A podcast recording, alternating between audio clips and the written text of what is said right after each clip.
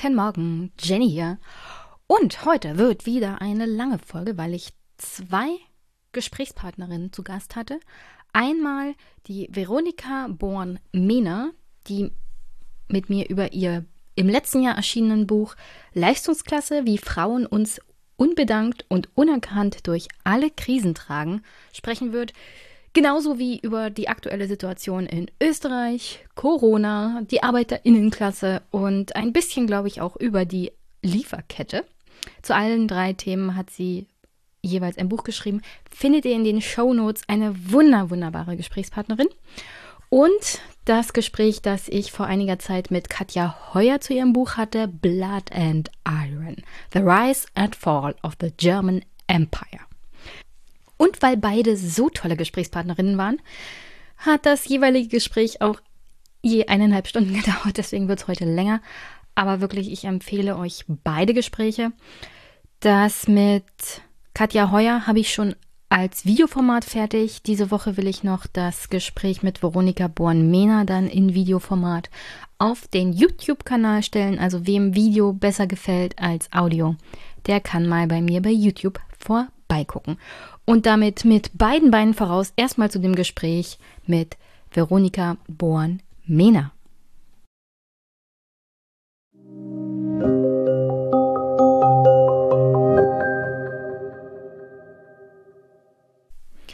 Und das Buch von Veronika Born-Mehner Leistungsklasse erschien bereits im Jahr 2020, um genauer zu sein, genau vor einem Jahr, im November 2020 im Verlag des Österreichischen Gewerkschaftsbundes. Und an der Stelle nochmal Entschuldigung an Veronika, weil das lag so lange bei mir rum. Es ist aber eine absolute Schande, dass ich nicht früher dazu gekommen bin, mit ihr darüber zu sprechen. Aber es gab damals zeitnah ein Gespräch im Wohlstand für alle Podcast mit Ole Nymon und das stecke ich euch auch in die Shownotes. Ruhig mal reinhören, ruhig mal bei allen Büchern von Veronika reingucken. Die sind alle wunderbar und fantastisch. Auch dieses hier. Und um ehrlich zu sein, nach einem Jahr Corona-Pandemie ist es trotzdem thematisch immer noch wichtig und auch passend, das Buch jetzt zu besprechen. Denn viele der Probleme, die darin besprochen werden, angesprochen werden, angerissen werden, sind ja bei weitem nicht verschwunden. Die aktuelle Corona-Pandemie, die vierte Welle, wie das wieder aufflammt, verdeckt ja so einiges, worüber wir nicht sprechen. Politischer Populismus hat gerade wieder Hochkonjunktur, egal in welche Richtung, weswegen wir solche Themen absolut nicht ordentlich diskutieren können oder darüber berichtet bekommen. Es geht nur um die Impfpflicht und wer welche politische Agenda irgendwie dazu ausnutzen kann, dafür oder dagegen zu agitieren. Also ich, hier wird eigentlich jeder gegen jeden aufgehetzt, egal von welcher Seite. Und deswegen kommen die wichtigen Themen einfach nicht mehr durch in dieser aufgeregten Situation und Stimmung. Deswegen bin ich ganz froh, dass ich Veronika zu Gast hatte, dass wir über ihr Buch sprechen konnten, über die Thematik, wie es jetzt den Frauen ergangen ist in einem Jahr Corona-Pandemie, über die sie in ihrem Buch schreibt und auch wie die Situation in Österreich ist, wie sie das sieht mit dem Impfen und wie sich die Situation auch unterscheidet zwischen Österreich und Deutschland. Und da war ich schon schwer geschockt, was auch die, also ich meine, das ist immer noch die Regierung unter Kurz, die die Situation herbeigeführt hat, die man in Österreich hat, was jetzt Impfangebot angeht. Und deswegen empfehle ich euch ganz, ganz dringend, das Gespräch euch mal anzuhören. Denn es ist wie Tag und Nacht, was jetzt die Möglichkeiten angeht, sich impfen zu lassen in Österreich und in Deutschland aktuell. Deswegen sage ich euch nicht, wie es ist, sondern verlange von euch, euch das anzuhören und dann entsetzt zu sein, wie die Kurzregierung es geschafft hat, das besser zu machen als die deutsche Bundesregierung unter Angela Merkel und Olaf Scholz, weil die GroKo war ja da noch für verantwortlich. Ach ja, und sonst ein paar Eckdaten vor dem Gespräch, die wir ja alle vielleicht mittlerweile wieder vergessen haben. Die Masken werden ja weiterhin von Hartz IV zu zahlen sein. Also jeder, der hier in Deutschland irgendwie schon zu den Verlierern der Gesellschaft gehörte, bevor Corona losging, ist praktisch in der aktuellen politischen Situation immer noch nicht bedacht worden. Es gibt Hartz IV, die Regelsätze wurden um drei Euro erhöht und die aktuelle Ampelregierung hat im Koalitionsvertrag oder daneben hab, hauptsächlich versprochen, dass man während der Legislaturperiode nochmal den Regelsatz angemessen nach den geltenden gesetzlichen Regeln berechnen würde. Aktuell haben wir eigentlich eine Regelsatzverminderung, denn die drei Euro würden aktuell durch die Inflation alleine aufgefressen. Also nur mal so viel dazu. Die Kosten für Masken, medizinische Versorgung etc. pp. ist in dieser Zeit natürlich nicht angestiegen. Ich erinnere an alle möglichen Pressekonferenzen in der Bundespressekonferenz, in denen Thilo Jung natürlich auch die Frage nach den ökonomisch schwachen Menschen in dieser Gesellschaft gefragt hat und wer da die Kosten für die zusätzlichen medizinischen Versorgungsmaterialien übernehmen würde.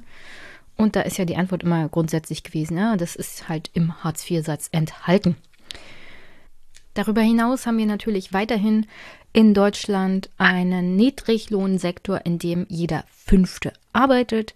10 Prozent der Bevölkerung besitzen ca. 67 Prozent des Vermögens in Deutschland und seit 1992 ist der Anteil der privaten Krankenhäuser von knapp 15 Prozent auf über 37 Prozent gestiegen. Und an der Stelle erinnere ich mal an Karl Lauterbach, der bei Twitter geschrieben hat, Zitat, jeder weiß, dass wir in Deutschland mindestens jede dritte, eigentlich jede zweite Klinik schließen sollten. Dann hätten wir anderen Kliniken genug Personal, geringere Kosten, bessere Qualität und nicht so viel Überflüssiges. Länder und Städte blockieren. Das ist ein Tweet vom Juni 2019. Und welche Kliniken er dabei meint? Es werden nicht die privaten sein, die jetzt hier schon über ein Drittel aller Kliniken ausmachen. Die übrigens bei dem Angebot von Betreuung von Covid-Patienten auf Intensivstationen nicht an vorderster Reihe stehen. Ganz im Gegenteil. Insofern, das ist der Mann, den Twitter massiv als Wir wollen Karl als Gesundheitsminister gefordert hat. Ich fordere einen Gesundheitsminister, der seine Sache versteht und dem Gesundheit allgemein am Herzen liegt und nicht die Privatisierung von Krankenhäusern und die Schließung von öffentlichen Krankenhäusern um das Problem in den Griff zu kriegen, das wir alleine durch die Neoliberalisierung von Gesundheit bekommen haben. Ja. Insofern, das wollte ich hier nur an der Stelle nochmal loswerden. Und dann zuletzt, bevor wir zu dem Gespräch mit Veronika kommen, Jörg Vimalasena hat einen Artikel geschrieben in der Taz Sozialstaat in der Corona-Krise. Es wird knapp. Erschienen am 21. November 2021. Ist in den Shownotes. Lest ihn euch durch. Jörg hat dabei jemanden begleitet, Nora Werk. Sie sammelt ehrenamtlich Lebensmittel für die Tafel in Trier, ist selber Hartz-IV-Empfängerin und eigentlich bedürftig, müsste sich bei der Tafel also Lebensmittel abholen dürfen, aber sie bekommt keinen Berechtigungsschein. Und dann erzählt sie in diesem Artikel, dass es Lebensmittel gibt, die sie einsammelt für die Tafel, die sie sich persönlich gar nicht leisten könnte. Aber sagt auch, sie ist halt ehrenamtlich aktiv, dass man mal rauskommt und dass man halt beschäftigt ist. Und dass es auch darum geht, halt mit den Vorurteilen, die, die die Gesellschaft hat, ein bisschen zu brechen. Und alleine, dass es diese Vorurteile gibt, dass Arbeitslose und Hartz-IV-Empfänger halt faul sind und nichts tun. Ganz im Gegenteil, es gibt einen Haufen von Menschen wie Nora, die noch einen Beitrag zur Gesellschaft leisten, im Gegensatz zum zum Beispiel großen Teilen von Alternativen in Baden-Württemberg, die sich aus verschiedensten Gründen äh, der Querdenker-Demo und Szene angeschlossen haben, die keinerlei Beitrag zur Gesellschaft leisten und meistens eher aus dem mittel- bis höheren Verdienerschichten in dieser Gesellschaft kommen. Also nur mal so, um ein bisschen zur Relation zu kommen. Nora leistet einen Beitrag. Verschiedene Gutverdiener aus Stuttgart im Gegensatz dazu nicht. Also lest euch den Artikel von Jörg durch, folgt ihm auf Twitter. Er ist super interessant. Mittlerweile lebt und arbeitet er auch in Deutschland, war ja früher in den USA aktiv und hat über amerikanische Politik geschrieben. Jetzt ist er in Deutschland und schreibt hier, sehr gute Art und Weise, über die sozialen Schieflagen unseres Landes. So, und jetzt viel Spaß mit Veronika Boan-Mehner, der Leistungsklasse und mir.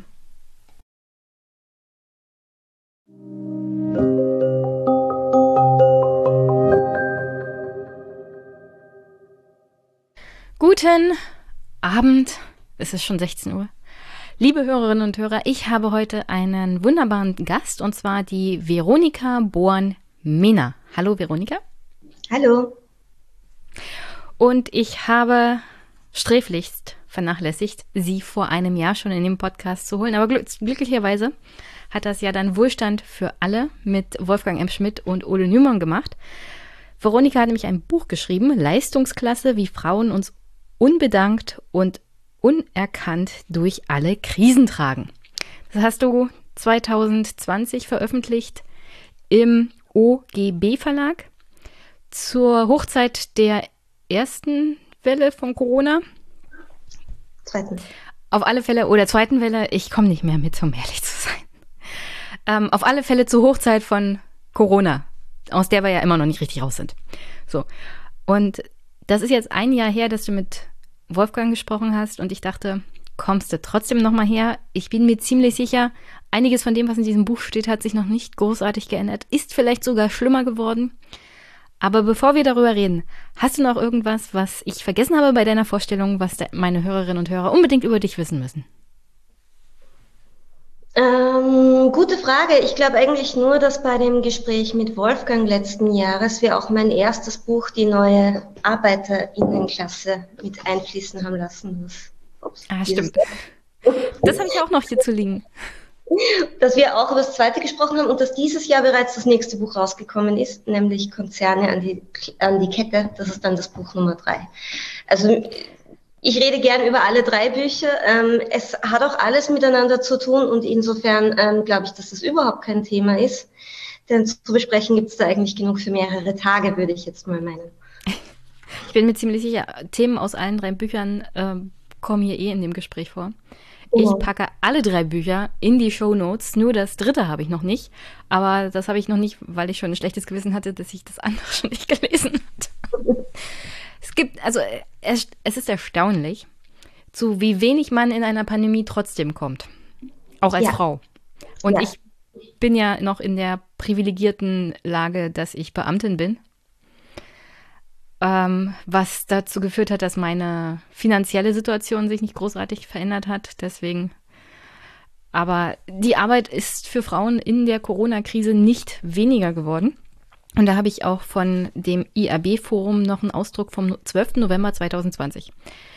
Da haben sie sich die Frage gestellt, sind Frauen die VerliererInnen der Covid-19-Pandemie? Jetzt sind wir ja im zweiten, demnächst dritten Jahr der Pandemie. Wie würden wir im Jahr 2021, also ein Jahr später, diese Frage beantworten? Ähm, ich würde sagen, Frauen sind definitiv die Verliererinnen der Krisenpolitik der Covid-19-Pandemie. Es müsste nämlich natürlich nicht so sein, dass Frauen die ähm, Hauptbetroffenen dieser Pandemie sind, dass Frauen gleich mehrfach durch die Pandemie betroffen sind und dass vor allem Frauen bei all den Maßnahmen, die im Zuge der Meisterung der Pandemie von der Politik ergriffen oder eben nicht ergriffen werden, die Frauen so wahnsinnig schlecht aussteigen. Ich würde also behaupten, ähm, dass es so ist, ist eine politische, politische Entscheidung das ist kein Naturgesetz und dass es so ist, ist eigentlich etwas, ähm, was, was eigentlich eine ziemliche Schande ist und was so nicht sein sollte. Man hört es, glaube ich, auch schon, dass du Österreicherin bist. Ähm, ja. Das verhindert ja nicht, dass ich dir nachher noch Fragen zur deutschen Politik stelle, aber in Österreich ist ja gerade eine, sagen wir es mal so, ihr seid uns ein bisschen voraus. Was jetzt politisches Handeln angeht, unsere Parteien waren gerade ein bisschen damit beschäftigt, Koalitionen auszuhandeln, statt sich um die Pandemie zu kümmern oder Wahlkampf zu machen, statt sich um die Pandemie zu kümmern. Weswegen wir den ganzen Sommer und äh, Herbst verschlafen haben, jetzt im November sind, demnächst Dezember und eine Corona-Lage haben, vor der die Experten schon vor Monaten gewarnt haben. Aber wie gesagt, Wahlkampf war irgendwie wichtiger. Österreich ist da schon ein bisschen weiter. Ihr macht jetzt einen Lockdown und eine Impfpflicht oder was genau ist jetzt angesagt bei euch? Wir haben jetzt seit ähm, drei Tagen den insgesamt fünften Lockdown in Österreich. Ähm, und ja, wir sollen ab Februar eine Impfpflicht bekommen, wobei noch nicht genau definiert ist, wie die ausschauen soll, welche Sanktionen erfolgen sollen und wer davon aller ausgenommen wird. Ähm, Österreich ist so ein bisschen sehr, sehr meisterhaft darin, Dinge zu verkünden und sie dann zwei, drei Tage oder Wochen später dann doch irgendwie noch ein bisschen aufzuweichen und anders zu machen. Deswegen ist es auch wichtig zu betonen, dass ähm, in Österreich Lockdown zum Beispiel bedeutet, dass die Skilifte trotzdem fahren und Ischgl und andere andere Skigebiete natürlich trotzdem nicht um ihr Geschäft umfallen. Das heißt, Lockdown gilt für normalsterbliche Menschen, aber nicht unbedingt für Luxustouristinnen in Skigebieten. Also Lockdown in Österreich ist auch nochmal etwas sehr Spezielles. Ich sage jetzt aber mal so, das Groß der Bevölkerung ähm, und vor allem diejenigen, die es ohnehin schon schwer haben, sind durch diese Lockdowns allerdings sehr, sehr stark betroffen, weil die Lockdowns auf eine Art und Weise organisiert werden, ähm, dass de facto 90 Prozent von all dem, was passiert und ähm, was deswegen in der Gesellschaft erschwert wird, de facto den Frauen umgehängt wird. Jetzt ist er kurz weg. Hat sich großartig was geändert in der türkis-grünen Koalition oder ist es weiterhin eine eher krisenhafte Krisenbehandlung, was die Pandemie angeht? Nein, es ist weiterhin ein Desaster und das liegt auch daran, dass Kurz de facto nicht weg ist. Er ist zwar formal weg, ähm, er ist aber im Hintergrund natürlich immer noch derjenige, der die Strippen zieht, nachdem er weiterhin Chef der ÖVP ist und die ÖVP die Partei ist, die die Regierung bestimmt, ähm, bestimmt natürlich auch weiterhin Kurz, was de facto passiert und was nicht passiert. Ich hoffe allerdings, dass sich das in den nächsten Wochen noch ändern wird. Ich habe tatsächlich noch die Hoffnung, ähm, zum einen, dass er strafrechtlich wirklich gröbere Probleme bekommen wird ähm, und dadurch dann einfach auch in dieser Partei nicht mehr den Vorsitz führen kann. Und zum anderen, ähm, dass das, was sich jetzt auch in den Bundesländern abspielt, die durch die ÖVP regiert werden, so dermaßen katastrophal für die Bevölkerung ausschaut, ähm, dass ich doch hoffe, dass seine Jünger dann irgendwann einmal sagen, oder wie er sie nennt, seine braven Prätorianer, dann doch irgendwann einmal sagen, okay, jetzt wird es dann doch ein bisschen zu viel. Also die Hoffnung stirbt zuletzt. Also wenn Frauen jetzt auch von diesem Lockdown eher übermäßig betroffen sind, beziehungsweise Menschen in prekären Arbeitsverhältnissen, wie wird das abgefangen? Ich meine, ja. es ist ja nicht nur die ÖVP in dieser Regierung, also die Türkisen, sondern auch die Grünen und von denen erwartet man ja eher soziale Maßnahmen. Ich weiß, in dem Gespräch von mit Wolfgang M. Schmidt hast du eher so angedeutet, dass gerade weil die Grünen mit in dieser Regierung sind, die ÖVP allen möglichen Quark noch durchsetzen kann. Und Quark ist noch nett ausgedrückt, weil die Grünen dem Ganzen einen netteren Anstrich geben, als wenn man das mit der FPÖ gemacht hätte. Ja. Hat sich jetzt Ihre Rolle irgendwie verändert? Gibt es jetzt in diesem fünften Lockdown Absicherungen, bessere unbürokratische Hilfen für Frauen? Ich meine, wir kommen wahrscheinlich noch dazu. Du hattest ja damals in dem Buch auch von den Schicksalen von Frauen geschrieben ähm, und teilweise wie im Stich gelassen sie dann auch von der Regierung, von der Politik waren. Also hat sich das mittlerweile dann geändert? Gibt es da in dem neuen Lockdown mehr Hilfe, unbürokratisch? Nein, leider ganz und gar nicht. Ähm, es ist sogar ganz im Gegenteil so, dass dieser Lockdown sich noch einmal ganz besonders dadurch auszeichnet, dass es sehr unterschiedliche Kommunikationen gibt. Das heißt, ähm, von Landesregierungen wird erklärt, dass Kinder bitte nicht in die Schule gehen sollen und Kinder bitte nicht in den Kindergarten gehen sollen, während der Bildungsminister verkündet, dass die Schulen weiterhin geöffnet sind und weiterhin Präsenzunterricht stattfindet und die Kinder bitte schon kommen sollen. Gleichzeitig ist jedoch die Schulpflicht aufgehoben und ähm, Eltern werden ermutigt, Kinder von zu Hause unter, zu unterrichten. Es gibt allerdings keine Unterstützung für diesen Unterricht von zu Hause. Es gibt kein Recht auf ähm, Sonderbetreuungszeit, Pflegefreistellung, Urlaub oder sonstiges. Das bedeutet, ähm, Eltern, also die gesamte Verantwortung dafür, was jetzt mit den Kindern in, in diesem Land passiert. Man muss dazu sagen, in Österreich ist die Inzidenz wesentlich höher als in Deutschland. In Österreich sind es jetzt in der ich, äh, ich weiß nicht, wie viele Welle ist es denn? Ich glaube, es ist die vierte Welle, wesentlich stärker betroffen als Erwachsene. Wir haben unter Kindern und Jugendlichen im Alter von 5 bis 14 Jahren aktuell eine Inzidenz, die bei über 3000 liegt. Das heißt, wir haben Schulklassen, in denen von 30 Kindern 12 bereits an Corona erkrankt sind und die Schulklassen werden trotzdem nicht geschlossen. Deswegen sage ich Lockdown ähm, in der jetzigen Situation unter Vorbehalt. Also es wird Lockdown genannt. Ähm, es hat mit dem, was gemeinhin als Lockdown gilt, tatsächlich relativ wenig zu tun. Und wenn es eben um die Krisenpolitik geht, dann haben wir halt vor allem diese Probleme, dass zum Beispiel Dinge wie ähm, ein Recht auf Sonderbetreuungszeit oder ein Recht auf Homeoffice nicht vorhanden sind dass gerade Frauen in den Branchen arbeiten, die jetzt als besonders systemrelevant gelten, wie Einzelhandel, Gesundheits- und Sozialbereich, aber auch im gesamten Dienstleistungsbereich oder in Administrationsberufen oder in Apotheken, Kindergärten, Schulen und so weiter, ähm, dass viele von denen eine Urlaubssperre haben und sich jetzt quasi auch gar nicht von der Arbeit verabschieden können.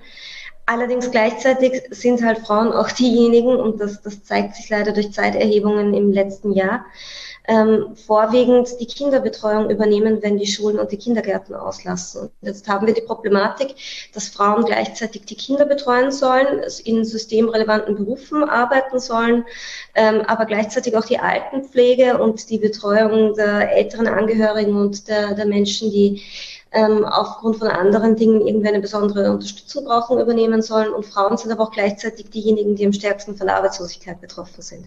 Das heißt, Frauen sind einfach wirklich drei-, vierfach belastet durch diese Krise. Ähm, Frauen sind in Österreich grundsätzlich strukturell benachteiligt, was man daran sieht, dass sie in Österreich 25 Prozent weniger verdienen als Männer ähm, 43 Prozent weniger Rente bekommen und auch ähm, ungefähr doppelt so oft von Armut betroffen sind. Nichtsdestotrotz gibt es keine besonderen Förderungen, Dienstleistungen oder was auch immer für Frauen jetzt in der Krise. Das bedeutet, dass die Entwicklungen oder ich sage jetzt mal so diese kleinen Fortschritte in der Gleichstellung, die wir in den letzten 30 Jahren machen konnten, wenn es um die Anpassung des Arbeitsvolumens geht oder wenn es um die Anpassung der Löhne geht, ähm, uns sicher jetzt noch einmal nachhaltig wieder um drei Jahrzehnte zurückgeworfen hat. Gibt es irgendwas von der Krisenbewältigung in Deutschland, was du dir in Österreich gewünscht hättest, was die Situation von Frauen vielleicht verbessert hätten, hätte? Ich muss gestehen, ähm, so wie ich das im letzten Jahr beobachtet habe, waren die Maßnahmen in Deutschland und in Österreich eigentlich sehr, sehr gleich. Das heißt, beide haben vorwiegend auf Kurzarbeit gesetzt.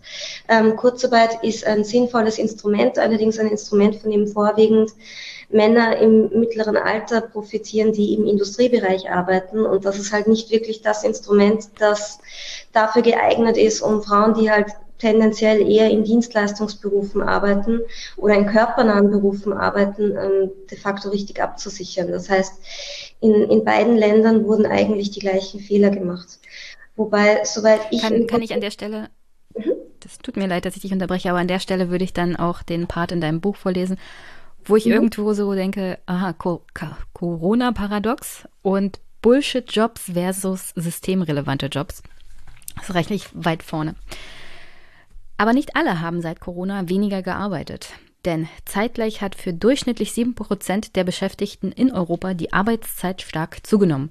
Von denen, die ihre Arbeit behalten haben, waren im April 2020 fast vier von zehn Beschäftigten mit 37% weit mehr als ein Drittel im Homeoffice. Und auch das hat zu neuen Problemen geführt. Fast 60% der Beschäftigten in Finnland, über 50% in Luxemburg, den Niederlanden, Belgien und Dänemark sowie 40 Prozent oder mehr in Irland, Schweden, Österreich und Italien arbeiteten von zu Hause aus. In diesen Ländern, in denen mehr Menschen infolge der Pandemie ins Homeoffice wechseln konnten, gaben wesentlich weniger Beschäftigte an, dass sich ihre Arbeitszeit reduziert hatte. 27 Prozent der Beschäftigten im Homeoffice gaben sogar an, mindestens jeden zweiten Tag in ihrer Freizeit arbeiten zu müssen, um den neuen Arbeitsanforderungen gerecht zu werden. Neben den erhöhten Arbeitsanforderungen und dem steigenden Druck war es schwer, unter den, diesen Voraussetzungen die Arbeit zu vergessen und sich zu entspannen. Ein Drittel gab an, um die Arbeit besorgt zu sein und wenn sie, auch wenn sie gerade nicht arbeiteten. Und weiter hinten, da geht es um die systemrelevanten Jobs.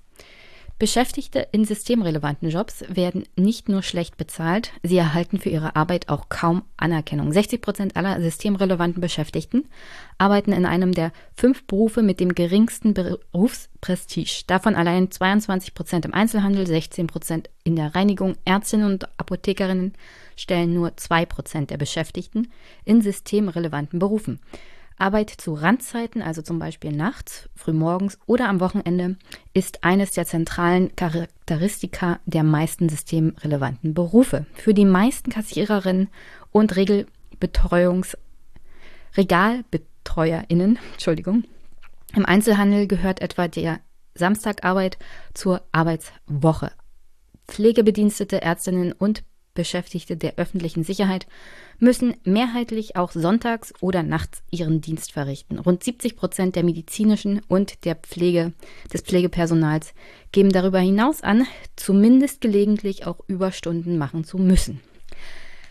An der Stelle, ähm, bevor du deinen Gedanken wieder aufgreifst, meine Frage, wenn die Frauen jetzt ein Jahr lang gestreikt hätten, wo stünden wir denn in Europa? Wenn Frauen ein Jahr nicht arbeiten würden, ähm, wären sehr, sehr viele Menschen tot und ähm, wir stünden, glaube ich, gar nicht mehr, sondern wir, wir würden eher liegen. Ähm, Frauen müssten nicht einmal in die Verlegenheit kommen, eine Woche zu streiken. Ich bin tatsächlich davon überzeugt, dass ein einziger Tag dafür schon reichen würde, dafür, dass einfach gar nichts mehr funktionieren würde. Das liegt eben einfach daran, dass Frauen vor allem in den Bereichen arbeiten, die eben als systemrelevant gelten, in dem Sinne, als dass wenn Stellen wir uns mal vor, ein Operationsraum wird nicht mehr gereinigt. Stellen wir uns mal vor, ähm, es gibt keine Pflege auf Intensivstationen mehr. Stellen wir uns vor, in einem Kindergarten arbeiten keine Elementarpädagoginnen mehr. Oder ähm, es gibt bei den öffentlichen Verkehrslinien oder im Energiebereich keine Administration mehr. Da bricht einfach wirklich alles zusammen. Also ein Jahr würden wir niemals schaffen, ohne, ohne das Frauen arbeiten. Das wäre einfach nicht möglich. Geschweige denn, wenn man an diejenigen denkt, ähm, die halt wirklich zu 100 Prozent von Frauen abhängig sind, nämlich kleine Kinder, Babys und ähm, alte pflegebedürftige Menschen. Man muss halt dazu sagen, dass ähm, auch wenn uns noch so sehr erzählt worden ist, ähm, wie emanzipiert wir inzwischen nicht alle wären und wie gleichberechtigt wir nicht leben würden, ist gerade die Betreuung und Erziehung von Kleinkindern und Babys und auch die Pflege von älteren Menschen immer noch nicht nur mehrheitlich, sondern fast zur Gänze in Frauenhand. Also gerade unbezahlte Arbeit, gerade unangenehme Arbeit ist weiterhin Arbeit, die auf Frauen abgewälzt wird und die von Männern einfach nicht so gern oder gar nicht übernommen wird. Und dementsprechend ähm, hätten wir einfach wirklich das Problem, dass wir nicht mehr als einen Tag schaffen würden, ohne dass die Frauen arbeiten. Wie läuft das bei dir zu Hause? Teilt ihr euch 50-50 die Arbeit? Also die ähm, Care-Arbeit meine ich jetzt. Die Care-Arbeit, äh, ja, äh, schon. Wir machen nicht beide das Gleiche, aber wir teilen es uns auf. Ähm, das ist ich sage es mal so, im Vergleich zu dem, wie, wie andere Menschen leben, sicher eine sehr, sehr ideale Lösung, aber selbst da gibt es noch Verbesserungen. Ähm, bei uns ist es aber so wie bei den meisten anderen Paaren auch. Es gibt ein strukturelles Problem und das strukturelle Problem ist eben das, ähm, wie unser Arbeitsmarkt und unsere Gesellschaft organisiert ist und auch wie die Einkommensverteilung ausschaut. Und ein wesentlicher Punkt dafür, warum in den meisten ähm, heterosexuellen Paarbeziehungen noch immer auf diese Art und Weise die Arbeiten verteilt werden und die Aufgaben verteilt werden, liegt ja nicht in individuellen Entscheidungen. Also es geht ja nicht darum, dass wir Frauen jetzt alle irgendwie so reaktionär wären, dass wir gerne so leben wollen, sondern es hat eben was damit zu tun, dass Frauen schlechter bezahlt werden, dass Arbeitszeiten ähm, sich an einem Arbeitsalltag orientieren, der nicht dafür gemacht ist, dass man außer Arbeit was anderes auch noch zu tun hat. Und es liegt eben vor allem auch daran, dass es Frauen einfach wesentlich schwerer gemacht wird. Das heißt, wir leben einfach in einer Welt, in der Frauen strukturell diskriminiert werden und das ist auf individueller Ebene nicht zu bekämpfen. Das ist mir auch immer besonders wichtig zu betonen. Es ist nicht so, dass wir als Einzelne das irgendwie in der Hand hätten, ähm, dass wir uns da irgendwie herausorganisieren können. Es ist auch nicht so, dass wir einzelne Frauen uns jetzt irgendwie da durchstrampeln können oder auf irgendeine Art und Weise etwas anstellen können dafür, dass wir diesem Alltag nicht erliegen, sondern die Probleme sind strukturell bedingt und können nur strukturell, also auf gesellschaftlicher Ebene gelöst werden und nicht nicht individuell von Einzelpersonen. Und wenn ich das kurz erklären darf, worum es da genau geht, wir haben einen wir, wir, wir haben sowohl in Deutschland als auch in Österreich beziehungsweise im gesamten deutschsprachigen Raum einen Arbeitsalltag, der organisiert wurde in einer Zeit, in der Arbeit vor allem also Erwerbsarbeit, Lohnarbeit vor allem männlich dominiert war. Das heißt, ähm, der Acht-Stunden-Arbeitstag wurde von Männern für Männer erkämpft. Für Menschen, die dafür da sind, um zu Lohnarbeiten, die allerdings zu Hause keine weiteren Verpflichtungen haben. Ähm, acht Stunden arbeiten, acht Stunden Schlaf, acht Stunden ähm, Freizeit unter Anführungsstrichen würde bedeuten, dass man keine Erziehungsaufgaben hat, dass man ähm, keine anderen sozialen Tätigkeiten hat und vor allem auch, dass man keine Hausarbeit hat. Für Frauen ist das eine absolute Illusion. Und wir haben ja nicht diese Form der Gleichstellung erlebt, dass ähm, Männer jetzt mehr unbezahlte Arbeit leisten würden und Frauen mehr bezahlte Arbeit, sondern was wir in den letzten Jahrzehnten de facto erlebt haben, ist, dass Frauen zwar begonnen haben, mehr bezahlte Arbeit zu leisten, aber gleichzeitig weiterhin den Löwenanteil der unbezahlten Arbeit leisten. Das heißt, in den letzten Jahrzehnten ist es eigentlich nur dazu gekommen, dass Frauen mehr arbeiten und trotzdem weiterhin schlechter bezahlt werden. Und der Arbeitsalltag, der politische Alltag und das gesamte System, in dem wir leben, allerdings weiterhin nach den Bedürfnissen von Männern organisiert sind, die zu Hause leben wie in einem Hotel. Ähm, aber so wie, wie das alles organisiert ist, ist es de facto unmöglich, Vollzeit zu arbeiten und sich gleichzeitig um ein kleines Kind zu kümmern oder um pflegebedürftige Angehörige. Das ist einfach eine Illusion. Und es gibt in Wirklichkeit zwei Möglichkeiten, wie man mit dieser Situation umgehen kann. Man kann es machen wie skandinavische Länder, indem man einfach sagt, okay, gut, man professionalisiert den gesamten Pflegebereich, den gesamten Sozialbereich und macht aus diesen jetzt innerfamiliär organisierten Dienstleistungen, sprich ähm, dem, dass Töchter, Enkelinnen, Schwägerinnen und Nichten ihre Angehörigen pflegen, ähm, tatsächlich Jobs, die bezahlt sind und die sozialrechtlich abgesichert sind. Ähm, man schaut, dass man Kinder einfach wirklich ab dem ersten Lebensjahr spätestens in Betreuung gibt und sie nicht mehr im, im familiären Kreis aufwachsen. Das ist quasi die eine Variante, wie man mit dem umgehen kann und Frauen quasi auch die Freiheit zu schaffen, im Kapitalismus so zu funktionieren, ähm, wie, wie der Kapitalismus sich das vorstellt. Oder die andere Variante ist die, dass man die Arbeitszeit wesentlich verkürzt und damit meine ich vor allem die Lohnarbeitszeit wesentlich verkürzt, ähm, damit Menschen auch Zeit haben, abseits der Lohnarbeit ein Leben zu führen, das andere Arbeiten inkludiert. Und damit ist in meiner Idealvorstellung natürlich nicht nur Familienarbeit, Care-Arbeit, wie man immer das nennen will, ähm, inkludiert, sondern auch politische Partizipation, auch die Möglichkeit zur Weiterbildung, auch die Möglichkeit, ähm, sich zu entfalten und ein, ein Leben zu führen, das nicht nur darauf ausgerichtet ist, gesellschaftlich zu funktionieren. Das wäre dann etwas, was im Übrigen auch dazu beitragen würde, dass Erwerbsarbeit und Lohnarbeit als Ganzes innerhalb der Gesellschaft anders verteilt wird. Wir haben ja jetzt das Problem, und das gilt für Deutschland, für Österreich, aber auch für ganz Europa, dass die Arbeit extrem ungleich verteilt ist. Und das nimmt seinen Ursprung darin, dass die Erwerbsarbeit so ungleich verteilt ist. Also die Erwerbsarbeit ist auf wenige Menschen verteilt. Das sind vorwiegend Männer ohne Migrationsgeschichte im Alter von 45 bis 55 Jahren, ähm, die den Löwenanteil der Erwerbsarbeit stemmen, während für alle anderen de facto zu wenig Lohnarbeit da ist und die aber gleichzeitig die ganze andere Arbeit leisten, die nicht bezahlt wird. Und das führt nicht nur zu einer extrem hohen ökonomischen Ungleichheit, sondern das führt natürlich auch dazu, dass es zu einer ganz ungleichen Verteilung zu Macht und von Freiheit kommt. Ähm, nachdem Frauen weiterhin ökonomisch abhängig sind, sind Frauen weiterhin in ihrer Freiheit benachteiligt und haben dementsprechend natürlich auch weiterhin weniger Macht innerhalb der Gesellschaft. Und dann brauchen wir uns natürlich auch nicht wundern, warum Regierungen männlich dominiert sind, warum Vorstandsposten männlich dominiert sind und warum die Welt so ausschaut, wie sie ausschaut. Und das ist natürlich einigermaßen fatal, nachdem Frauen ja immerhin die Hälfte der Gesellschaft darstellen und keine Randgruppe sind.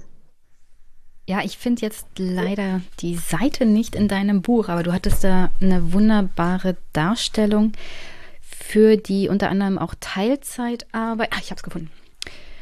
Erwerbstätige, die in Österreich eine Teilzeitbeschäftigung ausüben.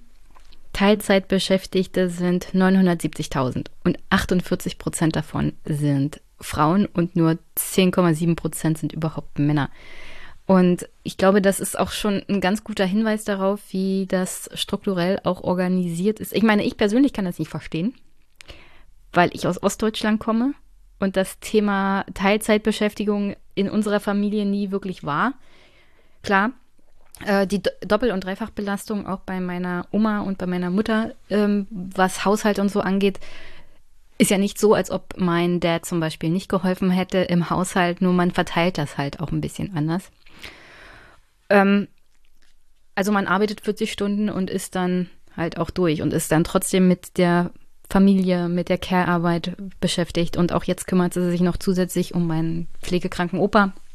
Also es ist genauso, wie du es halt dargestellt hast. Und sie kriegt keinerlei Unterstützung von Staat oder Gesellschaft dafür. Und sie leistet einen sehr, sehr wichtigen Beitrag, weil wo jemanden hernehmen, der die Pflege übernimmt für die ganzen Älteren, die jetzt da sind. Wenn die Familien das nicht machen würden, hätten wir hier eine humanitäre Katastrophe, um ehrlich zu sein.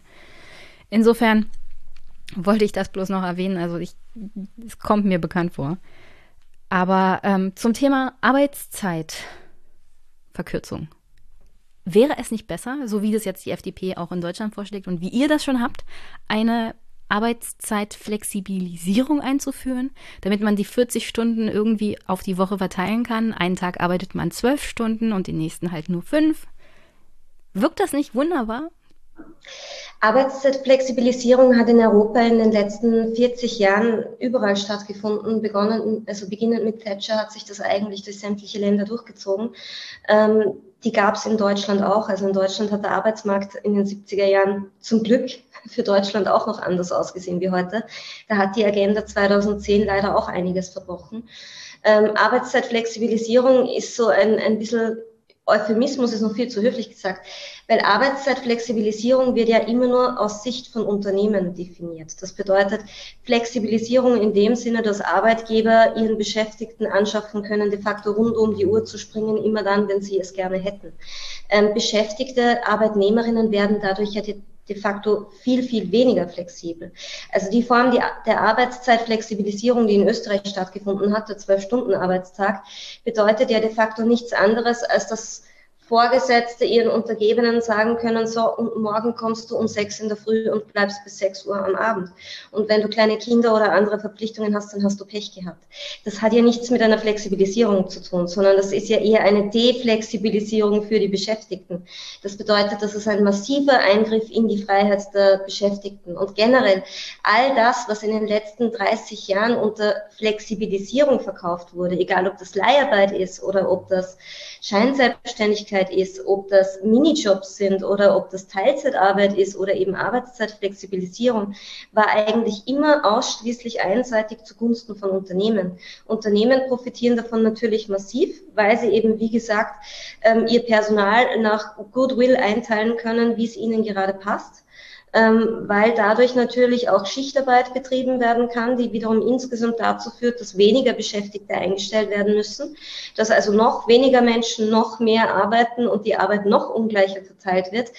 Das ist aber keine Flexibilisierung, die Menschen flexibler macht, sondern das ist eine Flexibilisierung, die Konzerne flexibler macht. Ähm, das ist mir ganz, Der Markt ganz regelt das dann am Ende ja, der, der Markt regelt es halt immer zugunsten von ein paar wenigen großen Konzernen und alle anderen verlieren dabei. Also sogar alte Liberale hätten vor 80, 90, 100 Jahren noch gesagt, dass das, was heute unter quasi Neoliberalismus verstanden wird, nicht das geringste mit Liberalisierung zu tun hat. Das ist eigentlich nur eine Förderung von Monopolen.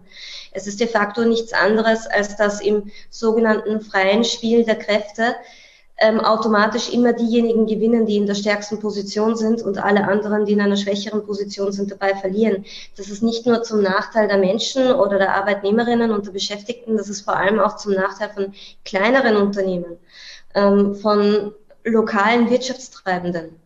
Das heißt, ähm, es führt dazu, dass Konzentrationsbewegungen noch weiter zunehmen, dass es vermehrt zu Monopolen kommt und das wiederum ähm, hat sehr, sehr negative Auswirkungen nicht nur auf die Lebensqualität der Menschen, ähm, sondern auch aufgrund, auch, auch auf unseren Planeten, auf die Umwelt, auf das Klima, auf die Volkswirtschaft und auf alles. Also äh, Starbucks wird sich natürlich darüber freuen, aber ich sage jetzt mal so, dem kleinen Wirt nebenan wird das nicht großartig was bringen. Also das sind Maßnahmen, die meines Erachtens nach ähm, eigentlich reine Klientelpolitik sind. Man könnte das auch Lobbyismus nennen, aber das hat nicht wirklich was mit demokratischer Politik zu tun. heute ist ja offiziell auch der Koalitionsvertrag von der Ampel vorgestellt worden unter dem Motto Mehr Fortschritt wagen, Bündnis für Freiheit, Gerechtigkeit und Nachhaltigkeit. Ich bin noch nicht dazu gekommen, alles zu lesen. Es hat 177 Seiten. Aber sobald ich darin irgendwas von wegen Arbeitszeitflexibilisierung lese, kriege ich definitiv einen Anfall. Also äh, meine, meine Frage diesbezüglich war natürlich auch ein bisschen äh, aufreizend gestellt. Ich bin nämlich auch der Meinung, dass wir eigentlich eine Arbeitszeit, also Wochenarbeitszeitverkürzung brauchen. Nicht nur aus auch, auch Gerechtigkeitsfragen gegenüber Frauen und Gleichberechtigung, ja. Oder generell ihre Entlastung. Es ist generell ein Problem, dass unsere Gesellschaft völlig überarbeitet ist. Völlig ja. auf dem Zahnfleisch geht. Ich habe das Gefühl, alle sind nur noch angepisst und wütend und müde und das ist kein guter Zustand. Natürlich hat die Pandemie dazu auch beigetragen, aber wir haben seit 30 Jahren eine neoliberale Politik, die die Leute ausquetscht bis zum, bis sie nicht mehr stehen können. Und, und diese, also dieser permanente Leistungsdruck hilft definitiv nicht beim gesunden Zustand eines Geistes der gesamten Gesellschaft. Und wenn wir mal ein bisschen Druck rausnehmen, Wochenarbeitszeit verkürzen, vielleicht werden dann auch alle etwas entspannter. Ein bisschen mehr Freizeit würde, glaube ich, allen helfen. Ja, es, es würde natürlich es, wird natürlich auch das Gesundheitsbudget massiv entlasten. Und es würde, wie gesagt, auch dazu führen, dass Arbeit gleichmäßiger verteilt wird. Also es wäre auch alleine schon aus, aus, in Anbetracht dessen sinnvoll, dass das eine Möglichkeit zur Bekämpfung von Arbeitslosigkeit wäre. Und zwar nicht die Form von Bekämpfung der Arbeitslosigkeit, wie sie in Deutschland durch die Agenda-Politik betrieben worden ist, nämlich einfach nur einen niedrigen, einen riesigen Niedriglohnsektor zu institutionalisieren, der de facto den Steuerzahlerinnen wahnsinnig viel Geld kostet. Weil die Menschen, die Hartz IV bekommen, obwohl sie arbeiten, leben dann ja am Ende des Tages trotzdem vom Staat. Das heißt, es ist hier keine sinnvolle... Aber das unterstützt die Unternehmen. Die haben damit günstige Arbeitskräfte und können sehr viel Gewinn machen und so sichern wir Arbeitsplätze in Deutschland. Das stimmt, aber der Gewinn der Unternehmen landet ja nicht zurück in der Bevölkerung. Also das ist der, der, Irr, der Irrsinn dabei. Man denkt vielleicht, wenn man die Wirtschaft fördert, wobei Wirtschaft immer synonym für Unternehmen verwendet wird. Also wenn man quasi Unternehmen fördert, dann werden die Unternehmen das Geld zurück an die Gesellschaft geben in Form von Löhnen und in Form dessen, dass dann sich Trickle-Down Economics. Genau, genau. Und die Lebensqualität der Menschen steigt und so weiter und so fort. Aber nachdem Unternehmen de facto so gut wie keine Steuern zahlen, findet diese Umverteilung ja nicht statt. Das Lohnniveau ist gesunken in den letzten Jahrzehnten. Ähm, die Steuern sind gesunken. Gerade Unternehmensbesteuerung hat massiv abgenommen. Und dementsprechend führt es ja nur dazu, dass sich immer mehr Vermögen auf immer weniger Menschen verteilt. Also insgesamt die Lebensqualität und der gesellschaftliche Wohlstand dadurch stark abnimmt. Und was auch noch einmal ganz wichtig zu betonen ist, die letzten Arbeitszeitverkürzungen in Deutschland und Österreich waren in den 80er Jahren. Ähm, ich kann mich noch an kurz, an 36-Stunden-Wochen-Kampagnen der IG Metall aus den späten 80er Jahren zum Beispiel erinnern. Ähm, Was, das gab's? Ja, das gab's. Und seither gab es de facto keine Arbeitszeitverkürzung mehr seit den späten 80er Jahren, weder in Deutschland noch in Österreich. Und nichtsdestotrotz muss man sagen, dass in der gleichen Zeit gab es so kleine technologische Fortschritte wie die Implementierung des Internets in den Arbeitsalltag oder die Tatsache, dass wir heute E-Mails statt Briefe schreiben. Das heißt, die Arbeit hat sich ja massiv verdichtet und beschleunigt. Früher war es so, dass man einen Brief geschrieben hat, drei Tage später hat man eine Antwort bekommen. Jetzt schreibt man eine E-Mail und wenn man nicht innerhalb von drei Stunden antwortet, dann gilt man als faul, als desinteressiert oder als nicht verfügbar.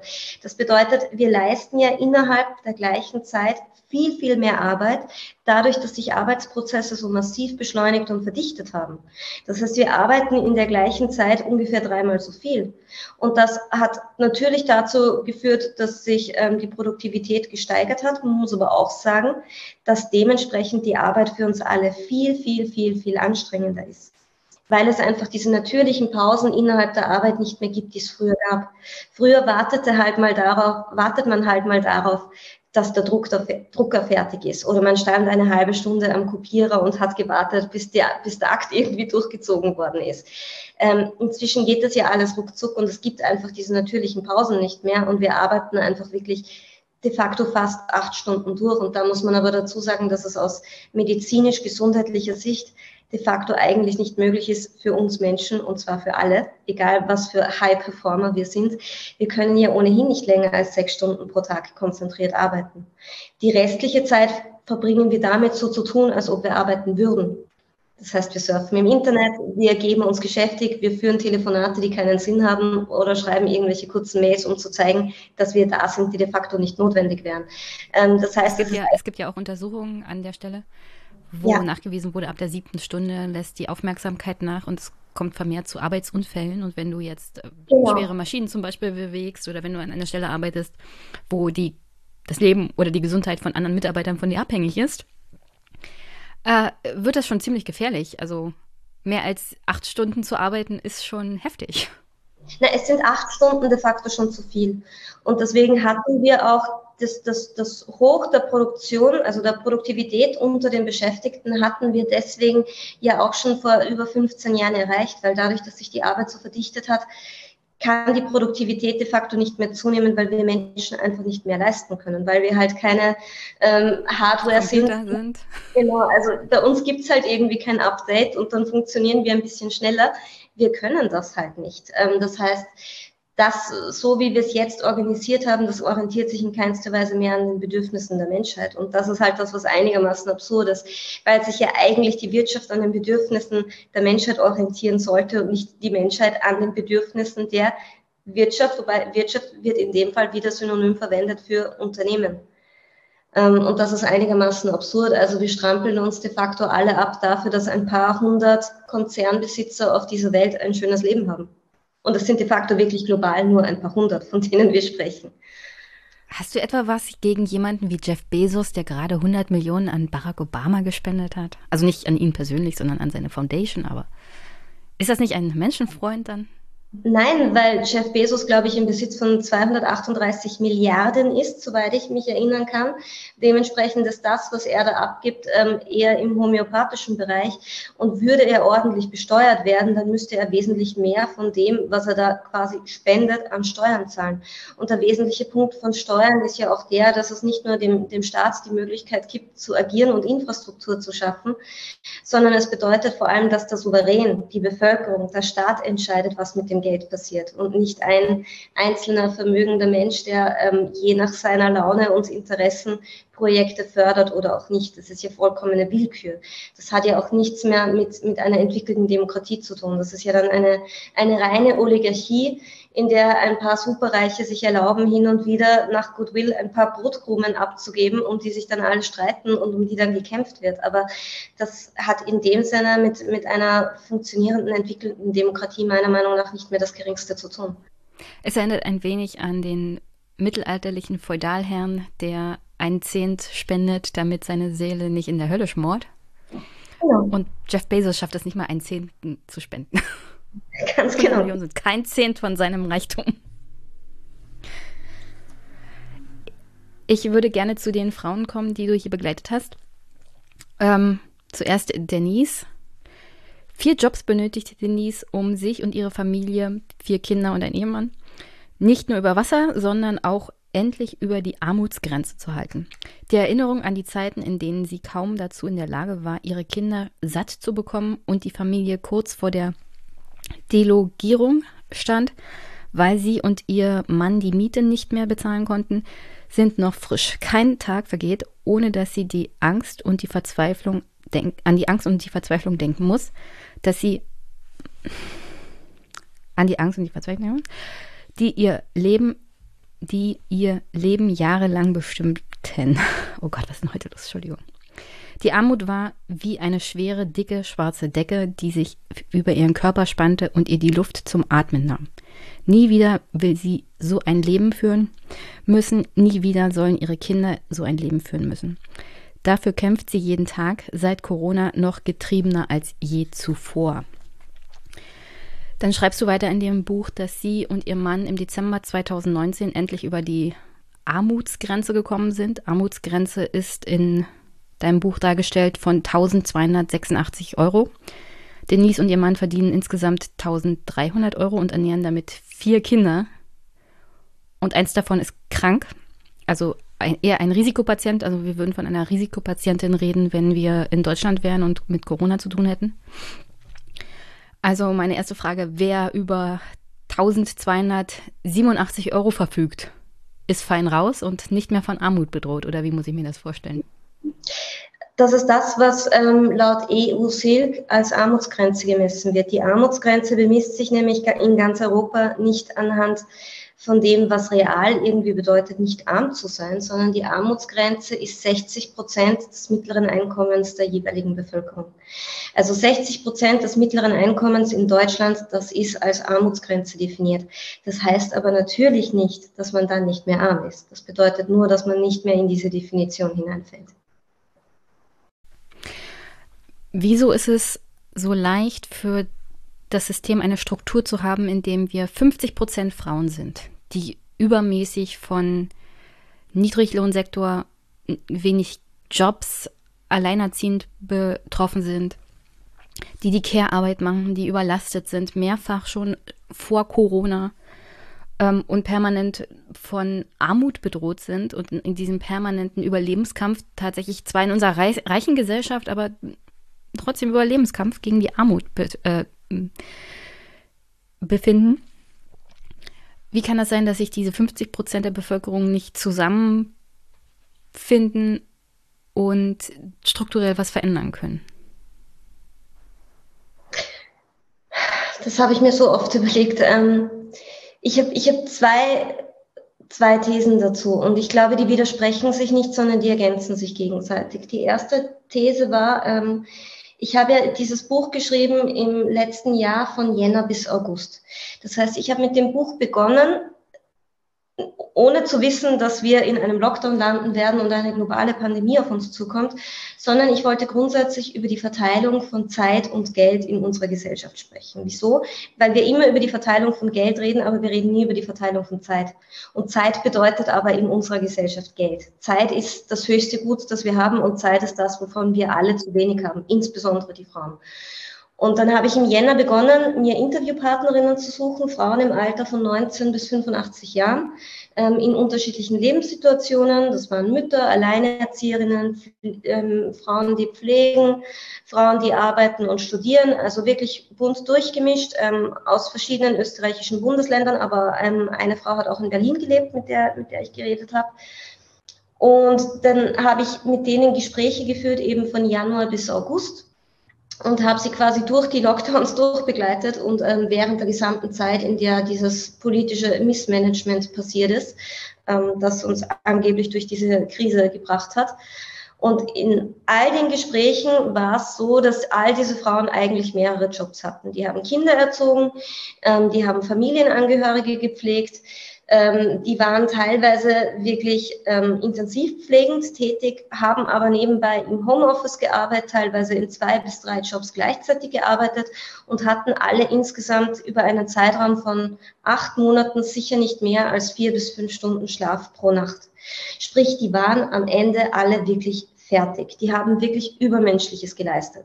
Also gerade ähm, die Denise, das Beispiel, das du jetzt gerade gebracht hast, ich ich persönlich könnte mir nicht vorstellen, und ich bin selbst Mutter und ich bin selbst erwerbstätig und ich habe auch im letzten Lockdown gearbeitet und nebenbei mein Kind zu Hause gehabt, aber ich persönlich könnte mir nicht vorstellen, wie ich das jemals schaffen sollte, mit vier Kindern zu leben, einem kranken Mann, ähm, vier Kinder und einen kranken und nebenbei drei Jobs zu machen und während all dem trotzdem irgendwie das ganze acht Monate durchzustehen. Das ist in meinen Augen eine total übermenschliche Leistung, die wirklich ihresgleichen sucht. Also wo, wo mir wirklich, also nach drei Tagen wäre ich, glaube ich, am Ende gewesen. Und das Absurde ist, all diese Frauen haben das gemeistert. Sie haben es alle gemeistert, weil sie bei sich selbst Abstriche gemacht haben. Sprich, keine dieser Frauen hatte auch nur eine einzige Stunde Freizeit in acht Monaten ähm, hatte die Möglichkeit, Sport zu machen, hatte die Möglichkeit, ausreichend zu schlafen, hatte die Möglichkeit, in Ruhe zu essen, hatte, in möglich, hatte die Möglichkeit,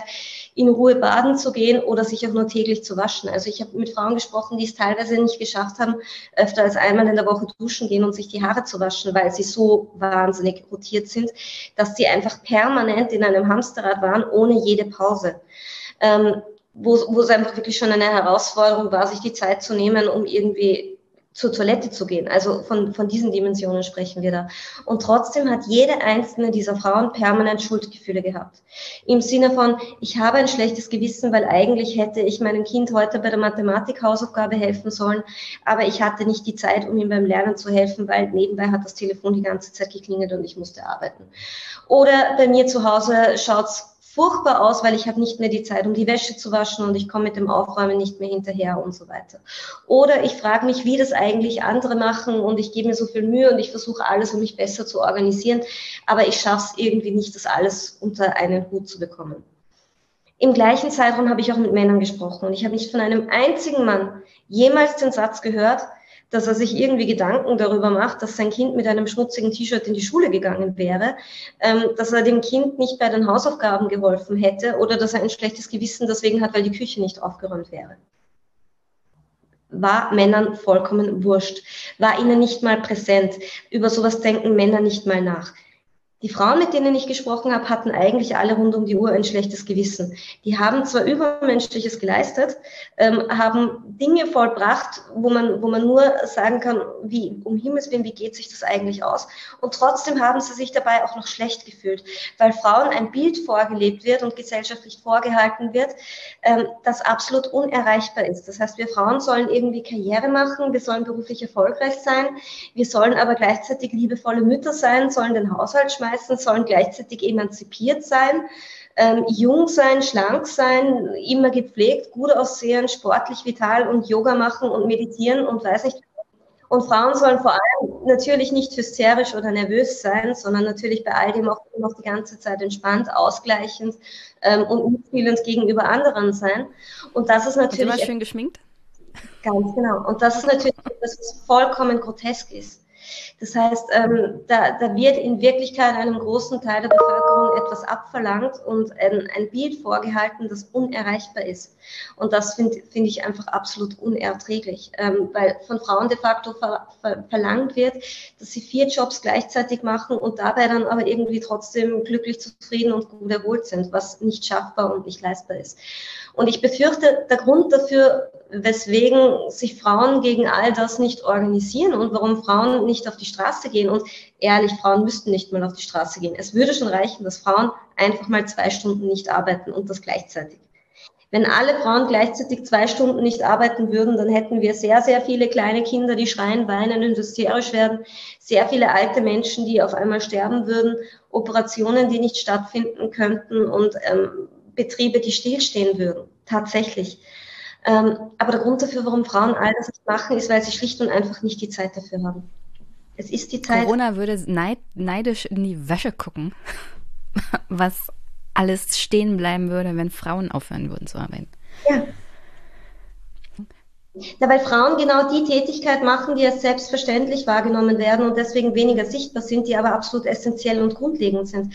Wenn Frauen diese Tätigkeit nicht leisten würden, würden wir alle permanent in unserem Dreck ersticken. Und dann würde einfach nichts funktionieren und dann wären wir alle permanent krank. Wie gesagt, kein Krankenhaus kann funktionieren, wenn es keine Reinigungskraft gibt, die da rund um die Uhr durchgeht und permanent alles reinigt und desinfiziert. Keine Operation könnte stattfinden, nichts. Genauso wie, wie keine Fabrik aufsperren könnte. Und wir tun immer so, als ob die Ärzte die Wichtigen wären oder als ob irgendwie die Facharbeiter diejenigen wären, die die Maschinen am Laufen halten würden. Es sind aber de facto eher die Tätigkeiten, die sich im Hintergrund halten. Und das nächste Problem ist ja, dass Frauen all diese Arbeiten leisten, ohne dabei sichtbar zu sein. Warum? Weil Reinigungskräfte in der Nacht arbeiten, dann, wenn die anderen nicht da sind, weswegen ihre Arbeit nicht gesehen wird zum Beispiel. Oder weil die Hausarbeit etwas ist, was fernab der Öffentlichkeit passiert und ähm, wofür man keinen Applaus bekommt. Und das, das, das ist auch gleichzeitig das Problem an unserem Arbeitsmarkt. Bei uns ist ja auch nicht so, dass Arbeit nach dem entlohnt wird, was sie für die Gesellschaft wert ist. Das heißt, das ist auch der Grund dafür, warum dieses Buch Leistungsklasse heißt. Ähm, wir bewerten Arbeit ja nicht anhand dessen, wie hoch die Leistung ist, die innerhalb von dieser Arbeit erbracht wird. Wir bewerten Arbeit auch nicht aufgrund dessen, wie hoch der Wert ist, der die Arbeit für die Gesellschaft hat oder für das Funktionieren der Gesellschaft hat, sondern wir bewerten Arbeit ausschließlich nach Prestige. Je prestigeträchtiger ein Beruf ist, desto besser ist er bezahlt nicht je wertvoller oder je notwendiger ein Beruf ist. Das ist der Grund dafür, warum Reinigungskräfte, Verkäuferinnen, Elementarpädagoginnen, ähm, Lehrerinnen, Pflegerinnen und so weiter so wahnsinnig schlecht bezahlt sind weil ihre Arbeit zwar den höchsten Wert für unsere Gesellschaft hat und deswegen gerade im letzten Jahr sich alle als total systemrelevant herausgestellt haben, aber gleichzeitig sind es auch die Berufe, die am schlechtesten bezahlt sind und das ist absolut grotesk. Ganz ehrlich, es gibt hochbezahlte Social Media Manager, PR-Berater oder Bilanzbuchhalter. Wenn die 14 Tage nicht arbeiten, interessiert das niemanden.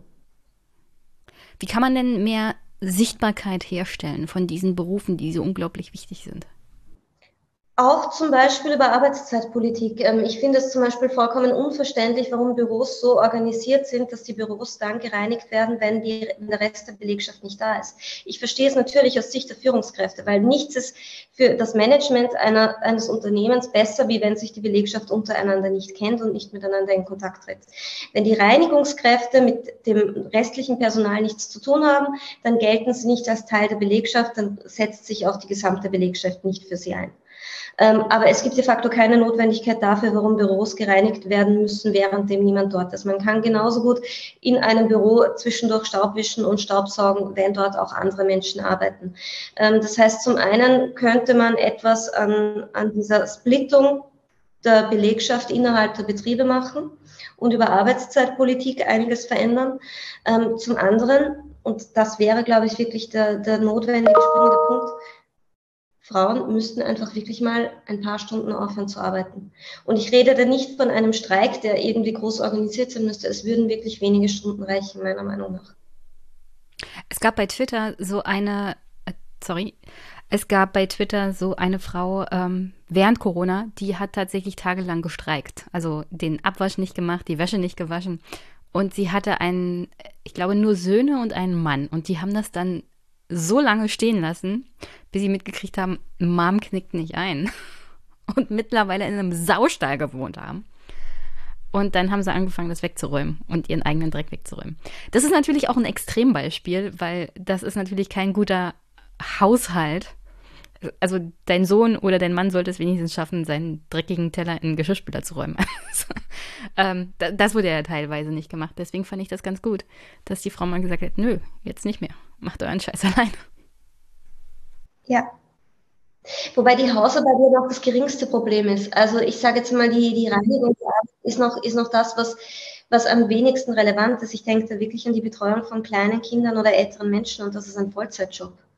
Also da rotiert man wirklich rund um die Uhr und ich, ich bin seit meinem 15. Lebensjahr arbeite ich. Ich habe schon zu arbeiten begonnen, wie ich noch zur Schule gegangen bin, ähm, nachdem meine Mutter alleinerziehend war. Das heißt, ich, ich weiß schon, was es bedeutet zu arbeiten, aber ich weiß auch, was es bedeutet, ein, ein kleines Kind oder ein Baby zu haben oder sich um jemanden zu kümmern, der krank ist und einen wirklich braucht. Und von Lohnarbeit hat man eine Pause. Als Mama hat man nie Pause. Und wenn man dann auch noch beides gleichzeitig machen muss, dann hat man einfach wirklich überhaupt keine Minute mehr, in der man irgendwie zu irgendwas kommt. Das, da heißt es ja immer, bis der Tod euch scheidet bei einer Ehe. Aber bei Kindern ist das noch schärfer. Ganz genau. Ähm, du schreibst ja in dem Buch dann auch darüber, wie Denise und ihr Mann sich Hilfe erhofft haben vom Staat, von der politischen Krisenbewältigung und sie waren dann ganz äh, also hoffnungsvoll, als es diese Hilfsfonds gab. Und äh, am Ende furchtbar enttäuscht und wütend und im, fühlten sich auch im Stich gelassen, weil diese Fonds nicht für sie zutrafen, weil Denise mehrere Jobs hatte.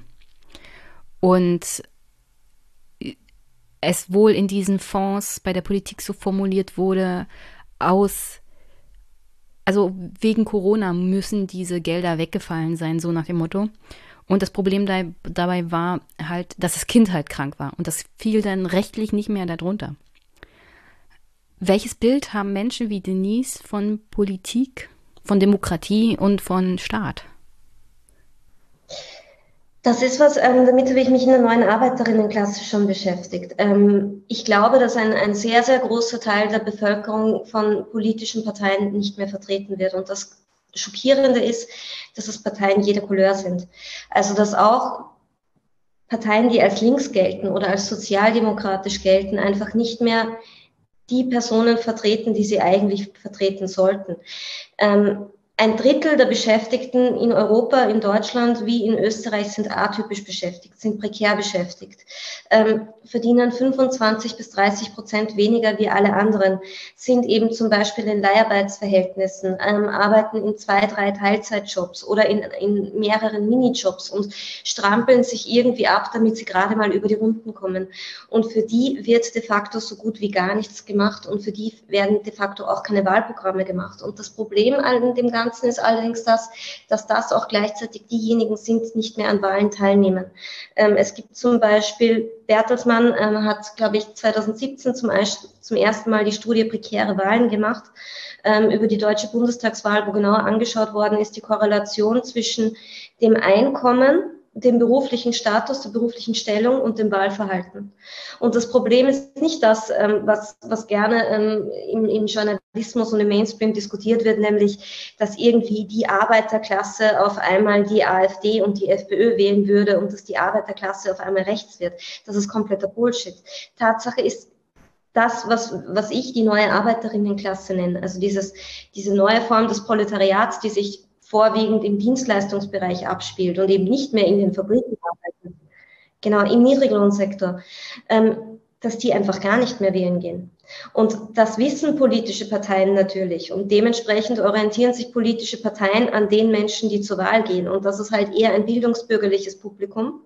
Und dementsprechend streiten sich alle Parteien um das gleiche Klientel.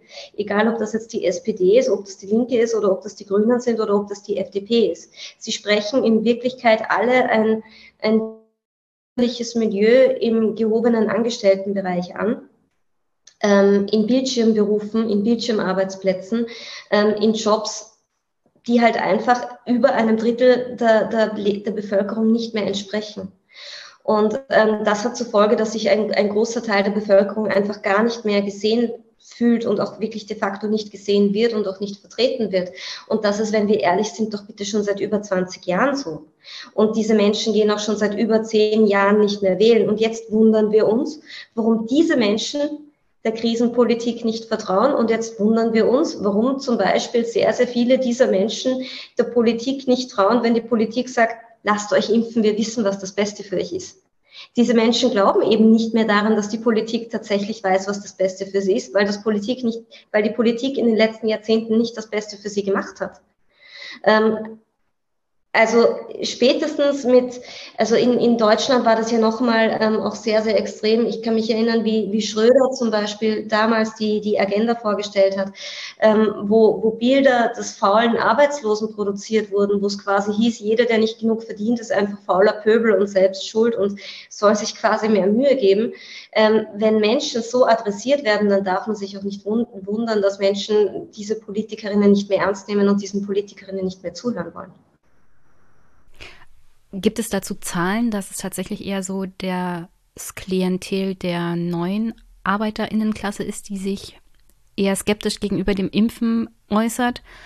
Und ähm, dann zum noch zum Vervollständigen dieser Frage. Was hältst du von dieser ganzen Diskussion? Äh, es ist eine Tyrannei der Ungeimpften und wieso zeigen diese Leute nicht Solidarität für die Allgemeinheit?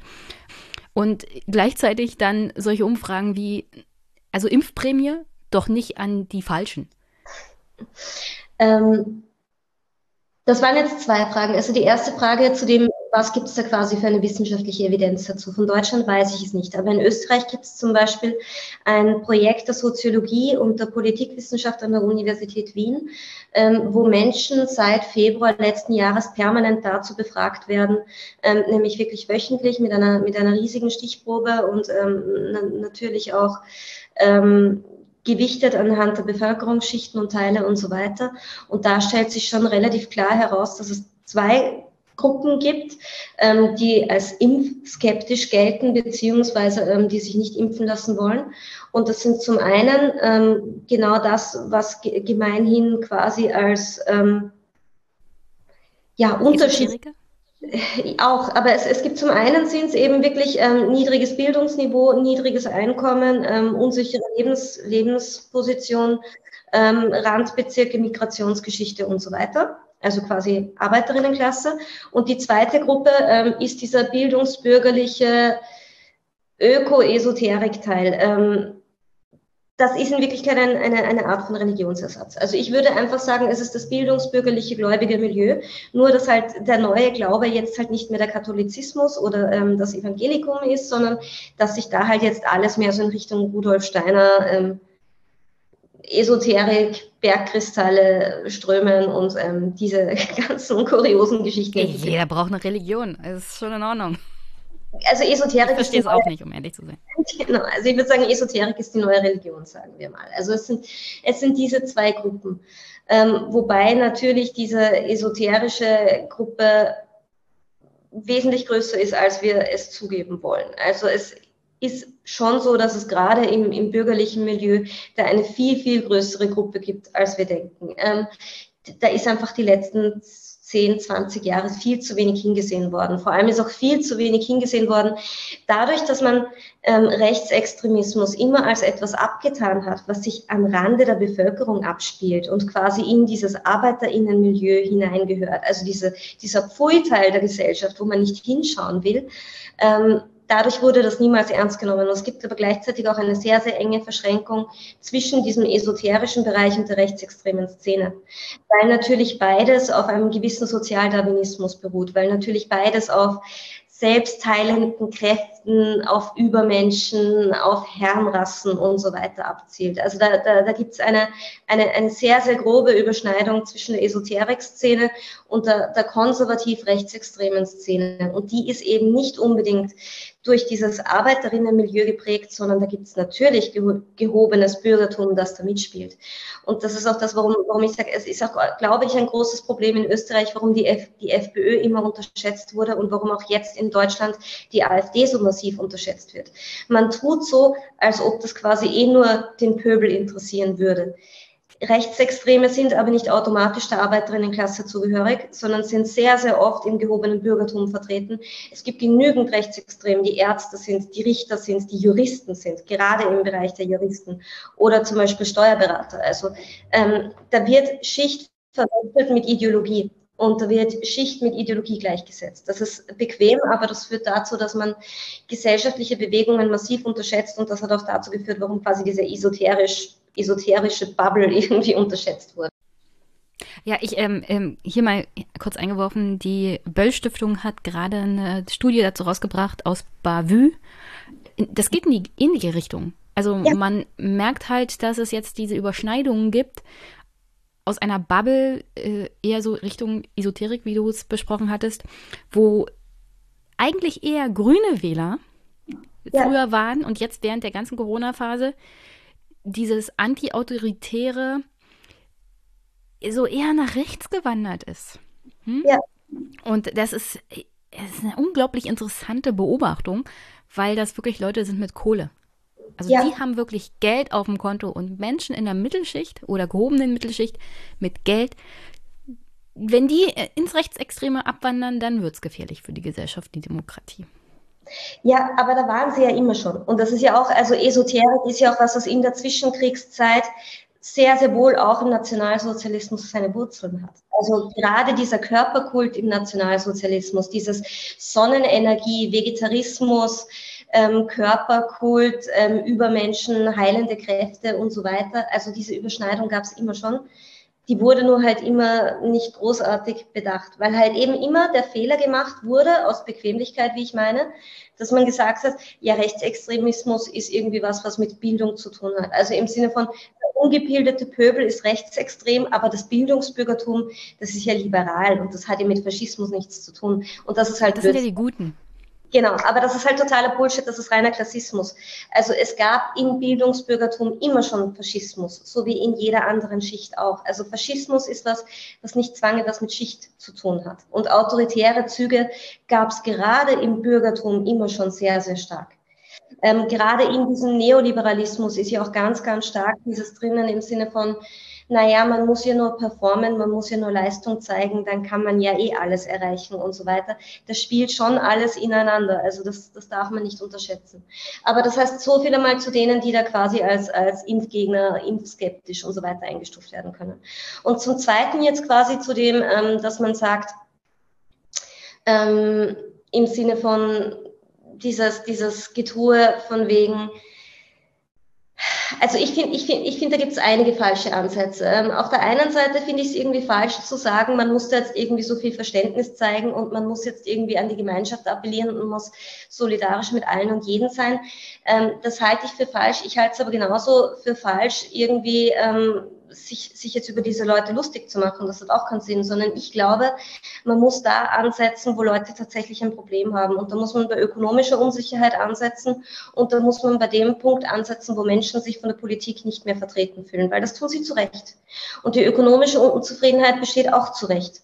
Und sie haben Recht darauf, dass sie wütend sind und sie haben einen Grund dazu, warum sie wütend sind. Und es ist einfach wirklich so, dass die Politik in den letzten Jahrzehnten einfach teilweise massiv auf sie geschissen hat, wenn ich das so direkt sagen darf. Und da gibt es eine. Ich mich aber schon zusammenzureichen mit meinen Schimpfwörtern. Aber da gibt es quasi einen berechtigten Unmut. Ähm, dass der jetzt halt in, in diese Impfgeschichte übertragen wird, das ist natürlich eine, eine sehr ungute und sehr, sehr unschöne Entwicklung. Ich glaube aber auch, dass da ganz, ganz viel mit diesem Freiheitsblödsinn dadurch entstanden ist, dass man sich halt von Anfang an ähm, auch als Politik nicht getraut hat, in unseren Ländern zu sagen, okay, die Impfung brauchen wir jetzt, die Impfung ist das Richtige, also natürlich führen wir eine Impfpflicht ein.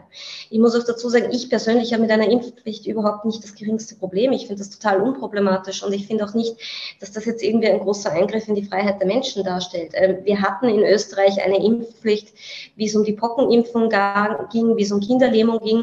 Ihr habt in Deutschland eine Impfpflicht. Ja, aber an der Stelle muss ich dich unterbrechen, weil äh, Pocken und Kinderlähmung und eine Impfung gegen Corona, das sind zwei verschiedene Paar Schuhe, weil wir es mit Impfungen zu tun haben, die jahrelang, vielleicht ein ganzes Leben halten. Und wir haben jetzt hier Corona-Impfstoffe, die teilweise nach der zweiten Impfung erstmal vier Monate hält und dann musst du boostern. Und ich finde schon, dass die Wirksam Wirksamkeit und die Dauer davon durchaus ein Argument sind, Impfpflicht ja oder nein. Und gleichzeitig, ich persönlich halte auch, grundsätzlich geht Impfpflicht. Gar keine Frage. Auch grundrechtstechnisch, sowohl in Österreich als auch in Deutschland. Nur bin ich an dem Punkt aktuell noch, Politik hat bei der Impfkampagne versagt. Hat sich im Sommer nicht gekümmert. Natürlich. Hat die Impfzentren zugemacht, hat kostenloses Testen abgeschafft. Und jetzt kommen sie mit einer großen Keule, wo teilweise auch Leute, die schon geimpft sind, sagen, also das geht jetzt aber zu weit. Also bringt doch, also erstmal Leistung von der Politik sehen, dass sie das vernünftig machen und dann kriegt man auch Vertrauen darin, dass die Impfpflicht kommt, ja. Also was soll ich einem Staat vertrauen, der die Impfkampagne freiwillig nicht hingekriegt hat? Jetzt dasteht und bei dem ganzen Boostern ein riesiges Problem hat, hier auf hier, zwei Meter weiter ist hier der Markt. Gestern war hier das mobile Impfen. Da haben die Leute drei, vier Stunden angestanden und die letzten, die da standen, haben keine Impfung bekommen, weil der Impfstoff ausging. Und dann hören die, ja, wir wollen jetzt eine Impfpflicht machen. Mit welchem Impfstoff denn, bitteschön? Also, das ist alles so chaotisch und mhm. ich, also ich würde das nicht gerne mit Impf, Impfungen vergleichen, die diese kürzere Wirksamkeit haben, das erste. Und dann bin ich noch an dem Punkt, wo ich sagen würde, können wir jetzt erstmal darüber reden, ob Politik überhaupt in der Lage ist, das zu tun, bevor wir sie aus der Verantwortung lassen und sagen, ja, mach eine Impfpflicht, dann ist das Problem erledigt? Nee, also da bin ich noch nicht so weit. Also wir haben, wir haben in Österreich Impfstoff ähm, zur Genüge. Wir haben in Österreich nicht das Problem, dass jemand sich nicht impfen lassen kann. Bei uns muss man sich auch keinen Termin ausmachen, sondern bei uns kannst du jederzeit rund um die Uhr ohne Anmeldung, ohne Termin, sogar ohne E-Card dich impfen gehen. Ähm, das heißt, ähm, nicht, es dauert zehn Minuten. Du musst nicht mal warten oder Schlange stehen oder irgendwas. Also ja, das es ist eine ganz andere Situation, das stimmt. Ja, also bei uns, bei uns ist, also gerade in Wien zum Beispiel, ähm, gab es sogar Konzerte, wo Konzertbesucherinnen sich impfen lassen konnten. Ähm, es gab in Freibädern Impfaktionen, ähm, wo Menschen, die im Freibad waren, sich impfen lassen konnten und so weiter. Also das ist in, in Österreich ist das nicht die Problematik. Ähm, Abgesehen davon, ich bin grundsätzlich kein liberaler Typ. Ähm, ich, ich halte Liberalismus grundsätzlich ähm, für, für wenig sinnvoll ähm, weil ich persönlich einfach glaube, zum einen dieser übertriebene Individualismus ähm, führt uns dazu, dass wir verkennen, dass wir im Kollektiv leben und dass wir Menschen halt Rudeltiere sind und wir uns auch nur im, im Kollektiv für, für eine gehobene Lebensqualität sorgen können.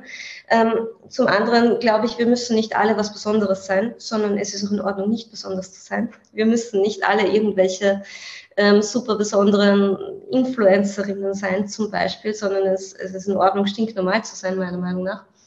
Ähm, also ich persönlich finde ja, und das ist das, was, was der Staat in, in meinen Augen in den letzten Jahren oder Jahrzehnten einfach zu wenig gemacht hat, der Staat ist das souverän, ist das, was wir wählen. Und der Staat sollte eigentlich meiner Meinung nach viel, viel stärker in die Wirtschaft eingreifen und dementsprechend auch viel, viel stärker regulierend in unseren Alltag eingreifen, im Interesse der Mehrheit. Und im Interesse der Mehrheit ist es ja, dass mehr Menschen geimpft sind. Und für mich hört die Freiheit des Einzelnen dort auf, ähm, wo die Freiheit der Masse abnimmt. Deswegen finde ich eine Impfpflicht absolut legitim. Wenn Deutschland es nicht einmal hinkriegt, dass Menschen sich impfen lassen können, dann ist das natürlich eine vollkommen andere Debatte. Da gebe ich dir zu 100 Prozent recht. Aber das Problem haben wir in Österreich nicht. Also in Österreich haben wir wirklich verhärtete Fronten und in Österreich haben wir wirklich die Problematik, ähm, dass wir einfach einen, einen großen Teil haben, der, naja, so groß ist der Teil gar nicht, aber wir, wir haben einen Teil, ich schätze mal, das sind so 10, 15 Prozent, die einfach wirklich, wirklich, wirklich nicht wollen. Ähm, da kann man tun und lassen, was man will, die wollen einfach nicht. Ähm, ich halte aber auch nichts davon, die zu bestrafen. Also Impfpflicht kann ja auch auf unterschiedliche Art und Weise ausgestaltet sein.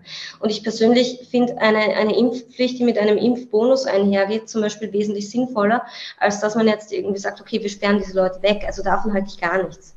Ähm, das, heißt, das geht ja auch gar nicht. Also es geht ja auch nicht um Impfzwang, ja. Das wäre ja, ja eher Impfzwang. Und äh, darüber redet auf, auf, keinen Fall irgendjemand. Äh, auch aus gutem Grund nicht. Äh, man sollte es auch nicht irgendwie erwähnen, weil Leute von der AfD das dann sofort aufgreifen. Herr Spahn hatte da gerade wieder so ein richtig schönes Fettnäpfchen. So nach dem Motto, na, es geht ja nicht darum, Frau Sarah Wagenknecht jetzt aus ihrer Wohnung zu zerren und sie auf offener Straße zu impfen. Und so, so Motto, und da, oh. Jens, geh doch einfach weg. Ähm, also er produziert da auch gerade die ganz, ganz falschen Bilder. Ähm, ja, wie gesagt, an sich geht es mir auch nicht um die Impfpflicht. Es geht um die Tatsache, dass ein großer Teil der Gesellschaft nach Solidarität schreit, der, ja. wenn das dann erfüllt ist, diese Solidarität nicht wieder erbringt. Also gerade bei den Themen, die wir besprochen haben. Und mhm. ich bin so müde. Ich bin so müde, das Wort Solidarität zu hören oder das ganze Geklatsche hatten wir ja auch letztes Jahr schon. Das sind die gleichen Leute, die jetzt eine Leistung von anderen einfordern und niemals was zurückgeben. Ganz und genau. auch die, also, also auch diese Impfprämiendebatte.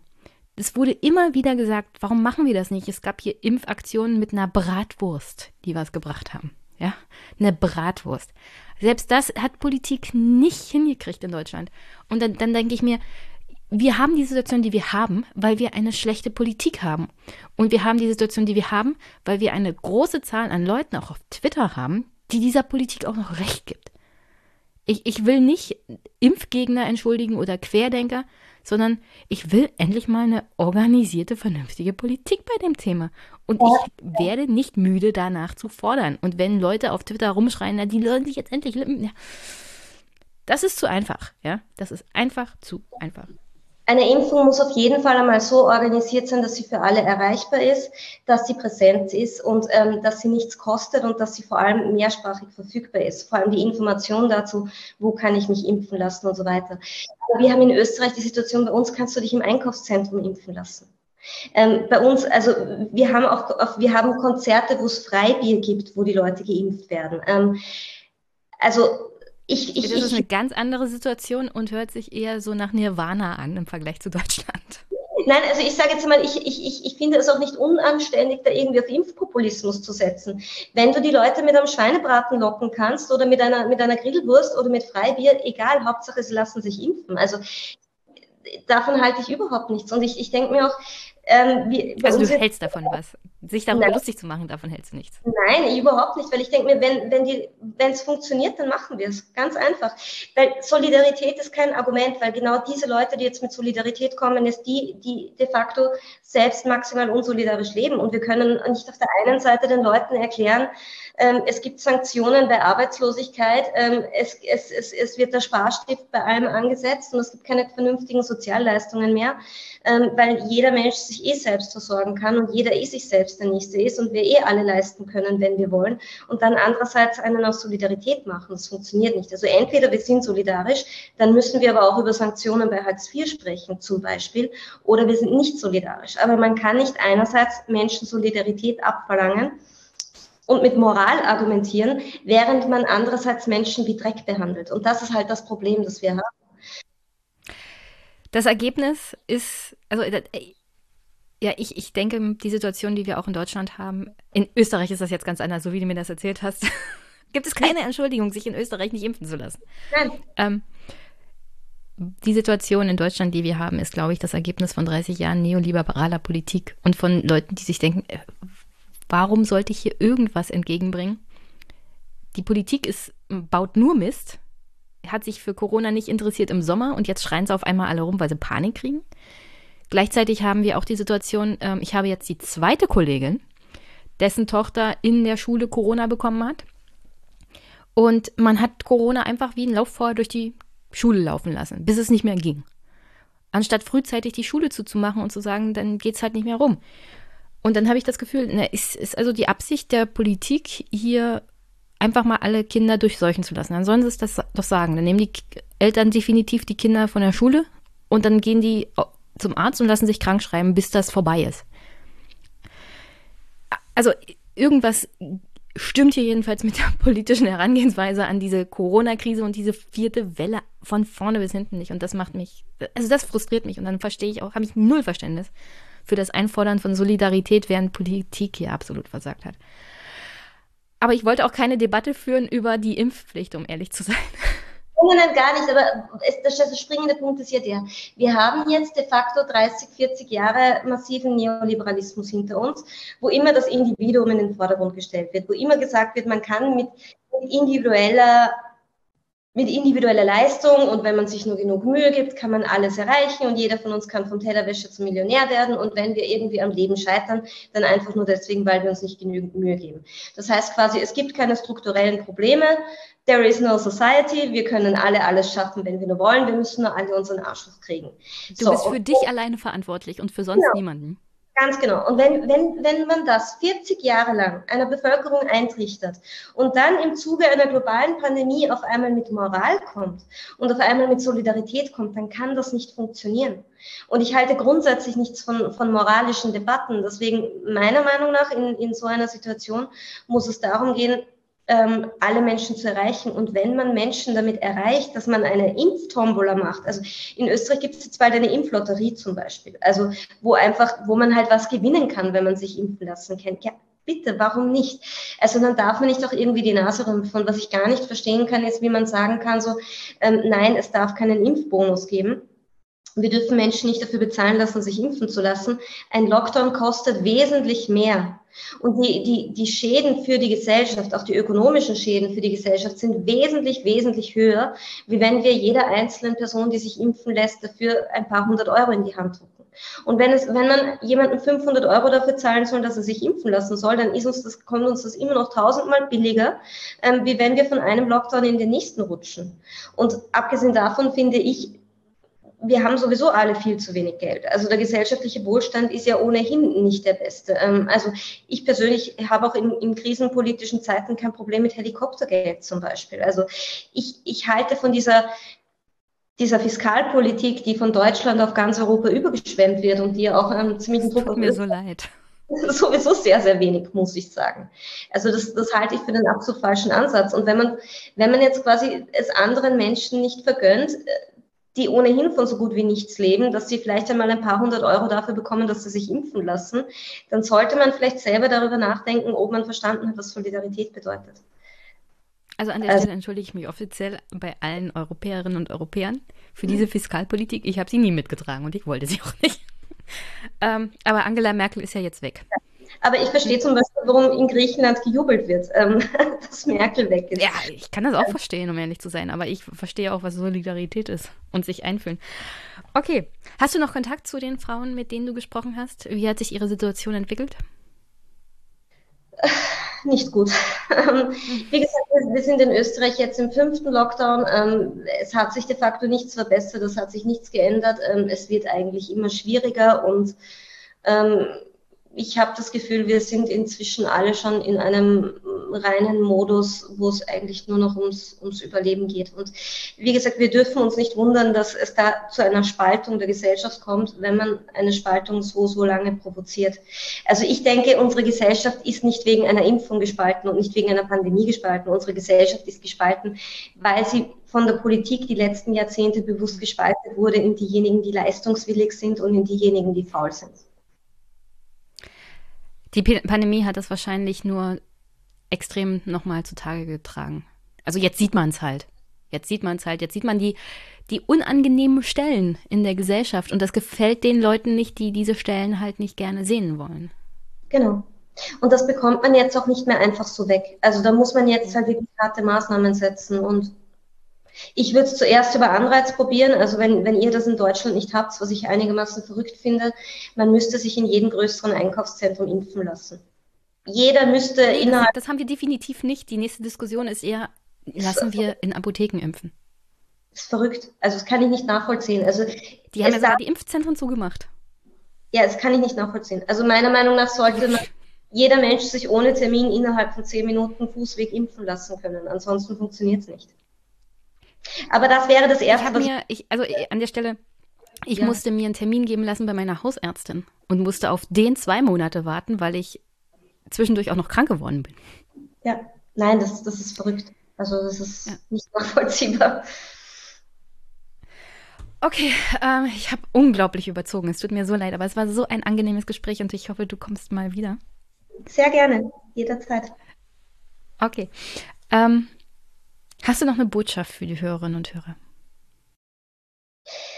Ähm, was was habe ich für eine Botschaft? Ich glaube, ich glaub, wir müssen einfach ähm, viel, viel, viel, viel stärker an die Politik adressieren, dass es die Aufgabe der Politik ist, die, das, die Interessen der, der Mehrheit und der großen Masse und der Bevölkerung zu vertreten.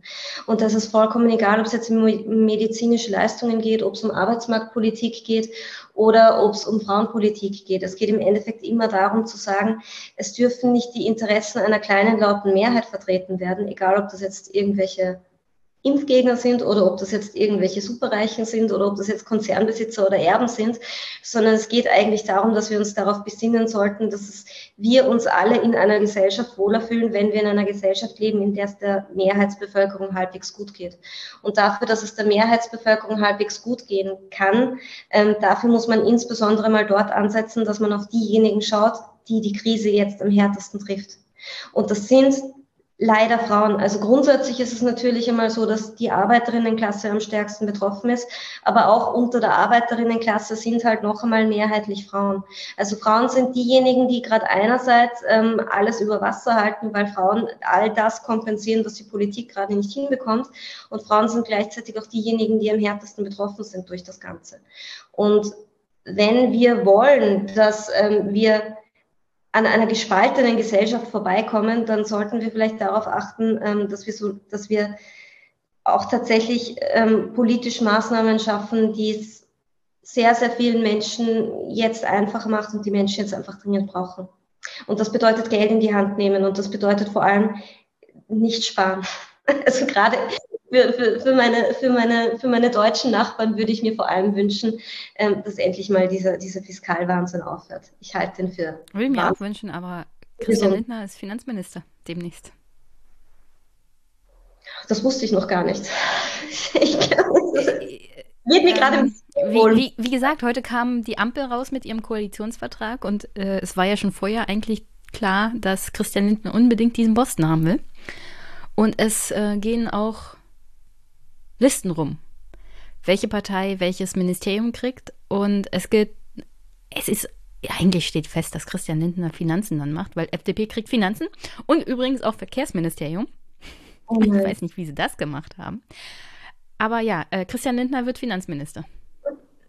Also keine Klimapolitik ähm, und kein. Oh, doch, in dem Koalitionsvertrag wird viel versprochen. Kohleausstieg bis 2030. Bis 2030 soll 80 Prozent ähm, der Energie in Deutschland aus Erneuerbaren kommen. Dafür will man investieren. Ich, es ist ambitioniert, um ehrlich zu sein. Ich frage mich halt, wenn, wenn Finanzen und Verkehr bei der FDP liegen, frage ich mich halt, wie das funktionieren soll. Ähm, aber gut.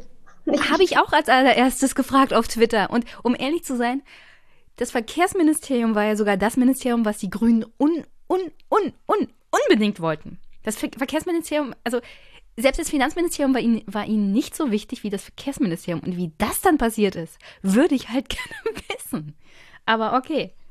Das Einzige, was die Grünen in Österreich in der Regierung in den letzten Jahren hinbekommen haben, ist die Infrastruktur. Und die Grünen haben bei uns das Infrastrukturministerium und das ist das Einzige, was sie hinkriegen und das kriegen sie wirklich gut hin.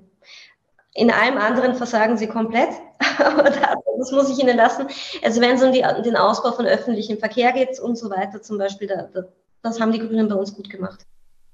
Ich, ich, muss, ich, muss den, ich muss den Koalitionsvertrag noch lesen, aber es gab Gerüchte, dass Grüne und FDP ja bei uns die Deutsche Bahn aufspalten wollen. Also in einem Bereich Netz und in einem Bereich äh, Dienstleistung.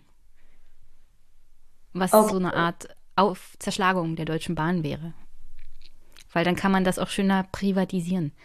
Die Teile, ja. die lecker sind für die Unternehmen, weißt du ja. ja Privatisierung kann man es gleich wegschmeißen.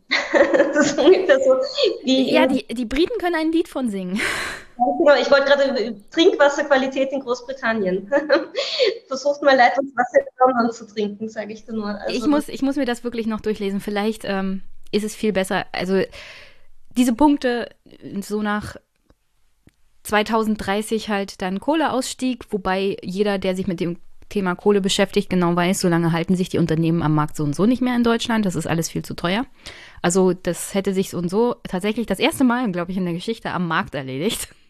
Mhm. ähm, und halt das mit den erneuerbaren Energien, ich weiß noch nicht ganz genau, wie sie das hinkriegen wollen, weil wir haben ja auch noch Realitäten und die Realitäten sind, dass sich der Energiebedarf en enorm steigern wird in Deutschland. Vor allem dann, wenn sie die Digitalisierung auch noch komplett gleichzeitig machen wollen. Und dann zu sagen, in acht Jahren, weil wir haben ja 2022, schaffen wir die Umstellung des Energiebedarfs auf 80 Prozent Erneuerbare. Ich, ich sehe es noch nicht kommen, es sei denn, sie führen wieder Atomenergie ein hier in Deutschland. Also meiner Meinung nach wäre Energiepolitik ja vor allem auch Wohnpolitik und das würde bedeuten, ähm, neue große Gemeindebauten zu bauen, die eine ordentliche Dämmung haben, die einen geringen Energieverbrauch haben und die vielleicht mit. Aber auch da gibt dir der Koalitionsvertrag was, weil die Bundesregierung will dann in Zukunft 400.000 neue Wohnungen bauen jedes Jahr, so wie ich das verstanden habe, und 100.000 davon sogar öffentlich gefördert. Und das, das soll sich mit, das, das wäre 100.000 für Deutschland? Das ist nee, ja 100.000 für die öffentliche, öffentliche Bereiche. Insgesamt 400.000 und 100.000 im öffentlichen Bereich. Für ganz Deutschland. ich ich habe es noch nicht ganz verstanden, weil mir scheint das dann 300.000 irgendwie für den privaten Bereich oder wie soll ich das verstehen? Ja, dazu, Aber vielleicht hat NTV das auch nicht richtig ausgedrückt. Ich habe den Vertrag, wie gesagt, noch nicht gelesen. Das ist extrem wenig. Also Wien ist eine ja, Stadt. Ja, ich weiß. Selbst wenn das stimmen würde, ist das extrem wenig. Also wir haben alleine in Wien glaube ich, ungefähr 600.000 Gemeindebauten in einer Stadt. Und Deutschland ist zehnmal so groß wie Österreich. also, das kommt, also aktuell haben wir beim Thema öffentliches Bauen in Deutschland ja eine negative Entwicklung. Das heißt, wenn wir 400.000 Wohnungen zusätzlich vom Bund gefördert und 100.000 alleine davon im öffentlichen Bereich. Keine Ahnung. Also ich, ich stelle mir das ein bisschen schwierig vor, weil diese Zahlen sind wirklich unglaublich gering. Ja. Äh, also äh, aber selbst das wäre eine Verbesserung zu dem, zu dem, was wir jetzt haben. Und das ist, es werden weniger anstatt mehr. Ja, aber das ist ja ein Desaster. Also ich glaube ja, also ge gerade in den Ballungszentren, ihr habt in Deutschland wirklich ein massives Problem mit Wohnraum. Also das wäre das nee, erste. ist mir noch nicht aufgefallen. ich will da nicht aus dem Ausland irgendwie zugreifen, aber ich bin jedes Mal extrem schockiert, wenn, wenn ich mit Menschen aus Berlin über, die, über den Wohnungsmarkt rede. Ja, in, in deinem Buch Leistungsklasse gibt es ein Part, der beschäftigt sich mit dem Berliner Wohnungsmarkt. Ja, genau. Ähm, weil, weil ich das als Außenstehende, ich, ich finde das so vorsinnflutlich. Also das hat. ja. Danke. Also, ich also, äh, wir, haben, wir haben diese Austeritätspolitik erstmal an uns ausprobiert und dann extra nach Europa exportiert, damit ihr alle mitkriegt, wie toll das ist. Ja, ähm, nein, das ist, ist, ist, ist wirklich ist total verrückt. Also ich weiß, dass Thatcher die gleiche Wohnbaupolitik in den 80er Jahren in Großbritannien betrieben hat, wie sie den gesamten öffentlichen Wohnbau privatisiert hat und gesagt hat, die Arbeiterinnen sollen sich einfach Häuser kaufen. Ähm, dann braucht dann keine, keinen öffentlichen Wohnbau mehr. Ähm, aber das wäre was, womit man in der, in der Energiepolitik tatsächlich ganz, ganz viel verändern könnte. Wenn man einfach solide, vernünftig neu baut, ähm, dann könnte man im Energiebereich wirklich extrem viel machen. Da müsste man aber wirklich viel Geld in die Hand nehmen und dann müsste sich, ähm, ihr habt ja das Schwarz hier sogar im Verfassungsrang, oder? Habt ihr immer noch diese, ihr habt so eine Spargrenze oder Schuldengrenze oder sowas in, im Verfassungsrang, oder? Wir haben eine Schuldenbremse in unserem Grundgesetz, ja. Das müsste sofort weg. Also das wäre, das müsste jetzt. Dazu, also zur Verfassungsänderung braucht es eine Zweidrittelmehrheit und die wird es nicht geben. Und mal abgesehen davon bekennen sich die FDP, die SPD und auch die Grünen zur Schuldenbremse. Man will es moderat reformieren für Investitionen natürlich. Was nicht möglich ist. Aber also, äh, ja. Aber das Problem ist noch nicht mal die Bundesebene. Das, das schlimmste Problem ist auf Landesebene, weil Länder nicht die Möglichkeit haben, Kredite aufzunehmen. Der Bund hat wenigstens noch die Möglichkeit, in einem bestimmten Prozentsatz des BIP Kredite aufzunehmen. Das ist bei den Schuldenbremsen für, den, für die Länder völlig raus. Ja, das ist verrückt. Und wenn du jetzt Bundesländer hast, die das Gleiche leisten müssen, übrigens wie auch der Bund selber, nämlich eine riesige Transformation sowohl beim Thema Klima als auch beim Thema Digitalisierung und ein Bundesland hast, das keine Steuer, also das keine Schulden aufnehmen darf, keine Kredite aufnehmen darf. Was willst du denn tun? Nein, ist nicht möglich. Also es lässt sich erstens nicht genügend Wohnraum schaffen, wenn man keine Schulden machen darf und schon gar keine sinnvolle Energiepolitik machen. Da muss man halt richtig Geld in die Hände nehmen. Und das nicht zuzugeben, ist ziemlich populistisch. Also Klimapolitik würde eigentlich bedeuten, viel, viel, viel, viel Geld in die Hand zu nehmen. Wie gesagt, das wird wahrscheinlich alles überstrahlt von diesen wunderbaren Sachen wie Wahlalter 16. Und wir setzen eine Wahlreformkommission ein, die mal prüft Parität und äh, fünf Jahre Legislaturperiode. Ich meine, das ist alles sehr nett. Aber Parität wird sofort gestrichen. Das geht mit unserem Grundgesetz nicht. Auch da müsste man eher mal eine Zweidrittelmehrheit Änderung Artikel 3 machen. Wird es auch nicht geben. Also Parität fliegt schon mal raus. Und das mit den fünf Jahren Legislatur will vor allem die FDP seit Jahren. Wahrscheinlich mit dem Gedanken im Hinterkopf, da müssen wir die Bürger ein Jahr später nochmal fragen, ob wir weiter regieren dürfen oder nicht. Und das finde ich, um ehrlich zu sein, ein Arschloch-Move. Ich will keine längeren Legislaturperioden, nicht mit Parteien wie der FDP. Aber ich kann dich beruhigen, seitdem wir die fünf Jahre lange Legislaturperiode haben, weil wir haben sie in Österreich, seitdem wird für uns alle zwei Jahre gewählt. also, seitdem hält also. Darauf kann ich mich aber nicht verlassen. Wir haben keinen Sebastian Kurz. Ja. Und bei uns ist die AfD auch nicht bei 30 Prozent und kann dann den ganzen Bums in die Luft jagen mit einem kleinen Ibiza-Video, ja. Aber verschrei es nicht, das geht schnell. Du hast keine Ahnung, wie schnell die AfD bei 30 Prozent ist. Wirklich. Wirklich. Beschrei es nicht. Ich, ja. ich, bin in dieses Fettnäpfchen getreten. Ich, dürf, ich darf es auch nicht beschreien, das stimmt. Vorsicht. Also vielleicht, vielleicht können wir uns ja in zwei Jahren darüber unterhalten, wie toll die Ampel äh, regiert hat, weil klimatechnisch ist es ambitioniert, das gebe ich zu, was ich bis jetzt gehört habe. 177 Seiten von dieser Wohnungsbaupolitik bin ich noch nicht so richtig überzeugt, aber vielleicht, es sind ja alles bloß Eckpunkte, die ich jetzt hier spontan mitbekommen habe. Deswegen nehmt es sowohl Veronika als auch mir jetzt nicht übel, falls wir was Falsches dazu gesagt haben.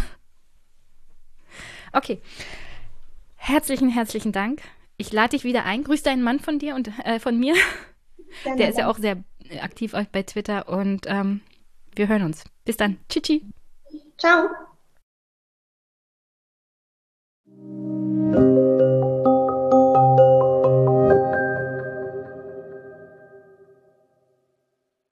So, und jetzt werden wir hier an der Stelle nochmal ein bisschen geschichtlich.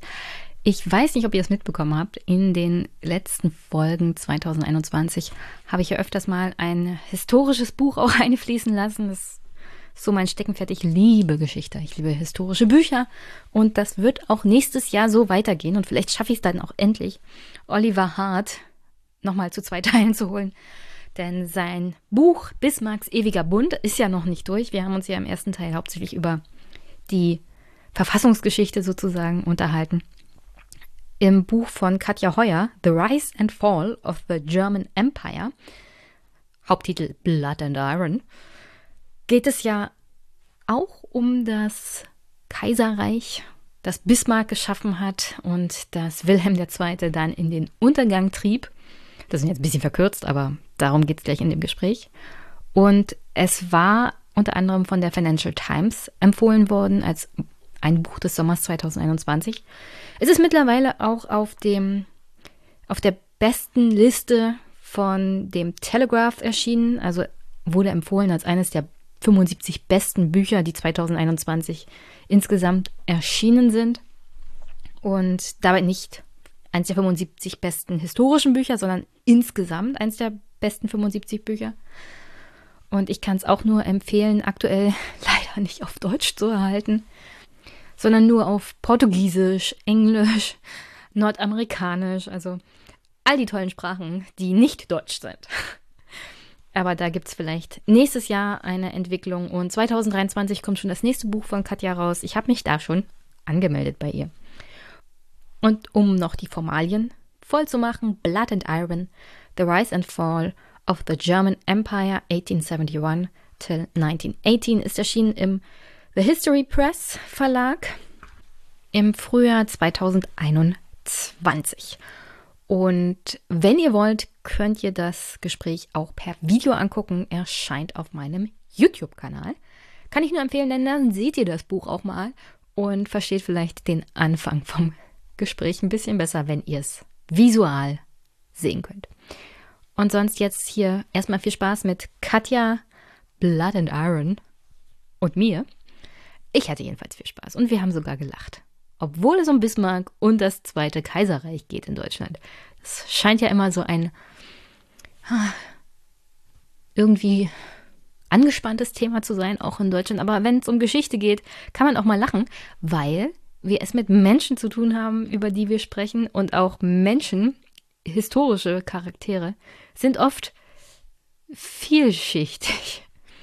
Und gerade Bismarck ist eine unglaublich schillernde und unterhaltsame Persönlichkeit aufgrund der Tatsache, wie er sich in seinem Leben halt auch verändert hat.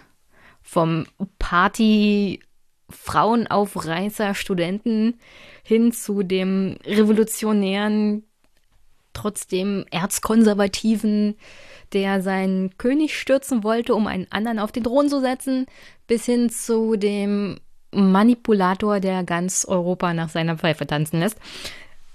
Unglaublich unterhaltsam, der Mann. Und deswegen lest das Buch und hört jetzt hier gleich in das Gespräch mit Katja rein. Viel Spaß!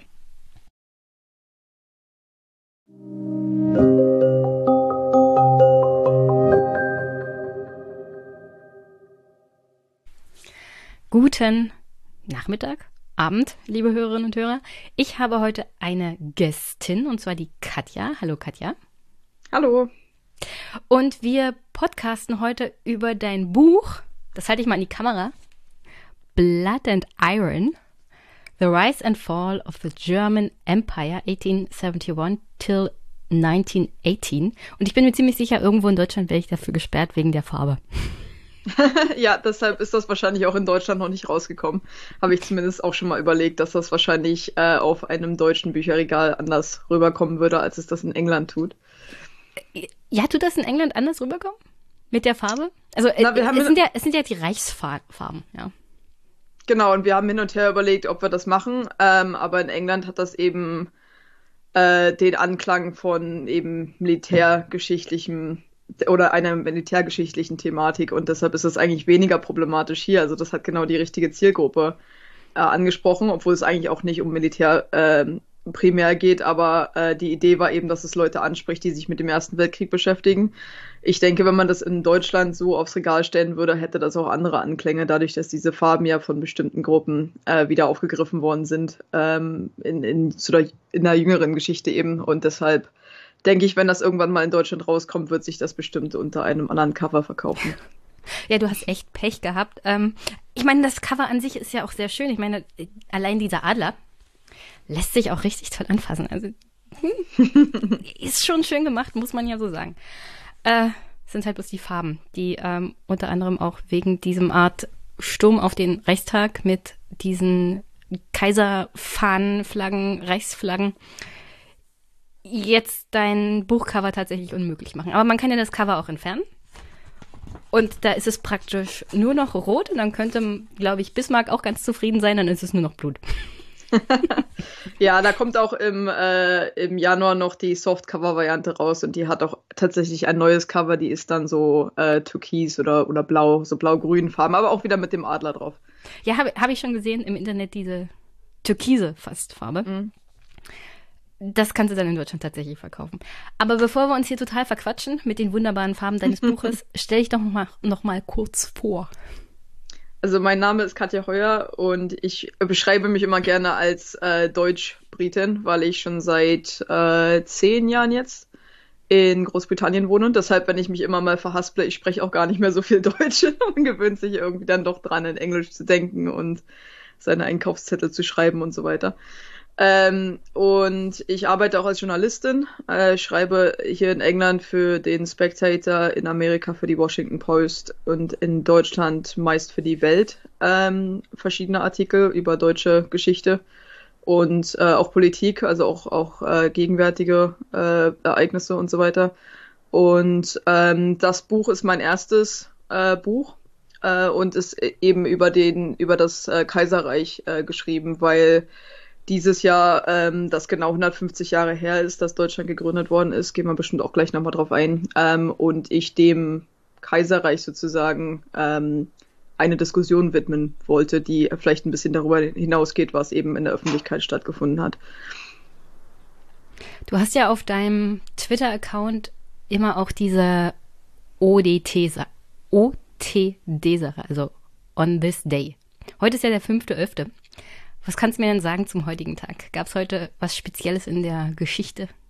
Ja, heute habe ich gepostet, dass an diesem Tag, äh, 1816, äh, das erste gesamtdeutsche Parlament, wenn man das so bezeichnen äh, wollte, getagt hat, das erste Mal äh, in dem Ton- und Taxis-Palais in Frankfurt. Ähm, Gesamtdeutsch vielleicht eher in, in Anführungszeichen, weil das noch die, der Deutsche Bund war und nicht, nicht ein deutscher Nationalstaat an sich, sondern eben eine sehr lockere Zusammenstellung von, von den 39 deutschen Staaten, die Napoleon übrig gelassen hat. Aber in dem Sinne ist es trotzdem das erste gesamtdeutsche Parlament und deshalb gedenkenswürdig. Und wie du schon sagst, das mache ich halt jeden Tag auf Twitter, dass ich immer aus der deutschen Geschichte mir was aussuche, äh, was ich gerade finde, woran man vielleicht ein bisschen so eine Diskussion auch wieder anstoßen kann online. Ähm, und eben alles so in der, innerhalb der letzten 200 Jahre, sage ich mal, bin ich meistens angesiedelt von der deutschen Geschichte. Aber quer durch den Gemüsegarten kann kulturelles, wissenschaftliches, politisches, geschichtliches sein. Du hast ja in Jena dann wahrscheinlich Geschichte studiert. Warum Geschichte? Ja, das hat mich schon immer fasziniert. Äh, ich bin in, in Ostdeutschland geboren, aufgewachsen, hört man vielleicht auch ein bisschen am Dialekt. Oh, äh, ein Ossi. Und wir alle, gut. ja, ähm, und fand das eigentlich überraschend, äh, als ich dann in den 1990er Jahren äh, in der Schule war, dass, dass die Lehrer äh, eben einfach, sag ich mal, wenn man es wenn man's unvorteilhaft ausdrücken möchte, ihr Fähnchen im Wind gedreht haben, vor allem die Geschichtslehrer. Ähm, und da gab es mehrere Diskussionen, hitzige Diskussionen darüber, dass wir eben immer wieder gefragt haben, na, wie hätten Sie das denn vor, vor, vor drei oder vier Jahren noch unterrichtet? Ähm, und, und man da eben immer mit Schweigen irgendwie, oder einem da mit Schweigen begegnet worden ist. Und viele von den Lehrern haben sich eben auch äh, daran angestoßen, dass die ja auch nochmal neu lernen mussten. Also die waren zum Teil ja 20, 30 Jahre lang Lehrer und dann wurde ihnen gesagt, nee, das war alles falsch und das musste sich wieder umdrehen. Jedenfalls hat mich das da angestoßen, dass eigentlich die deutsche Nationalgeschichte kompliziert ist und immer in so Episoden, sage ich mal, stattfindet. Also da ist immer so ein, so ein Schnitt, sei das 45 oder 49 oder 89. Ähm, und dann auf einmal fängt eine komplett neue Episode an. Und das, das ist eigentlich bei anderen äh, Ländern ja nicht ganz so extrem. Die haben ja meistens nicht solche Riesenumstoßmomente oder jedenfalls nicht so viele wie die deutsche Geschichte.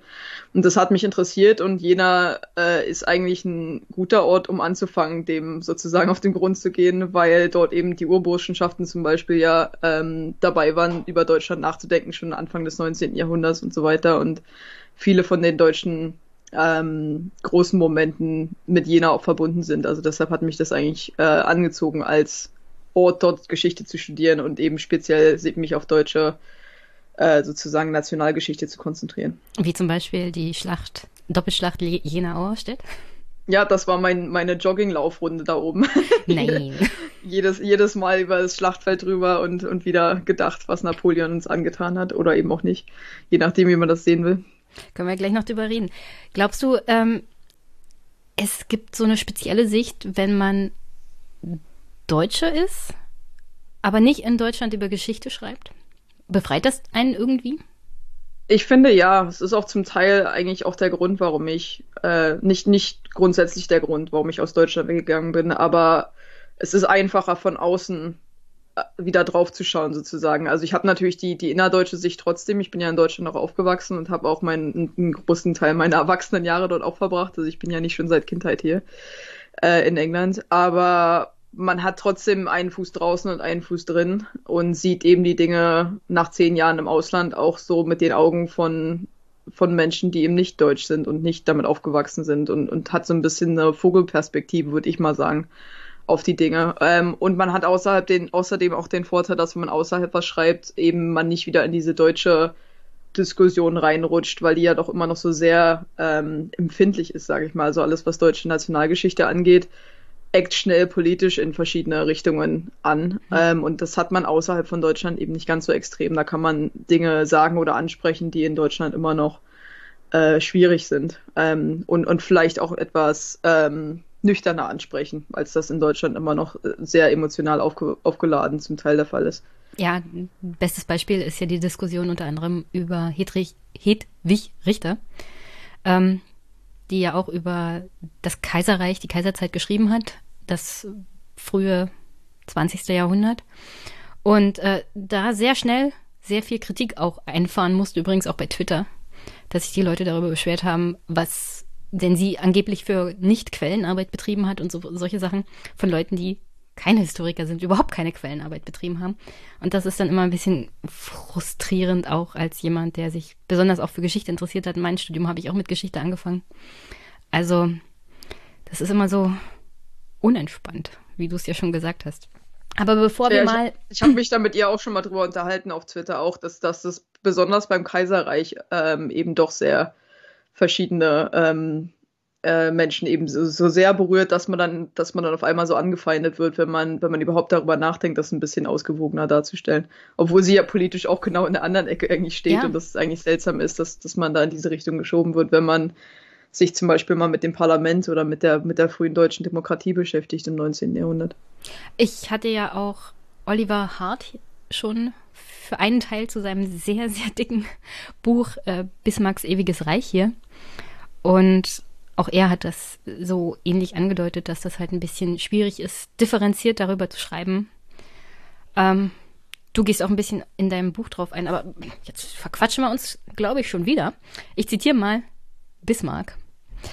Es wird niemals so viel gelogen wie vor der Wahl, während des Krieges und nach der Jagd. Wir hatten ja gerade eine Bundestagswahl. Und als jemand, der, wie gesagt, die Vogelperspektive hat, wie würdest du den deutschen politischen Zustand aktuell beschreiben?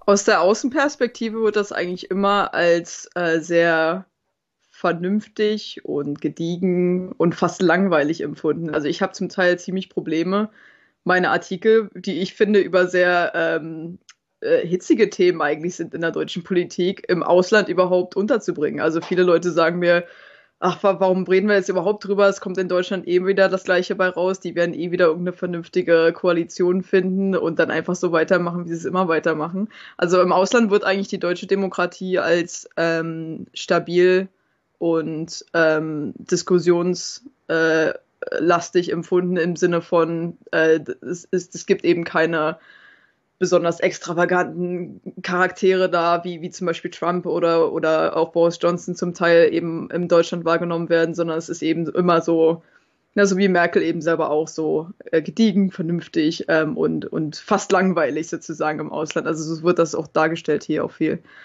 Ähm, und ja, ich finde auch zumindest, dass man das in Deutschland manchmal vergisst, dass Deutschland eigentlich ziemlich weit gekommen ist, demokratiemäßig. Also es sieht ja zum Teil immer so aus, als wenn das eben alles so immer ewig ausdiskutiert werden muss, aber dass wir das eben mittlerweile tun, ohne dass es riesige Umschwänge gibt, äh, zeigt hoffentlich, dass wir uns in die richtige Richtung bewegt haben, längerfristig. Du hast die deutsche Bundestagswahl aber auch als einen Zirkus bezeichnet. Als, also ein, ein, einer deiner Artikel hat sich darauf bezogen, unter anderem auch die mediale Herangehensweise an diese Wahl. Ja, weil das fast von den Inhalten abgelenkt hat. Also wenn man dann zum Beispiel die in dem Artikel jetzt speziell ähm, habe ich mich darüber ausgelassen, dass man eigentlich Politiker nicht unbedingt auf kleine Stühlchen in Zelte setzen muss und sich dann darüber auslässt, ob sie richtig oder falsch den Kindern die Fragen beantwortet haben, die ganz offensichtlich äh, geskriptet waren, zumindest zum Teil. Ähm, und dass es einfach komplett vom Thema ablenkt, meiner Meinung nach. Also man kann ja die Debatte auch normal in, innerhalb der, der etablierten Gremien sozusagen führen, ohne dass man dass man eben in diese seltsamen Formate geht, die, Deutschland da jetzt neuerdings äh, erfunden hat und erfinden muss, offensichtlich. Ähm, und ich finde auch immer die, die Duelle zum Beispiel auch, äh, das hat dann eben viel, also die Fernsehduelle oder Trielle, das wurde ja dann auch viel äh, interpretiert, wie die Körpersprache der Menschen dort war oder der verschiedenen Politiker oder welche Phrase sie genau an welchem Zeitpunkt gewählt haben, ob die Zeiten eingehalten worden sind, die sie zum Reden hatten. Und das lenkt alles meiner Meinung nach von der Debatte ab. Und das ist sicher in Deutschland nicht schlimmer oder nicht äh, krasser, als es im Ausland auch der Fall ist. Ähm, aber es ist ein neues Element meiner Meinung nach, was, was so langsam jetzt mit reinrutscht, diese, diese mediale Komponente. Hm. Du hast ja sicher dir wenigstens in Teilen die erste Sitzung des Bundestages jetzt angeguckt. Also der 20. Deutsche Bundestag kam ja zusammen. Und unter anderem, das war dann auch bei Twitter Thema, hat ja oh, Wolfgang, Wolfgang Schäuble darauf hingewiesen, dass ein Parlament halt Kompromisse findet und ausdiskutiert und dass Politik also ich übersetze jetzt mal, dass Politik nicht wie Wissenschaft ist. Also, dass man zwar Forderungen maximal stellen kann, und da hat er offenkundig die Fridays for Future Bewegung angesprochen, aber dass das Parlament halt ausdiskutiert und dann Kompromisse findet. Und das ist ja genau entgegen dem, was du gerade angedeutet hast, dass halt die Demokratie gerade deswegen in Deutschland erfolgreich ist, weil wir diesen Weg dahin gefunden haben, nicht mehr maximal die Forderungen von Gruppen umzusetzen, sondern dass wir versuchen, einen gesellschaftlichen Ausgang gleich zu finden. Gleichzeitig wurde das auf Twitter halt ähm, negativ wahrgenommen als eine Arroganz eines alten weißen Politikers, der die Notlage des Klimawandels nicht versteht. Also geht das zusammen? Klimawandel und Demokratie? Äh, ja, ich denke schon. Ich meine, man vergisst ja auch immer, dass, dass Twitter nicht der Rest der Welt ist äh, und eben auch ein sehr schmales Spektrum eigentlich der Bevölkerung darstellt, sowohl altersmäßig als auch politisch äh, betrachtet. Und dass es in, dass die Fridays for Future Bewegung nicht für die ganze Bevölkerung spricht, sondern eben für einen Teil davon und dass, wie, wie Schäuble ja auch schon gesagt hat, dass das dann eben ausdiskutiert wird und, und abgewandelt wird und, und man Kompromisse finden muss. Der zum Beispiel, wenn ich jetzt mal ein Beispiel nehme aus, aus meiner ehemaligen Heimat in Brandenburg, wenn da mitten in der Pampa jemand wohnt, der eben sein Auto braucht jeden Tag, um die 30 Kilometer zur Arbeit zu fahren, der wird eine andere Meinung dazu haben, als ein Student, der in Berlin wohnt ähm, und mit der, mit der Bahn zur Arbeit fährt. Ähm, und dadurch muss eben zwischen diesen beiden Positionen, die sind ja beide Teil der Gesellschaft, zahlen beide ihre Steuern. Na gut, im Fall des Studenten vielleicht nicht. Aber so grundsätzlich eben. Also ich habe als Studentin auch gearbeitet und da musste ich auch Lohnsteuer bezahlen. ja, ja, so oder so sind jedenfalls beide Erwachsene und Teil des Systems und, und haben beide eine Stimme und man muss dann eben Kompromisse finden. Und in der Hinsicht ähm, können diese beiden Sachen schon nebeneinander existieren, dass man eben ein Demonstrationsrecht hat und das Recht auf Meinungsäußerung ist auf der einen Seite da und aber jeder hat das und äh, die, die Politiker sind eben theoretisch zumindest sitzen die ja da, um zwischen diesen ganzen Stühlen eben irgendwo eine Lösung zu finden, die äh, vielleicht der, der kleinste gemeinsame Nenner manchmal ist, aber eben trotzdem hoffentlich in die richtige Richtung führt. Was würde denn Bismarck zur Ampel sagen oder so generell zum Ton im Parlament? Gute Frage. Äh, ich glaube, Bismarck hat sich damals, als er das Parlament eingerichtet hat, mit, mit dem freien äh, Wahlrecht, zwar nur für Männer, aber trotzdem zu dem Zeitpunkt schon extrem äh, demokratisch, weil es eben für alle Männer über 25 war, egal welcher soziale Status oder welche, wie viel Geld da dahinter hängt. Und das hat ihm eigentlich selber, glaube ich, dann hinterher auch so ein bisschen in, in den Hintern gebissen, sage ich mal, ähm, weil er sich dann die ganzen fast 20 Jahre, die er eben an der Macht war, äh, als Kanzler auch mit dem Parlament rumärgern musste. Also ich denke, er würde heute im Parlament viele der Probleme erkennen, also für ihn von ihm betrachtet Probleme erkennen, die, die er damals auch schon ähm, lösen musste. Eben, dass da so viele verschiedene Fraktionen sitzen, jeder will sein eigenes Ding machen und irgendwie muss man doch immer eine, eine äh, Lösung finden am Ende. Und vor allem hatte er die Verfassung auch schon so ausgelegt, dass äh, das Parlament eben äh, zustimmen muss, irgendwelchen ähm, äh, Gesetzentwürfen, die er, der, die er entlassen, erlassen wollte. Da muss ja trotzdem das Parlament zustimmen. Ähm, und das ist ja im Moment immer noch genauso. Und die Tatsache, dass da eben ähm, hunderte von Leuten sitzen mit ihren eigenen Ideen, die Parteien jeweils Ideen haben innerhalb der Parteien, die, die Fraktionen und so weiter, und man da eben Kompromisse findet und die Kompromisse dann eigentlich keinem gefallen am Ende oft, äh, ist, glaube ich, ein Problem, das er sehr gut erkennen würde und, und auch, äh, das ihm nicht befremdlich vorkommen würde. Würde er Zigarre rauchen im Parlament? Na, heute nicht mehr, darf er ja nicht mehr. Obwohl das durfte er damals auch schon nicht, diese äh, Darauf gehen wir noch die, ein. Du da anspielst. ja, äh, ist ja auch genau deshalb äh, eskaliert, weil eigentlich, also früher im, in dem ähm, gesamtdeutschen Parlament eben nur der Vorsitzende rauchen durfte. Das war extra ein, ähm, naja, es gab keine Regelung dafür an sich. Also es war einfach so eine Geflogenheit, dass also nur der Vorsitzende raucht. Traditionelles Privileg.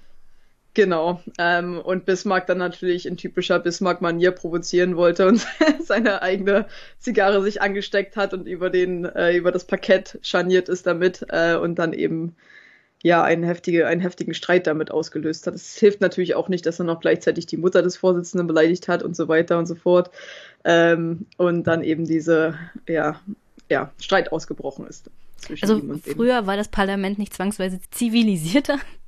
Nein, ich glaube, die Probleme, die, die wir heute da sehen, äh, die gab es schon immer und ich glaube, das wird sich auch nicht verändern. Verhältnismäßig ist ja das deutsche Parlament immer noch relativ gediegen, sage ich mal. Also wenn man sich zum Beispiel in, in Großbritannien äh, das Parlament anguckt, da sind ja schon mal die Sitzbänke äh, nicht im Kreis angeordnet, sondern gegenüber.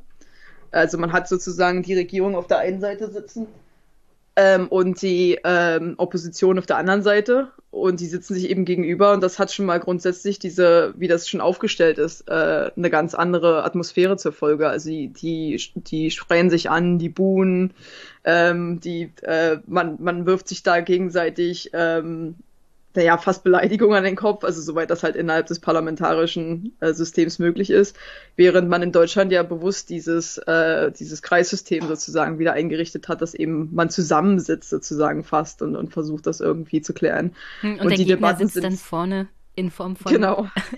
Exekutive und Bundesrat.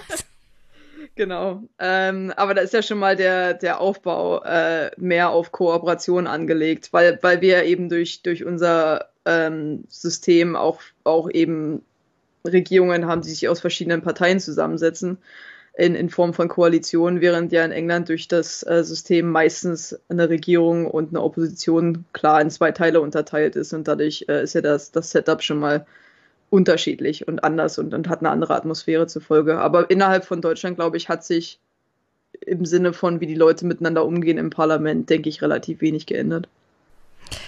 Du hast ja angedeutet, dass 2021 der 150. Jahrestag der Gründung Deutschlands war.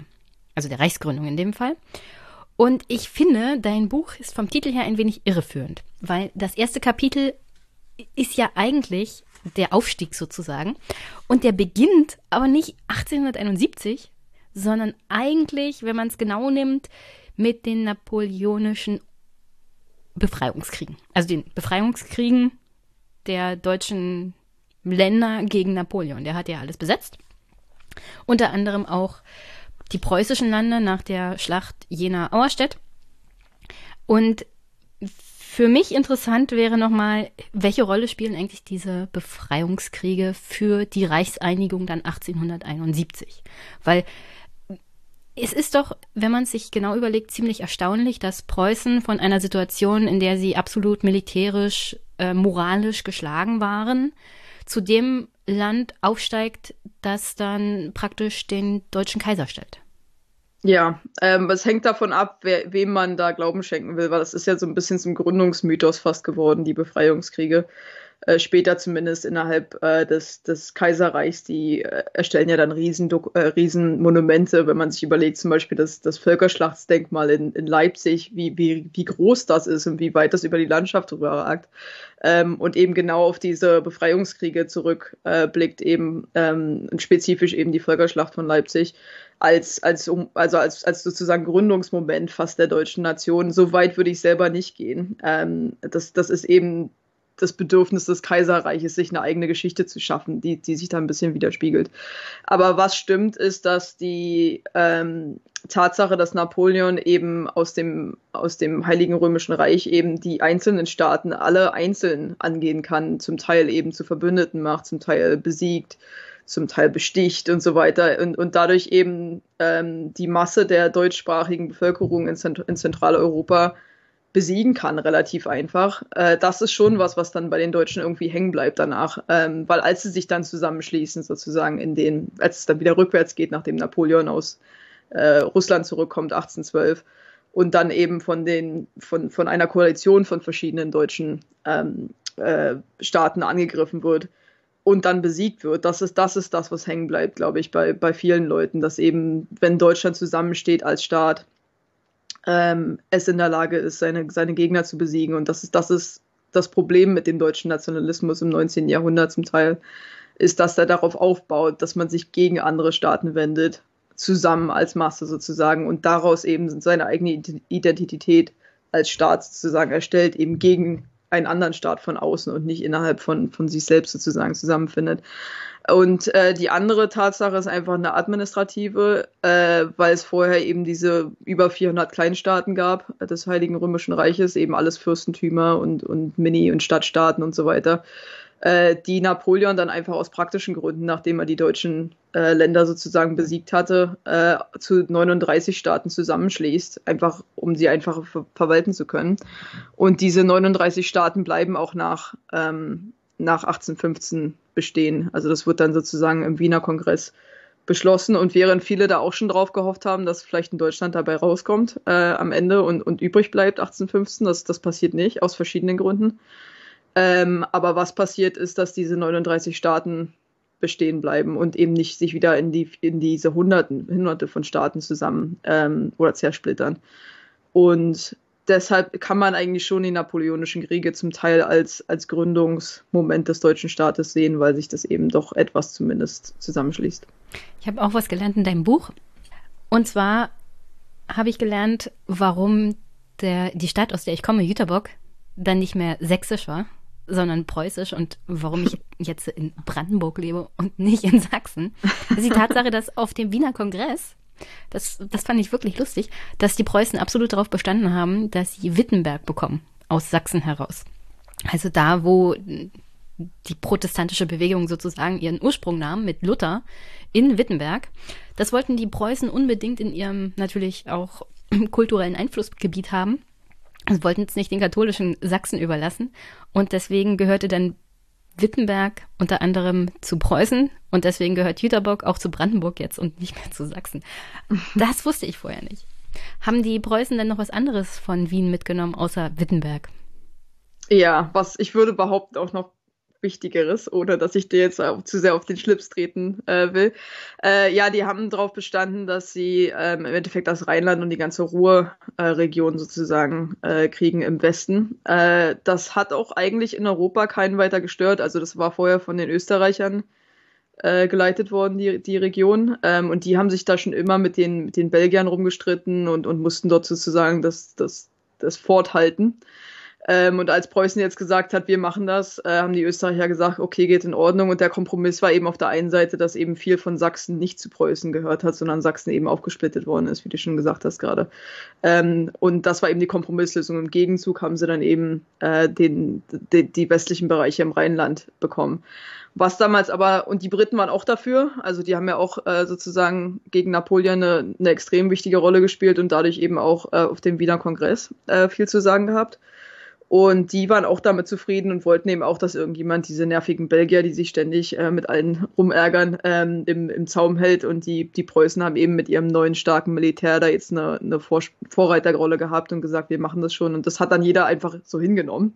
Äh, und äh, das gibt aber natürlich dann Preußen äh, einen Riesenvorteil im 19. Jahrhundert, in dem sie eben viele ähm, Eisen und Kohle vorkommen und auch andere äh, natürliche Ressourcen dann auf einmal, die dort eben natürlich vorkommen, äh, zur Verfügung stehen. Und wenn man sich überlegt, dass die industrielle Revolution da gerade in ihren Anfangsschuhen gesteckt hat oder in ihren Kinderschuhen gesteckt hat, hat das natürlich Preußen dann auf einmal einen Riesenvorteil gegeben gegenüber Österreich, äh, sich da an die Spitze zu setzen dieser Bewegung und, und diese Ressourcen eben auszunutzen, um sich, um sich eine riesen äh, Wirtschaft anzueignen und aufzubauen, die sie dann eben im Laufe des 19. Jahrhunderts, die Preußen, an die Spitze dieser deutschen Bewegung stellen und eben nicht mehr Österreich. Und das, das hat dann schon ziemlich heftige politische äh, Folgen.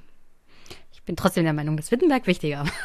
nein, nein, natürlich nicht. Das war nur es war nur interessant, dass ich äh, lernen durfte, warum das so war. Ich wusste nur, dass wir irgendwann mal sächsisch waren also der Teil von Brandenburg, der südliche Teil. Und ähm, ich hab, wusste nie, warum wir dann auf einmal preußisch bzw. brandenburgisch wurden. Und jetzt weiß ich es halt. Wir überspringen mal den ganzen Teil, der dann bis 1848 passiert, weil 1848 kommt ja eigentlich der wichtige Mann auf die politische Bühne, der auch einen großen Teil des Buches einnimmt, und das ist Bismarck. Ich finde es auch hier super interessant, wie manchmal in der Geschichte Zufälle eine Rolle spielen. Ja?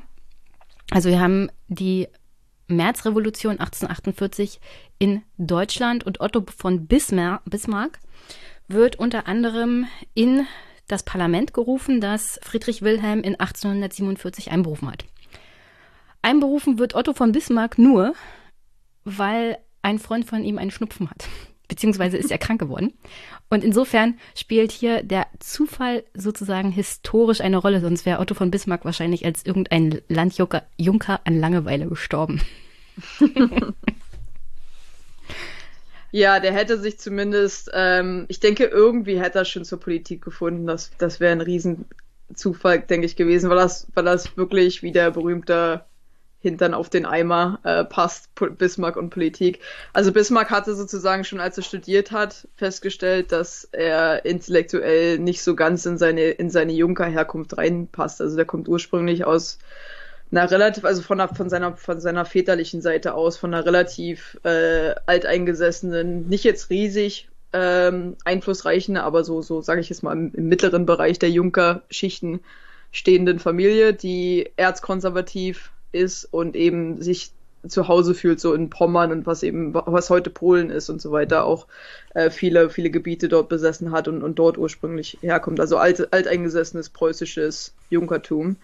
Von seiner Mutterseite aber äh, hat er schon so eine politische Ader mit drin, weil ihr Vater Politiker war und die eben so sehr, ihr seine Mutter auch sehr intelligent war äh, und, und eben auch so, äh, sag ich mal, so eine politische Ader auch hatte. Also die hat sich selber auch sehr für Politik interessiert, seine Mutter, und sich auch immer wieder äh, berühmterweise so in verschiedene Diskussionen eingemischt, wo sie eigentlich als Frau äh, nicht mitreden sollte, ähm, sich dann aber auch sehr, sehr dafür interessiert hat. Und ich glaube, von der Seite hat Bismarck schon so eine politische Ader irgendwie mitbekommen, während von seinem Vater eben diese richtig erzkonservativen Einstellungen kommen, die er eben auch sein ganzes Leben lang äh, behält. Und die Tatsache, dass er dann schon im Studium feststellt, dass er da nicht so richtig reinpasst und dann ist er mit dem Studium fertig und weiß nicht so richtig, was er mit seinem Leben machen will und hm, versucht Studenten. verschiedene ja, genau. Versucht verschiedene Sachen zu machen, äh, findet aber irgendwie nicht so richtig seine Lebensaufgabe als zweiter Sohn auch noch. Er ist ja der zweit, ähm, der ist ja der, der zweitjüngste sozusagen. Nee, nicht zweitjüngste, also der, der, der jüngere. Ja, zweitgeborene, genau. Ähm, und weiß deshalb eigentlich nicht so richtig, was seine Bestimmung im Leben ist. Und als er dann wieder auf seinen Hof zurückkehrt, auf, seinen, äh, auf den Hof seines Vaters und den leitet, da ist er eben die ganze Zeit von diesen Junker äh, umgeben, die eben nur daran interessiert sind, was auf ihrem Hof passiert und eben nicht über den Horizont hinaus gucken oder über den Tellerrand hinaus gucken. Und er sagt selber, es, es war langweilig, ähm, er hat angefangen zu trinken, äh, massenweise, hat einen Haufen Affären angefangen, soweit das möglich war in der, in der Pampa. Äh, und ihm war einfach langweilig. Und wie du schon sagst, dann wurde er auf einmal ins Parlament einberufen, äh, eben weil jemand anders krank geworden ist. Und kam zurück zu seiner Frau nach, nach Hause, Johanna, ähm, und sagt zu ihr, das, das war einfach super. Ich habe mich da voll wohl gefühlt und äh, Intrigen überall und, und Allianzen, die man gründen muss und Feinde, die man sich macht, Freunde, die man macht und so weiter. Also er war sofort von der Politik angetan und, und auch von den Aspekten, die man heute eher so als, als negativ eigentlich betrachtet. Also eben dieses diese Intrigen, die man so hinter den, hinter den Bänken führt und, und in den Korridoren führt, sozusagen des, ähm, des Parlaments, das hat es ihm eben angetan und da wusste er, jetzt hat er seine Lebensaufgabe gefunden.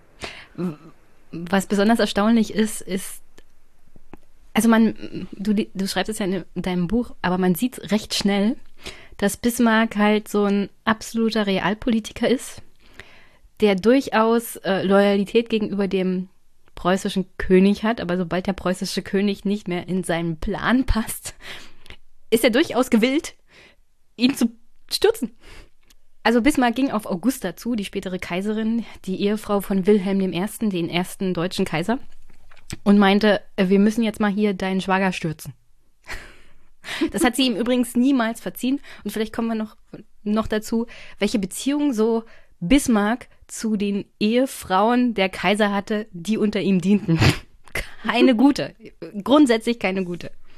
Also wie, wie erklärt man sich das? Dass man hier einen erzkonservativen Landjunker hat, der die Politik liebt und der sich sagt, ich tue alles für den Kaiser, aber wenn der Kaiser nicht so will wie ich, dann habe ich auch kein Problem damit, ihn zu putschen.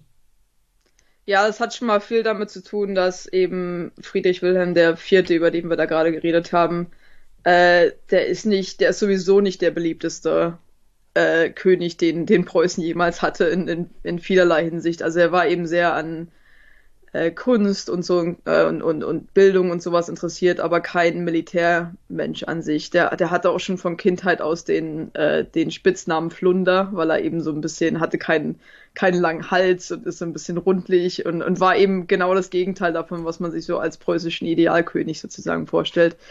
Und als dann äh, die Revolutionen losgehen, 1848 äh, und 49, ist der, äh, wie er, auf, wie er darauf reagiert, das ist vielen zu zögerlich. Und, und der geht ja zum Teil auch äh, fast darauf ein, eben mit den, mit den äh, Demonstranten, die da eben auch nach Demokratie und Sozialismus und äh, Essen und allem möglichen rufen. Also es, das, das heißen ja bewusst Revolution nennen, weil die ja aus verschiedenen Sachen ausgebrochen sind. Ähm, aber er zum Beispiel gibt es diese, diese fast bizarre äh, Episode, wo er sich äh, eine deutsche Fahne besorgt, also mit diesen deutschen äh, Farben eben drauf, schwarz, rot, gold, äh, sich, sich sozusagen in die einwickelt und dann über ähm, durch Berlin reitet auf dem Pferd und, und sich sozusagen den Studenten fast so ähm, und, und den anderen Leuten, die da demonstrieren, eben fast anbietet und sagt, ja, ja, ich bin ja auf eurer Seite und so weiter. Und das löst natürlich bei Bismarck verschiedene Alarmglocken im Kopf aus. Ähm, nicht, dass der jetzt doch noch hinterher das ganze System äh, reformiert oder sich selbst abschafft oder wie auch immer. Also man darf ja auch nicht vergessen, auch wenn natürlich Bismarck 1815 geboren ist, was nach der Französischen Revolution ist, hat die Französische Revolution ja schon Schreckgespenster ausgelöst in Europa, die, die den Leuten immer noch im Nacken saßen. Und, und Bismarck macht sich da schon Sorgen, was aus der, aus der äh, Monarchie und aus dem ganzen Ancien Regime sozusagen wird, wenn der König da nicht dagegen hält. Und deshalb äh, geht er eben auf Augusta zu, die eben, wie du gesagt hast, die Schwägerin ist äh, und deren Mann Wilhelm äh, sozusagen das soldatische Pendant sozusagen zu äh, Friedrich Wilhelm ist äh, und in Bismarcks Sicht besser geeignet wäre. Also es geht eigentlich ja nicht um die, um die Demokratieabschaffung, wenn Bismarck sich gegen den oder hinter dem Rücken des Königs sozusagen bemüht, ihn abzuschaffen, sondern ja, er, um die, er hatte ja unter um anderem bewaffnete Kollegen dann besorgt und so, so eine verrückten Dinge. Ja, genau, um in Berlin einzureiten und den, den König zu schützen und so weiter. Aber das ging eben nicht darum, die Demokratie, äh, die, die Monarchie per se abzuschaffen, sondern ähm, den, den König mit einem anderen König zu ersetzen. einen, der seiner Meinung nach die Monarchie besser beschützen hätte können als, als sein Bruder. Das war 1848. Die Märzrevolution plätscherten dann aus. Aus der Demokratie wurde nichts. Das Ancien Regime, beziehungsweise auf alle Fälle die preußischen Könige waren gestärkt hervorgegangen, beziehungsweise waren sie jedenfalls auf alle Fälle noch auf dem Thron. Und äh, Bismarck verlor so ein bisschen das Standing. Unter anderem wurde dann tatsächlich Wilhelm I. König von Preußen und Bismarck wurde sozusagen weggelobt. Ja. 1862 kommt er wieder, weil große Panik ausbricht wegen einer Budgetproblematik im Parlament. Das kann Eine man so sehr, nennen, ja. sehr lustige Episode. Ich hatte das mit Oliver Hart schon besprochen in, dem, in, dem, in der Folge, wo er da war. Aber das war, also das ist auch wieder so erstaunlich, dass der preußische König praktisch so, so eine Art Nervenzusammenbruch hat und sagt, mhm. also ich will jetzt hier alles hinschmeißen, dann lasse ich halt meinen liberalen Sohn und seine britische Ehefrau ran. Und dass jemand Bismarck sozusagen aus St. Petersburg herbeiruft und Bismarck. Ja, oder aus, aus Paris an der Stelle. Oder in Paris, Paris ja. ja. Äh, vorher war er in Russland und dann war er in Paris. Ja. Bismarck, komm schnell. Äh, wie war das hier? Ah ja. Periculum in mora dépêchez-vous. There is danger in, the, in delay, hurry. Also komm um Gottes Willen nach Hause. Beeil der dich. König dreht durch. genau. Und dann schreibst du hier in deinem Buch. What happened next?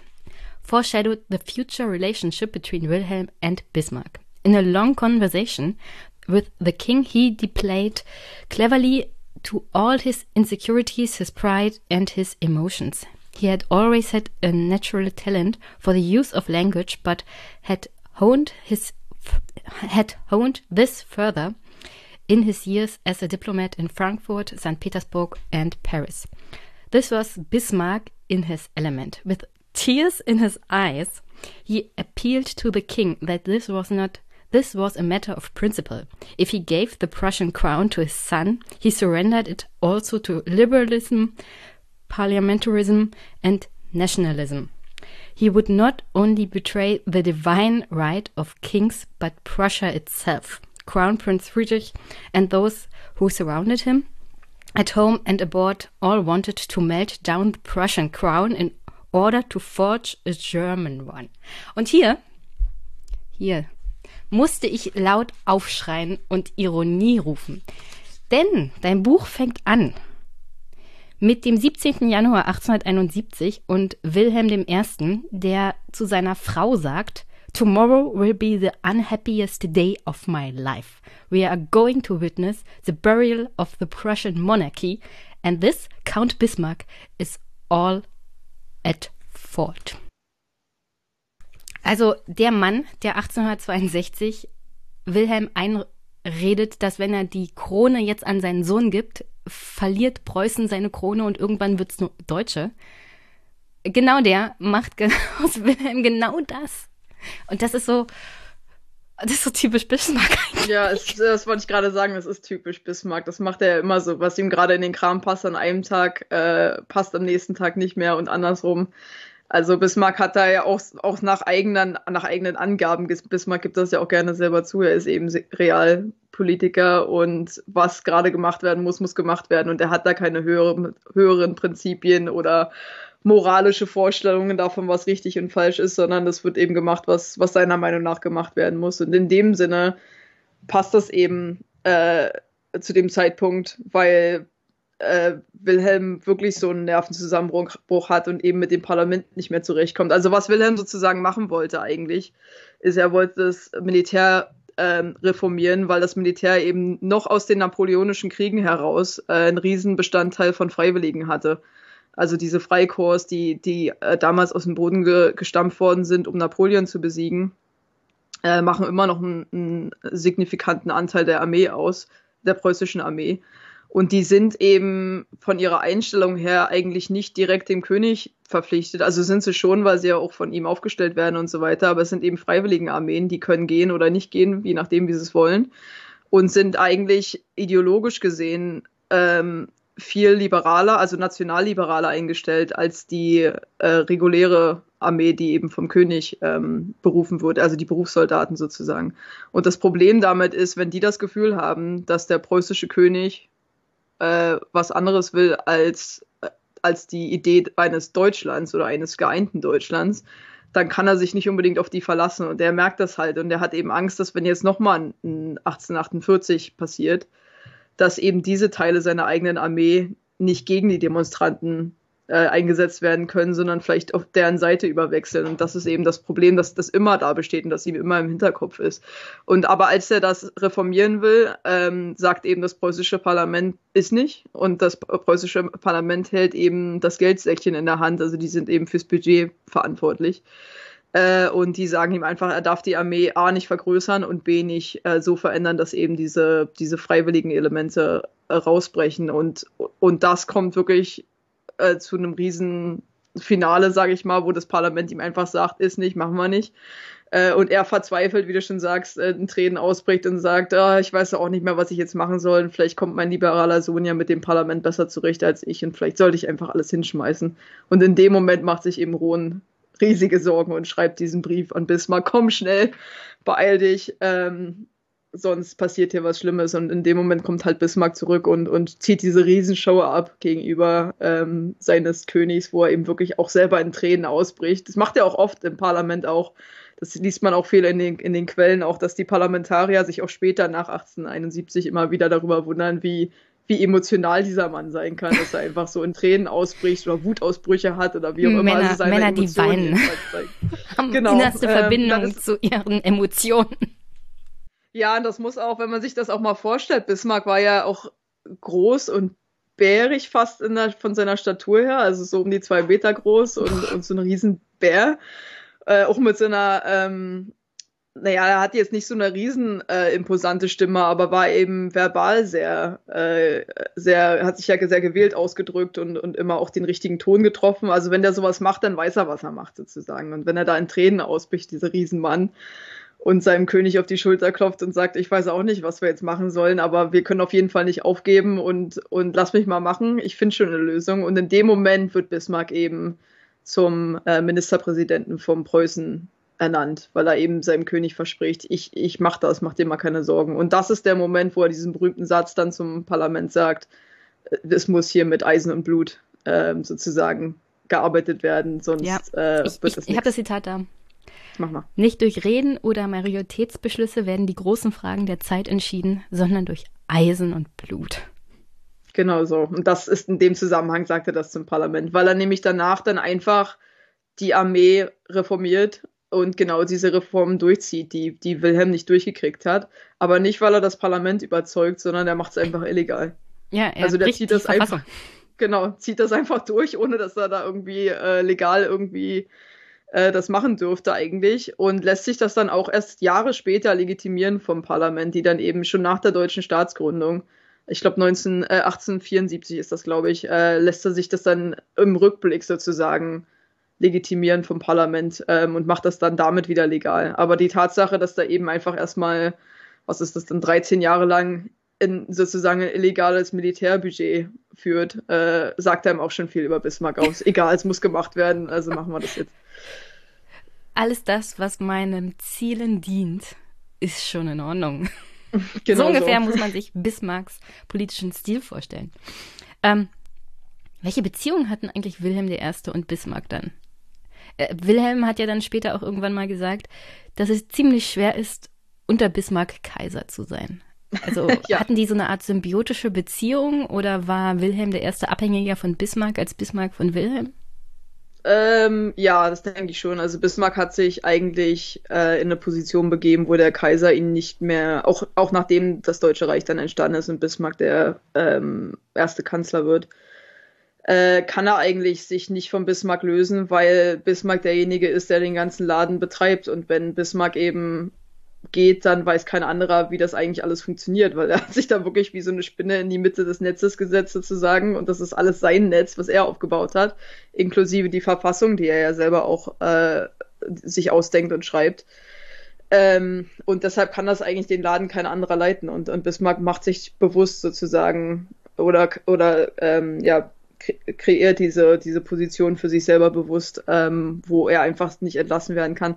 Aber auf der anderen Seite passt das Wilhelm auch ganz gut in den Kram, weil Wilhelm eben eigentlich nicht deutscher Kaiser sein will, kommen wir vielleicht auch nochmal drauf zurück, ähm, sondern preußischer König sein will. Und in dem Sinne sagt Bismarck, ja, ist doch in Ordnung, setz dich doch einfach wieder in deine in deine Palästchen zurück und gehe jagen am Wochenende und was auch immer, worauf du Lust hast. Ich, ich schmeiß dir die Show in der Zwischenzeit und genauso läuft das im Endeffekt auch meistens, nicht immer. Also die, die haben schon auch äh, Streitigkeiten untereinander. Zum Beispiel, was man mit den Sozialisten machen soll und so weiter, streiten sie sich schon drüber. Aber auf der anderen Seite ist Wilhelm ganz erleichtert, dass Bismarck eben den Laden weiter am Laufen hält und er sich eben darüber keine Sorgen machen muss in der Hinsicht. Und auf der anderen Seite weiß Bismarck, dass er dadurch eben nicht gekündigt wird, ähm, obwohl der Kaiser natürlich zumindest laut der Verfassung das Recht hätte, ihn zu entlassen und ähm, einen neuen Kaiser einzustellen, wenn die, äh, einen neuen äh, Kanzler einzustellen, falls ihm danach ist. Was hielten denn nun Augusta, die Kaiserin dann, und auch ihre ähm, Schwiegertochter von Bismarck, Victoria, die war ja die Tochter der Victoria aus England, also der englischen Königin. Und die hat dann Friedrich III. geheiratet, der 99 Tage deutscher Kaiser war. Das ist auch eine tragische Geschichte, um ehrlich zu sein. Welche Beziehung hatte Bismarck zu den Frauen, die unglücklicherweise mit seinen Kaisern verheiratet waren? Ja, schwierige Beziehung, sagen wir mal so. Vor allem mit Augusta, die hat ihm wirklich das nie verziehen, äh, dass er eben hinter dem Rücken ihres Schwagers sozusagen sie eben angefragt hatte und so weiter, ob wir, ob wir da nicht das, den stürzen wollen und ihren Mann ein, einsetzen wollen und so weiter. Äh, aber auf der anderen Seite würde ich jetzt nicht so weit gehen, wie es manche Historiker getan haben und ihn äh, als frauenfeindlichen, per se frauenfeindlichen Mann einstützen. Also er war einfach ein Mann seiner Zeit und, und hat eben die Politik als Männersache betrachtet und ihn hat das geärgert, dass eben diese, die Männer, über die er eben Einfluss ausüben wollte und musste, weil er ja selber nicht der, der Kaiser war, sondern eben immer als Kanzler beziehungsweise Ministerpräsident Einfluss ausüben musste auf den König beziehungsweise den Kaiser, dass die natürlich da Konkurrenz sind in der Hinsicht. Also wenn man so drüber nachdenkt, dass eben Auguste Augusta sozusagen dem Kaiser ins eine Ohr flüstert und er dem Kaiser ins andere Ohr flüstert, äh, dass daraus schon alleine aus der Situation heraus sozusagen Konflikt entsteht, kann man sich äh, auch schon vorstellen. Welcher von beiden waren die Mätresse? Bismarck oder Augusta? Gute Frage. ja, meistens hat er doch auf Bismarck gehört, aber die, die Tatsache, dass da noch eine Konkurrenz, ein Konkurrenzeinfluss sozusagen ausgeübt wird auf den Kaiser, war was, was Bismarck so ein bisschen in Dorn äh, im Auge war. Äh, und dann auf der anderen Seite waren die beiden auch ziemlich, also sowohl Victoria als auch Augusta, sehr ähm, äh, hartnäckige, intelligente und politikbewusste Frauen beide, äh, die eben auch äh, ja, Einfluss ausüben wollten. Also die haben sich auch beide nicht mit der Position begnügen wollen, dass sie eben da sozusagen dekorativ an der Seite des, des Kaisers zu flanieren haben, sondern haben sich eben beide sehr für Politik interessiert. Victoria äh, auf besondere Art und Weise, weil sie eben, wie, wie du gesagt hast, Königin Victorias älteste Tochter war und sich eben von ihrem Vater, der ja auch deutsch war, Albert, ähm, und, und ihrer Mutter, in Victoria, eben das abgeguckt hat, sozusagen, wie man als deutsch-britisches Power Couple sozusagen das Land, äh, genau, gleichberechtigt fast das Land äh, sozusagen führt. Und vor allem bei ihr war noch das Problem, dass ja ihre Mutter die Königin war und eben die, die Geschlechterbeziehung sozusagen genau andersrum ja der Fall war in, in England, wo eben die Mutter äh, die Königin ist und der Mann eben der Ehemann der Königin und nicht der König. Äh, und sie sich eben dadurch natürlich an ihrer Mutter orientiert hatte und, und eben sehr äh, Friedrich, äh, sage ich jetzt mal so, am Wickel hatte. Also das ist auch äh, ziemlich bekannt eigentlich, dass, dass Friedrich eben sehr nett und sehr charmant und so weiter war, aber eben eigentlich nicht, nicht, nicht hyperintelligent, sage ich jetzt mal, während Vicky eigentlich, also wie sie selber, dann hat sich immer Vicky genannt, das war ihr, ihr Spitzname so, äh, sich eigentlich äh, extrem für Politik interessiert hat und auch sehr belesen war und die Beziehung hätte schon so ausgesehen, dass sozusagen, wenn die länger als 99 Tage das, das Land zusammen äh, regiert hätten, denke ich, hätte, hätte sie schon einen ziemlichen Einfluss für sich in Anspruch genommen und das wäre genau das Problem gewesen mit Bismarck und dafür hat er eben immer so ein bisschen Angst gehabt, weil der Kaiser ja auch schon ziemlich alt ist jetzt, Wilhelm der Erste an, als dann Deutschland gegründet wird. Der Herr war, ja, ja, ja, 74, alle waren überrascht, dass er noch so lange gelebt hat. Tatsächlich. Mhm. 1888 ist er gestorben. Danach na, übernahm, wie gesagt, sein Sohn für 99 Tage. Der war zu dem Zeitpunkt schon schwer krebskrank. Es war auch öffentlich bekannt. Ähm, du deutest es mit deinem Buch ein bisschen an. Dass das Grundprinzenpaar Vicky Fritz jetzt eher dem liberalen Teil der Bevölkerung zugeneigt war, auch der Politik. Und da stelle ich jetzt mal eine Frage, die Historiker unglaublich ungerne beantworten, aber was wäre, wenn? Ja, was wäre, wenn? Das ist wirklich einer der großen Was wäre, wenn Fragen in der deutschen Geschichte, wenn man, wenn man sich das mal so auf der Zunge zergehen lässt, dass da ein liberales Königspaar ähm, das Land hätten regieren können für relativ lange Zeit. Äh, und auch gerade wenn man überlegt, wir sind jetzt bei 1888 angekommen, der Erste Weltkrieg äh, liegt sozusagen am Horizont irgendwo. Ähm, ob, ob sich da das verändert hätte, ist, halt eine der großen äh, Fragen. Ich denke, die wären, hätten so oder so Probleme gehabt, damit Preußen in die englische liberale Richtung, wo eben Vicky hin wollte, mit ihren, mit ihren Ideen umzubiegen weil doch der ganze Hof ja immer noch äh, sehr preußisch und sehr altgediegen und sehr autoritär veranlagt war. Also man hätte da jetzt wirklich von unten nach oben hin und von oben nach unten hin äh, alles umbiegen müssen, was da war. Ähm, in, und, und von Hofkultur angefangen bis hin zu äh, der ganze preußische ähm, äh, Beamtenapparat und, und die waren alle eben alteingesessene Menschen, die, die da schon immer sozusagen Sachen gemacht haben, wie, wie sie es gemacht haben und so weiter. Und ich hätte, also ich denke schon, dass sie Reformen hätten einführen können, aber ich glaube, die hätten zumindest mit dem Militär Probleme gehabt. Äh, das, das Militär hat sich sowieso als eigenständigen Staat im Staat empfunden. Da hatte schon manchmal der Kaiser Probleme, die sozusagen in den Griff zu kriegen. Äh, und damit wäre schon mal das erste Problem gewesen. Man hätte möglicherweise, wenn das zu extrem gewesen wäre, da ziemlich ähm, heftigen Widerstand vom Militär erfahren, denke ich. Ähm, also ich weiß nicht, ob das komplett in eine andere Geschichte umgemündet hätte, da bin ich, bin ich skeptisch. Ähm, weil auch die Bevölkerung selber eigentlich auch nicht ein Riesenproblem damit hatte, wie das Land geführt worden ist. Also es gab eigentlich weit, weitestgehende Zustimmung zu dem Kurs, den Wilhelm dann, Wilhelm II. dann geführt hat, äh, später von, von Flottenpolitik und Militäraufbau zu Kolonialpolitik, da gab es ziemlich weit breite oder ziemliche, ziemlich breite Zustimmung von der Bevölkerung, meiner Meinung nach. Noch äh, eine kurze Frage zu Wilhelm II. Also wenn wir uns jetzt mal Vicky und Fritz vorstellen und ihrem Sohn Wilhelm II., der hat ja dann irgendwann ins Goldene Buch der Stadt München geschrieben, des Königs Wille ist höchstes Gesetz.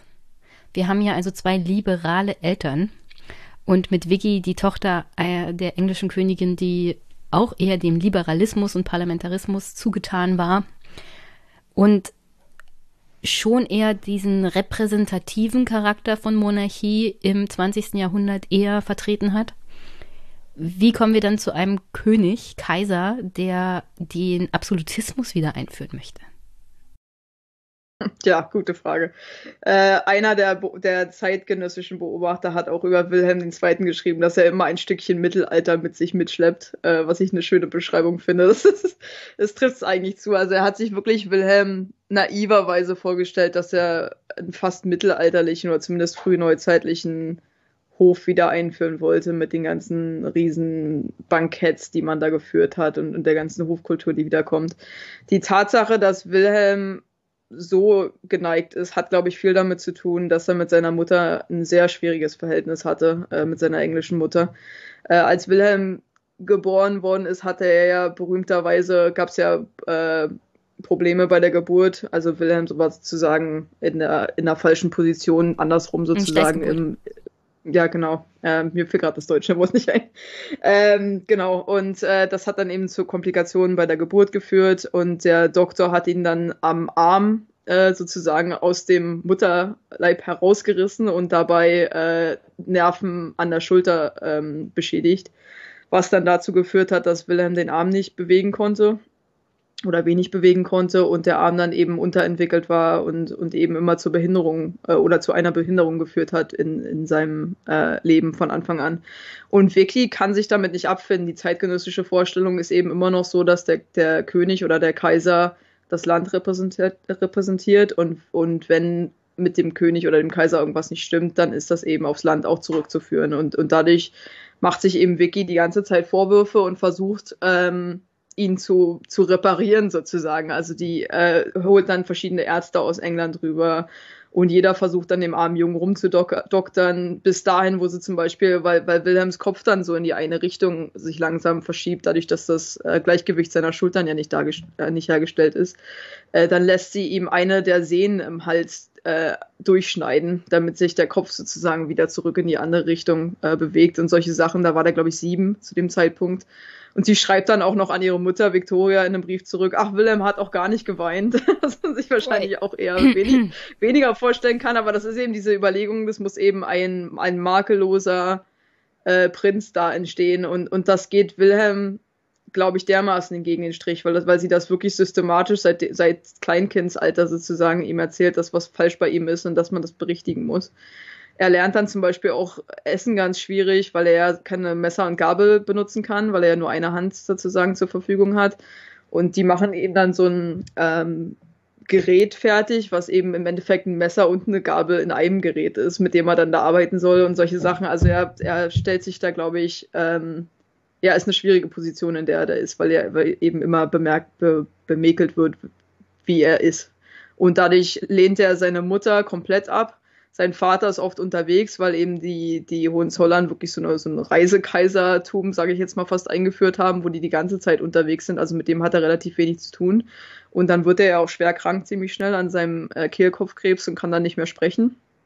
Der kann auch wegen, während der ganzen, Fritz, während der ganzen äh, 99 Tage, die er Kaiser ist, schon nicht mehr, nicht mehr sprechen. Ähm, und dadurch hat Wilhelm eigentlich eine äh, sehr ähm, distanzierte Beziehung zu seinem Vater auch und guckt dann eben nach anderen äh, Vorbildern und das ist eben zum einen Teil sein Großvater Wilhelm I. Äh, und Bismarck, der sich als, als sozusagen Ersatzvaterfigur auftut und er befreundet sich dann auch Wilhelm II. mit Bismarcks Sohn Herbert äh, bewusst auf Bismarcks äh, sozusagen ähm, Drängen hin ähm, und dadurch hat Bismarck eigentlich auch immer noch so eine Hand mit in seiner in seiner Erziehung.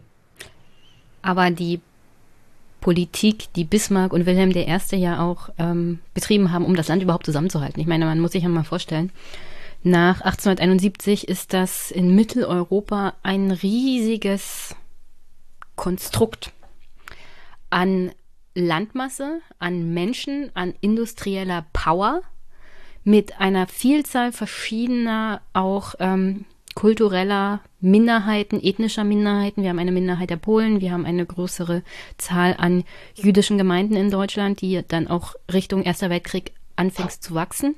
Auch wegen den Pogromen unter anderem in Russland, dass, also, dass jüdische Menschen nach Deutschland fliehen. Ähm, auch da tut sich ja Bismarck auch nicht besonders vorteilhaft hervor, weil auch da wieder Menschen vertrieben werden aus Deutschland. Wir haben die französische Minderheit unter anderem ja dann in Elsass-Lothringen wir haben die Problematik mit der Religion, katholische und evangelische Mehrheiten, Minderheiten. Äh, der Kulturkampf geht los. Wir haben das Problem mit den Sozialdemokraten, jedenfalls aus Sicht von Bismarck ist das ein Problem. Also, wir haben ja ein eher so eine Art Powdercake, ja. Eigentlich ist Deutschland ein riesiges Powdercake, das bei jeder kleinsten Krise auseinanderfliegen kann. Und äh, Bismarck und Wilhelm I. halten das aufgrund der Tatsache zusammen, dass Wilhelm sich halt großartig raushält und Bismarck der Einzige ist, der das überhaupt kontrollieren kann, weil alles auf ihn zugeschnitten ist.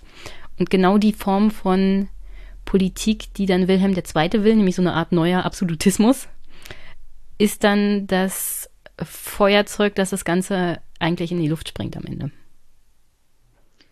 Ja, wobei äh, Bismarck ja auch versucht hat, das ein bisschen auszugleichen, indem er eben ein föderales System eingeführt hat. Deswegen ist es auch immer noch wichtig, glaube ich, für Deutschland, dass das weiter bestehen bleibt, weil eben Deutschland kein zentralisierter Nationalstaat ist in der Hinsicht, dass, dass alle ähm, sich so sehr ähneln, dass man eben diesen Föderalismus nicht mehr braucht, sondern das, das ist fast notwendig, um die Staaten zusammenzuhalten.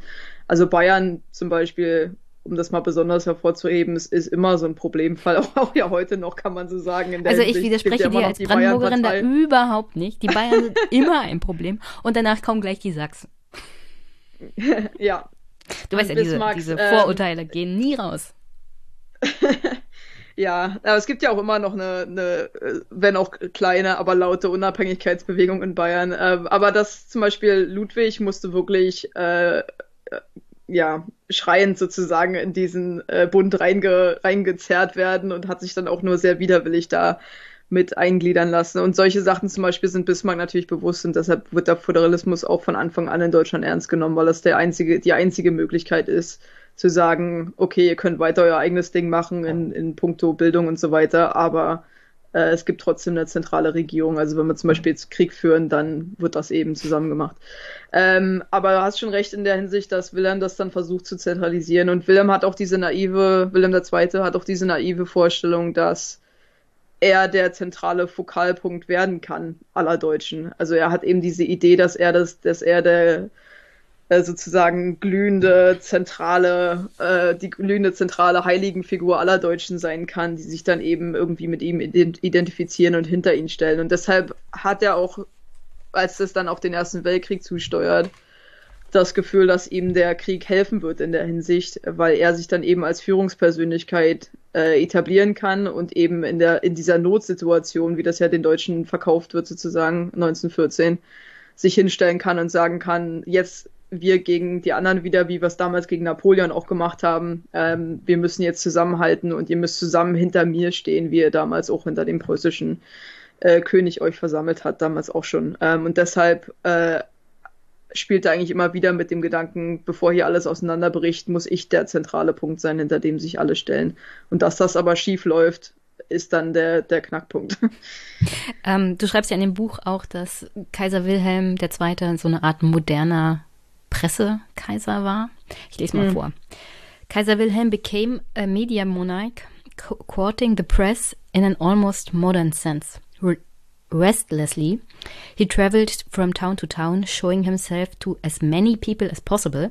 Between 1897 and 1902 alone, he made 233 visits to 123 different towns where he gave speeches that would often be printed in the newspapers afterwards and thus discussed nationwide rather than just locally.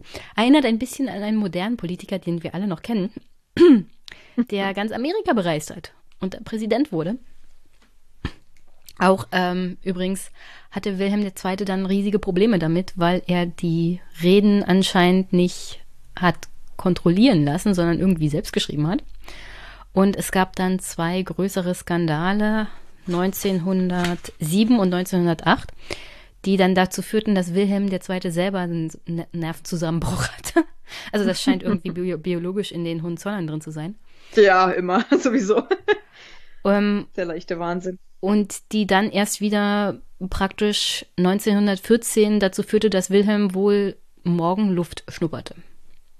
Also ja, na, er hat seine Reden zwar nicht selber geschrieben, aber ist oft von, vom Skript abgewichen. Also die Reden wurden schon für also ihn Trump. geschrieben. ja, so ungefähr. Also ich habe ich hab da manchmal wirklich gedacht, wenn, wenn Wilhelm der Zweite irgendwie auf Twitter, auf Twitter schon Zugriff gehabt hätte damals, das wäre genauso ausgeartet, weil er eben auch immer wieder das Bedürfnis hatte, sich gegenüber seinen ähm, Landesleuten so zu äh, präsentieren, wie er das eben für richtig hielt. Also er hat immer gedacht, warum soll ich jetzt diese Mittelmänner sozusagen, also dazwischen schalten, meine Diplomaten und, und meinen Kanzler und so weiter, äh, wenn ich das selber viel besser kann. Und dadurch ist er eben ständig von seinen vorgeschriebenen Reden abgewichen. Und das hat auch richtig Angst verursacht bei Leuten wie Bülow zum Beispiel, der äh, sein Kaiser war und immer hinter ihm hergeschachert ist die ganze Zeit und gedacht hat, was sagt denn Wilhelm heute wieder, ähm, was ich dann hinterher wieder berichtigen muss sozusagen. Und die Idee war eben immer, dass es ja keine Live-Übertragung in der Hinsicht gibt, sondern dass der Kaiser ja irgendwo eine Rede hält und dann das Skript aufgeschrieben wird und in einer Zeitung veröffentlicht wird und dadurch die Leute eben lesen können, äh, was er gesagt hat. Und Bülow hat immer versucht, sich da wieder dazwischen zu klinken und dann hinterher zu korrigieren, was Wilhelm gesagt hat, damit das nicht in der Zeitung genauso steht, wie er das zu den vielleicht 200 oder 300 oder 500 Leuten gesagt hat, vor denen, vor denen er die Rede ursprünglich gehalten hat. Aber das funktioniert eben nicht immer, wie man an dem Beispiel der Hundenrede ja gesehen hat, wo dann ähm, deutsche Soldaten eben äh, Richtung Fernen Osten sich aufgemacht haben, um den Boxeraufstand niederzuschlagen. Und Wilhelm bekannterweise ihnen gesagt hat, die sollen sich wie die Hunden benehmen ähm, was er selber spontan einfach eingefügt hatte, sozusagen in diese Rede. Und Bülow hat dann die Hunden äh, verschwinden lassen für die äh, Drucke sozusagen, die dann in die Zeitung gingen. Und äh, es hat sich natürlich trotzdem total schnell wie Lauffeuer rumgesprochen. Es waren ja tausende von Leuten da anwesend zu der mhm. Veranstaltung in, ich glaube, Wilmers, was Wilmerhaven oder Bremerhaven, weiß ich nicht mehr genau, wo die jetzt äh, abgefahren sind sozusagen, waren ja viele Leute zuständig dort oder zu, äh, waren ja anwesend dort. Und äh, die SPD hat dann im Reichstag gestanden und äh, gelacht sozusagen, wo dann die Hunden hin wären. die waren doch eigentlich in der Rede irgendwo drin. Ja, äh, ähm, das, in Bremerhaven war das. Ach, Bremerhaven, genau. Und ja. August Bebel höchstpersönlich hat wohl die Rede von Wilhelm II. gehört gehabt und sich gewundert, warum die Zeitungsberichte denn nichts von den Hunden erwähnt hätten. Ist halt blöd, wenn du dann Ohrenzeugen hast für deine Reden, die absolut peinlich sind. Und das war, zu, war schon zu diesem Zeitpunkt den Zeitgenossen unglaublich peinlich. Also, was wir heute von solchen Reden halten, wissen wir ja. Aber schon damals ja, aber wusste allem, man, dass das absolut Ja, vor allem die Sozialdemokraten, es wird auch oft unterschätzt, wie, wie sehr die auch äh, gegen die koloniale äh, Politik der, der Regierung und auch gegen die privaten Unternehmer, die sich da äh, Kolonien besorgt hatten, vor allem auch in Afrika und so weiter. Also da, da waren eigentlich viele Sozialdemokraten und Liberalischen damals extrem kritisch eingestellt gegenüber. Und auch die Presse, muss man ja dazu sagen, dass das Kaiserreich auch eine relativ freie Presse hatte, äh, die der Kaiser auch nicht richtig kontrollieren konnte und sollte.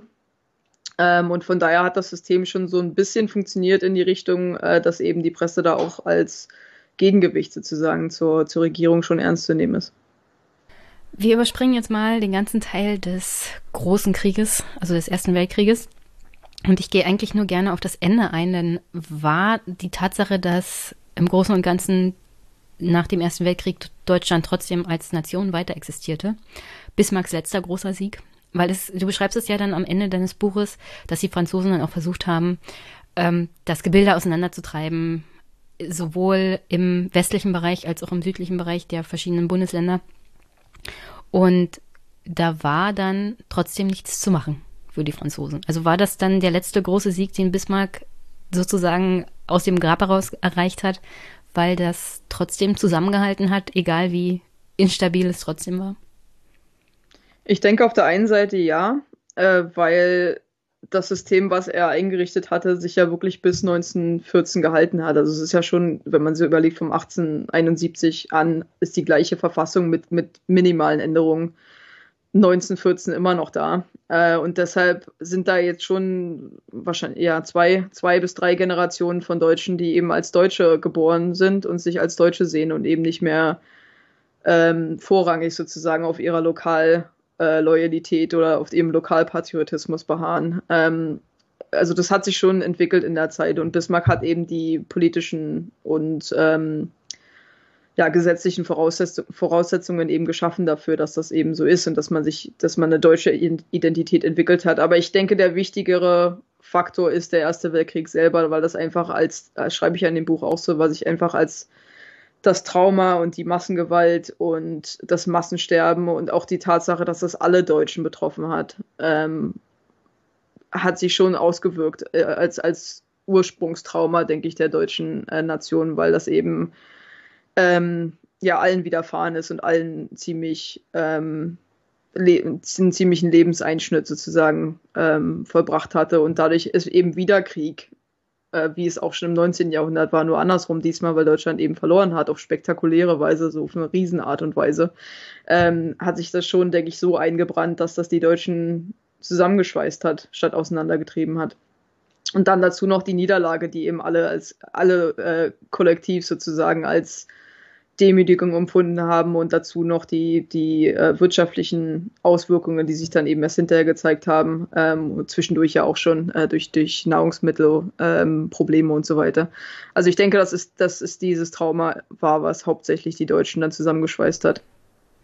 Der Erste Weltkrieg ist immer ein schwieriges Thema und die hm. Zeit geht leider aus, sonst hätte ich wahrscheinlich noch länger darüber gesprochen. Allein der Einstieg, den du ja schreibst, ähm, wie der österreichische Kronprinz und seine Ehefrau zu Tode kommen. Und auch das, da spielt wieder Zufall eine unglaublich große mhm. Rolle in einer so menschlichen Tragödie eigentlich. Also von dem Kronprinzen und seiner Frau, die da erschossen werden in Sarajevo, bis hin zum 1918, dem Ende des Ersten Weltkrieges, ist es einfach nur eine Anreihung an menschlicher Tragödie. Anders kann man das gar nicht beschreiben. Ja. Vielleicht komme ich mal später in dem Podcast dazu, so generell über ein Buch zu reden zum Ersten Weltkrieg. Es ist aber auch in Deutschland ein schwieriges Thema, weil es gibt ja immer noch diese Historiker und auch in der deutschen Öffentlichkeit diese Erzählung, dass wir von der Blut- und Eisenrede von Bismarck direkt zu den Nazis und dem Holocaust kommen. Und also diese Erzählung fand ich schon immer ein bisschen schwierig, weil das ist, dazwischen sind halt ein paar Jahrzehnte, wo Dinge passieren und wo Menschen auch Rollen spielen. Und das wäre halt, das ist eine sehr einfache Sicht auf die deutsche Geschichte. Es tut mir auch dann immer ein bisschen leid.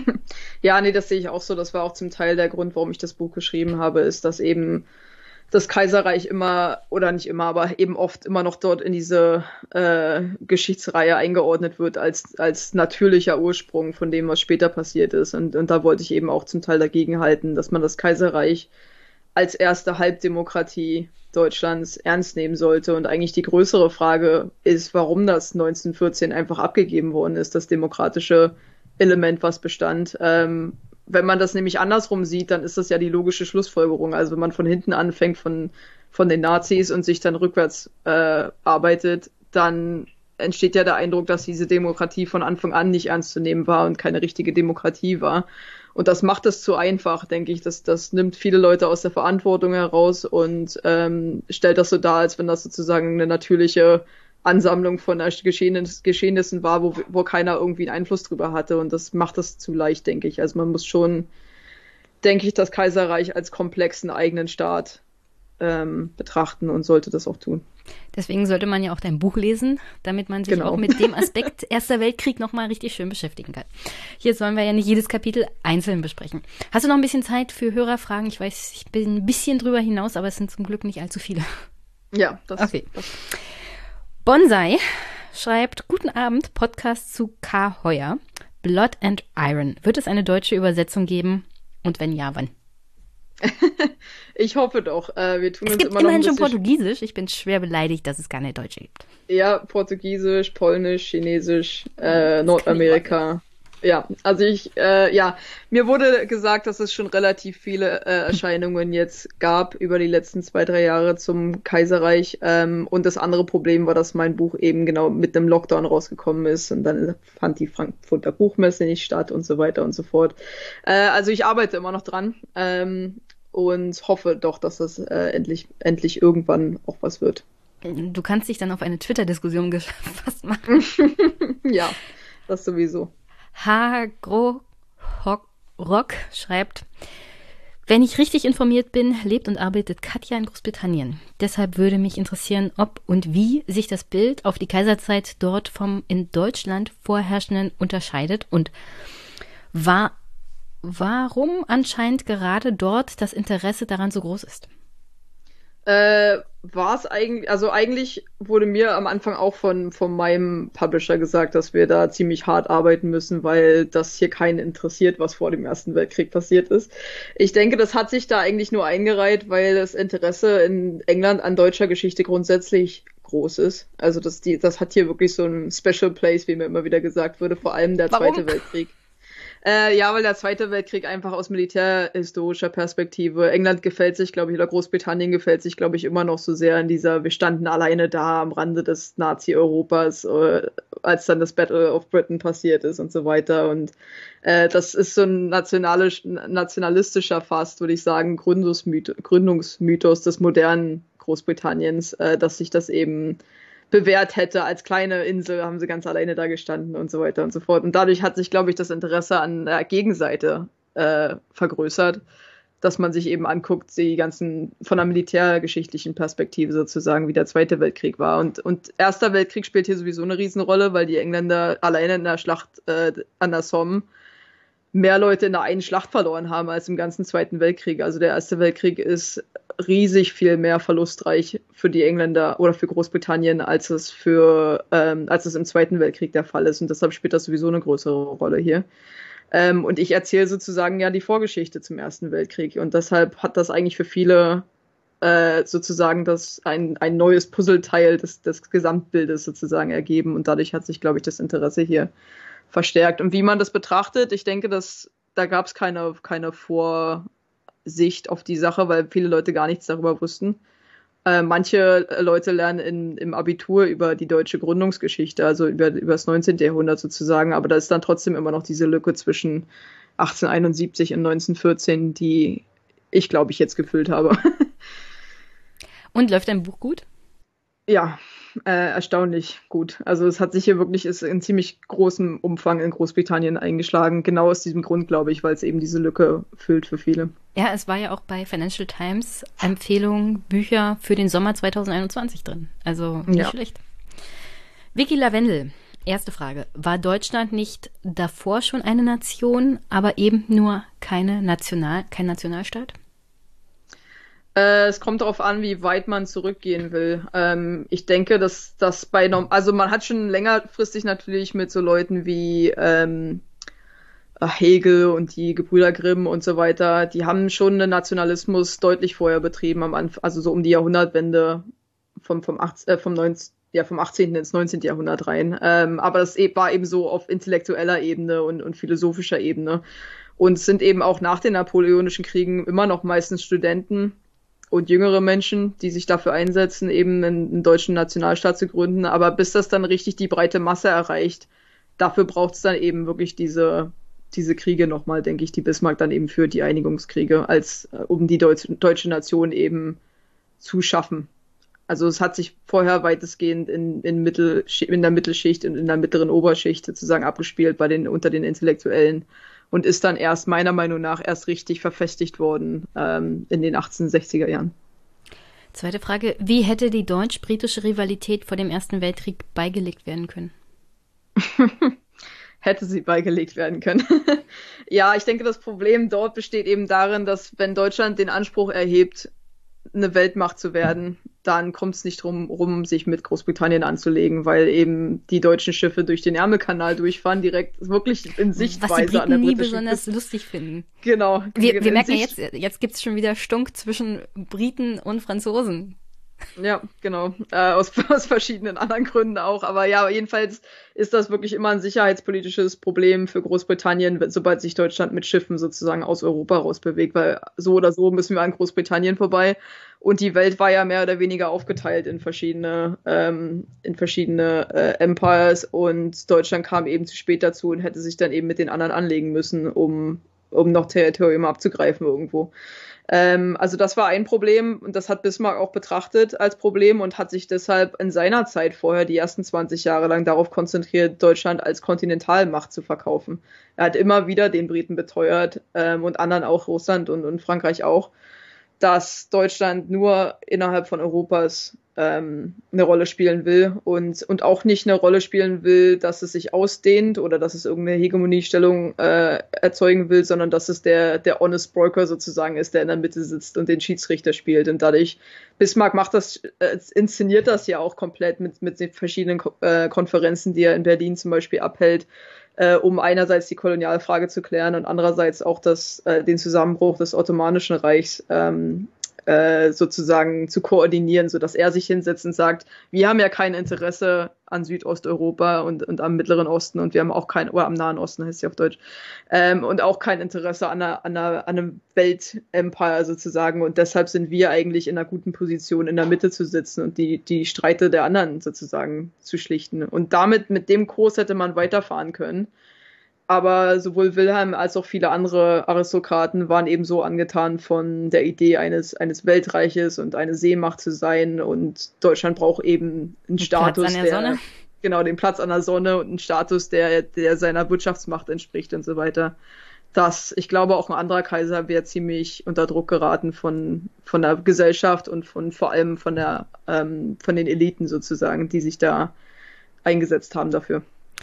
Dritte Frage. Wie hätte sich das Deutsche Reich ohne Weltkriegsniederlage wohl weiterentwickelt? Ähm, ich bin der Meinung, wenn man sich 1914 anguckt, dass das in eine Richtung gelaufen ist, wo sich die äh, demokratischen Elemente und die Sozialdemokratie vor allem ziemlich für Reform eingesetzt haben. Ähm, also die, das Parlament, das letzte Parlament wurde 1912 gewählt hm. und das besteht Hälfte, Hälfte aus Demokraten und Liberale auf einer Seite und die Konservativen auf der anderen Seite.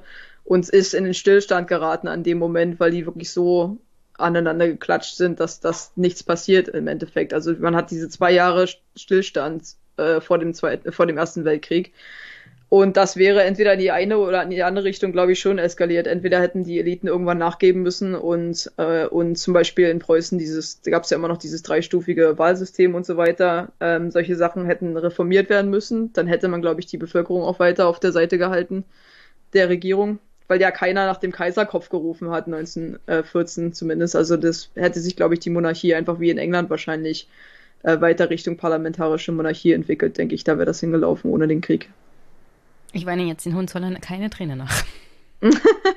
nee, und das ist auch, es hätte ja auch ein Kaiser gebraucht, der damit äh, zurechtgekommen wäre. Also zum Beispiel Victoria geht ja darauf ein, weitestgehend in, in England, dass das eben reformiert werden muss. Und dass das die einzige Art ist, die Krone sozusagen zu retten, ist, ist eben den Schritt zurückzutreten. Ähm, während in Deutschland, glaube ich, Wilhelm II. das äh, schwer gefallen wäre, sagen wir es mal so. Ja, und da die Hohenzollern Zollern alle irgendwie zu Nervenzusammenbrüchen neigen, hatte ich, habe ich, habe ich jetzt auch kein großes Vertrauen in die Söhne von Wilhelm II. oder so. Obwohl ich mich mit denen auch nicht auskenne, aber. Hm. Naja, um den geht es ja gerade auch wieder in dem hm. Rechtsstreit um, äh, um den Kronprinzen Wilhelm. Äh, ob der oder ob der nicht den Nazis zur Macht verholfen hat, weil daran hängt ja deren, deren Rechtsstreit gerade auch fest. Äh. Die müssen ja sozusagen beweisen, dass das kein ja, kein Nazi war. Ich kann nur sagen, die benehmen sich auch, was wissenschaftliche Freiheit angeht, nicht besonders nett und verfassungskonform. Da werden schon mal Historiker angeklagt. Also, ähm, ja, die Pressearbeit der Hohenzollern halt, war. Auch nach 150 Jahren Reichsgründung immer noch einwandfrei alles drauf auf die armen Bürger. Hängt ja auch viel Geld und Land dran. Hm. Marc Roscher. Wie sieht Katja Bismarcks Beginn der Kolonialpolitik? Erst spricht er von Saturierung des Reiches und dem Offenlegen eines Schwachpunktes gegenüber Frankreich. Später beginnt er dennoch damit. Wollte er seine Machtposition sichern in Bezug auf Wilhelm II.? Äh, naja, Bismarck beginnt damit, ja, der, der erste, die ersten äh, staatlichen Besitze von Kolonien fangen an unter Bismarck. Aber so weit zu gehen, dass Bismarck damit anfängt, würde ich persönlich nicht. Meiner Meinung nach lief das daraus hinaus, dass Leute wie bekannterweise ja Lüderitz, zum Beispiel Fritz Lüderitz, in, in, also Kaufmänner sozusagen, sich in Afrika Gebiete angeeignet haben, privat, wo auch Bismarck von Anfang an eigentlich dagegen geredet hatte. Ähm, und die stellen dann ziemlich schnell fest in Afrika, dass sich so ein Gebiet ohne Soldaten und ohne Sicherheitspersonal sozusagen ziemlich schlecht halten lässt, weil die Leute, die man da unterjocht, vielleicht auch ein Wort mitzureden haben. Ähm, und das Problem entsteht dann erst, als dann Leute wie Lüderitz feststellen, dass sie uns staatliche Unterstützung brauchen und immer wieder zu Bismarck zurückrennen und sagen, könnt, könnt ihr deutsche Soldaten hier runterschicken? Und Bismarck sagt, das ist Privatbesitz.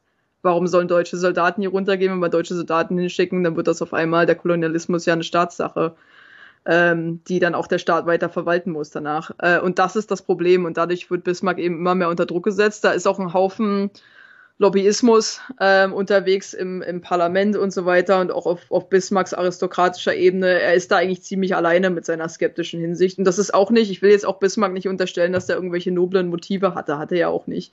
Es ging ja nur ihm darum, wie gesagt, dass, dass die Powerbalance in Europa zu halten. Und er wusste, dass Deutschland als Kolonialstaat anecken wird mit den anderen großen europäischen Staaten. Und deshalb wollte er keinen äh, Kolonialbesitz. Und der ja, fängt dann eben. war jetzt auch kein großer Menschenrechtsverteidiger. Also. Nee, und darum geht es ihm ja auch gar nicht. Es geht wirklich nur darum, dass er eben äh, nicht mit Frankreich und Großbritannien vor allem, aber auch Russland und, und Österreich und so weiter eben diese Rolle spielen muss. Deutschland sitzt in der Mitte von Europa und das war's. Und es hat keine weiteren Interessen. Und er nimmt, er eignet sich dann eben erst diese Kolonien an, als es wirklich ausartet, zu einem Punkt, wo dann eben äh, Leute umgebracht werden und Kriege, oder nicht Kriege, aber zumindest ähm, Revolten ausbrechen in, den, in diesen Privatkolonien, die sich eben angeeignet haben, die dann eben auf Deutschland trotzdem zurückgehen, weil das ja trotzdem deutsche Unternehmen sind, die sich da entsprechend benehmen und so weiter. Und Bismarck dann da eben eingreift und sich die staatlich sozusagen aneignet, damit er Soldaten darunter schicken kann. Und dann gibt es keinen Zurück mehr. Dann ist, wird das Stück für Stück sozusagen ausgebaut. Und vor allem als Bismarck dann geht und Wilhelm kommt, ähm, in den 1890er Jahren ist ja dann ganz offen die, Polit äh, die Kolonialpolitik dann weiter betrieben worden von, von Wilhelm und seinen Kanzlern. Hm. Und die negativen Folgen spüren wir und die Menschen in den Ländern heute noch. So, letzte vier Fragen.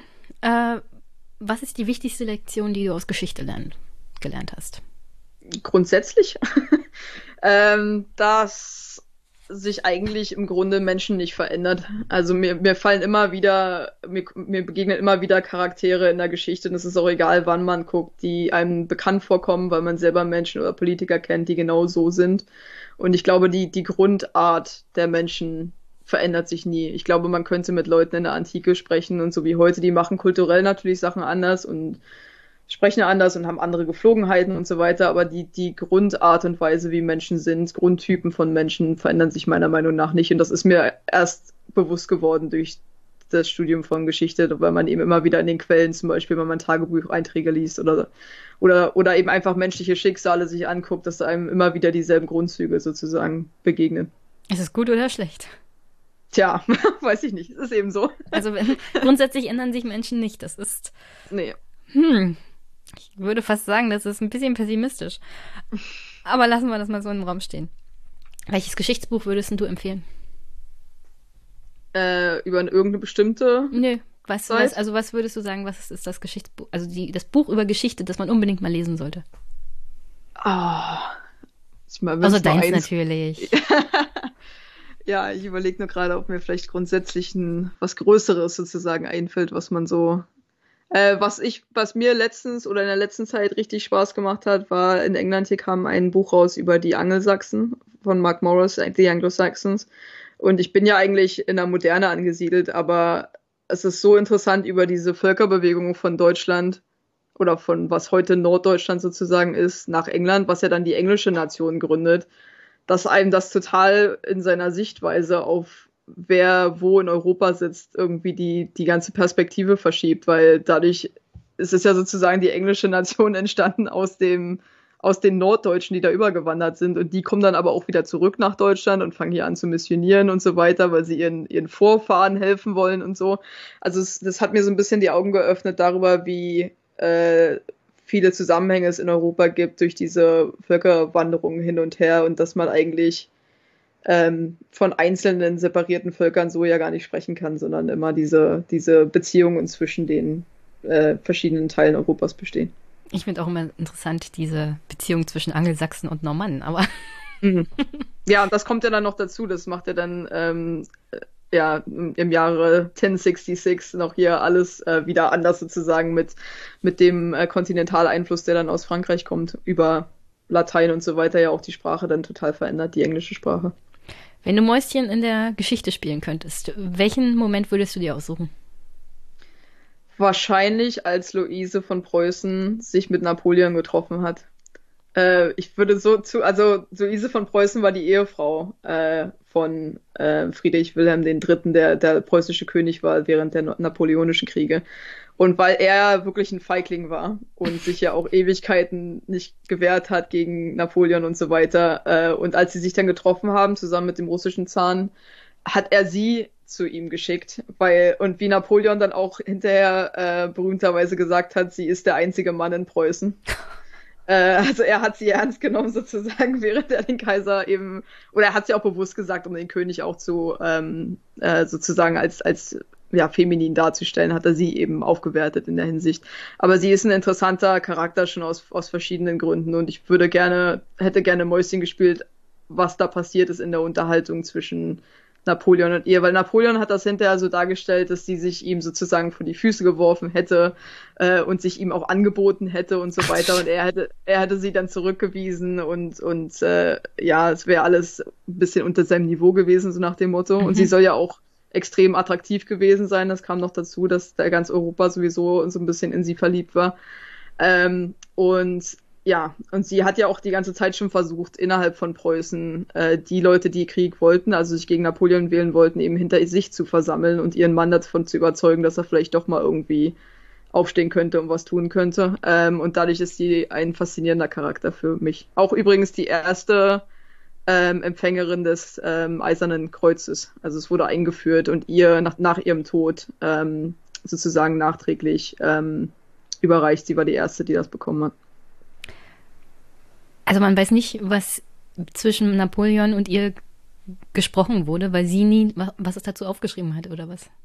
Na, das wurde hinterher halt von so vielen Seiten ausgenutzt eben, hm. die, diese, dieses ähm, Meeting, weil natürlich die Franzosen, wie gesagt, den König, den Französ den preußischen König unterwandern wollten, indem sie eben sie aufgewertet haben, weil sie eben die Hosen anhatte, so nach dem Motto. Und das hat dann natürlich wieder propagandistisch geholfen, um ihn abzuwerten. Ähm, deshalb weiß man nicht so richtig genau, was da abgelaufen ist. Wahrscheinlich hat sie einfach versucht, mit ihm zu verhandeln, aber ich wüsste schon gerne genau, was da passiert ist.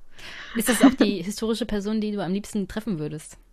Äh, ich würde wahrscheinlich trotzdem Bismarck nehmen, weil er einfach so ein also man hat ja viele Dokumente und sowas, aber er kommt einfach auch in seinen eigenen Aufzeichnungen und in den Briefen immer wieder so rüber, als wenn er trotz aller seiner Fehler und trotz aller seiner ähm, problematischen Seiten äh, einen Humor, zum Beispiel einen Sinn für Humor hatte und eben auch sehr extrem, sehr wortgewandt war. Und er hatte einfach auf so viele Menschen solches Charisma ausgestrahlt, dass ich das gerne auch persönlich sozusagen hätte erleben wollen. Ähm, also er war wahrscheinlich immer noch meine Nummer eins auf der Liste. Da müssen wir uns jetzt aussuchen, welcher Bismarck. Der Studentenparty-Bismarck, der 1848 nee, Revolutionsbismarck.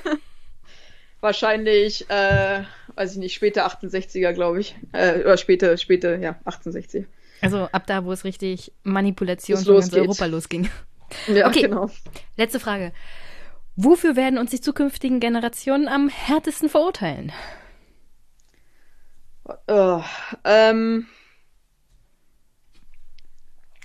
für alles, denke ich. weil das machen eigentlich spätere, spätere Generationen immer so, ähm, dass man immer auf die letzte Generation zurückguckt und zum Beispiel jetzt in, im Sinne von die großen Themen, die eben jetzt aktuell sind, Umwelt und so weiter, da guckt man eben gerne auf die früheren Generationen, was die alles falsch gemacht haben, im Sinne von ähm, ja, allen möglichen Sachen wirklich, wie, wie man zusammengelebt hat, äh, welche Rolle Frauen gespielt haben und so weiter. Ich, ich denke, die nächste Generation zeigt immer auf die vorherige zurück und sag, guck mal, was die ange angezogen haben und wie die aussahen, was die gemacht haben. Also ich denke, dass, dass diese Hybris, die man als Menschheit hat, wird sich weiter voranschreiten und man wird immer auf die letzte Generation zurückgucken und, und so ziemlich alles verurteilen, was die vorher gemacht haben. Wie du gesagt hast, Menschen ändern sich nicht. Ja. Herzlichen Dank. Und hast du noch eine Botschaft zum Abschluss für die Hörerinnen und Hörer? Ähm, vielleicht nur, dass man sich in Deutschland auch vielleicht so langsam mal wieder an, an verschiedene Themen herantrauen sollte, ohne dass das immer gleich in einen Feuilleton-Streit ausartet zwischen verschiedenen Leuten, wo sich dann irgendeiner verstecken muss am Ende. Dass man vielleicht einfach mal nach so vielen Jahren jetzt doch einen Schritt zurücktreten kann und, und die Sachen ein bisschen distanzierter betrachten kann, die in der deutschen Geschichte passiert sind. Na, wenn es ein Feuilleton-Streit ist, interessiert es ja heutzutage keinen. Wenn es ein Twitter-Shitstorm wird, dann hast du ein Problem. Herzlichen Dank. Danke. Tschüss. Tschüss.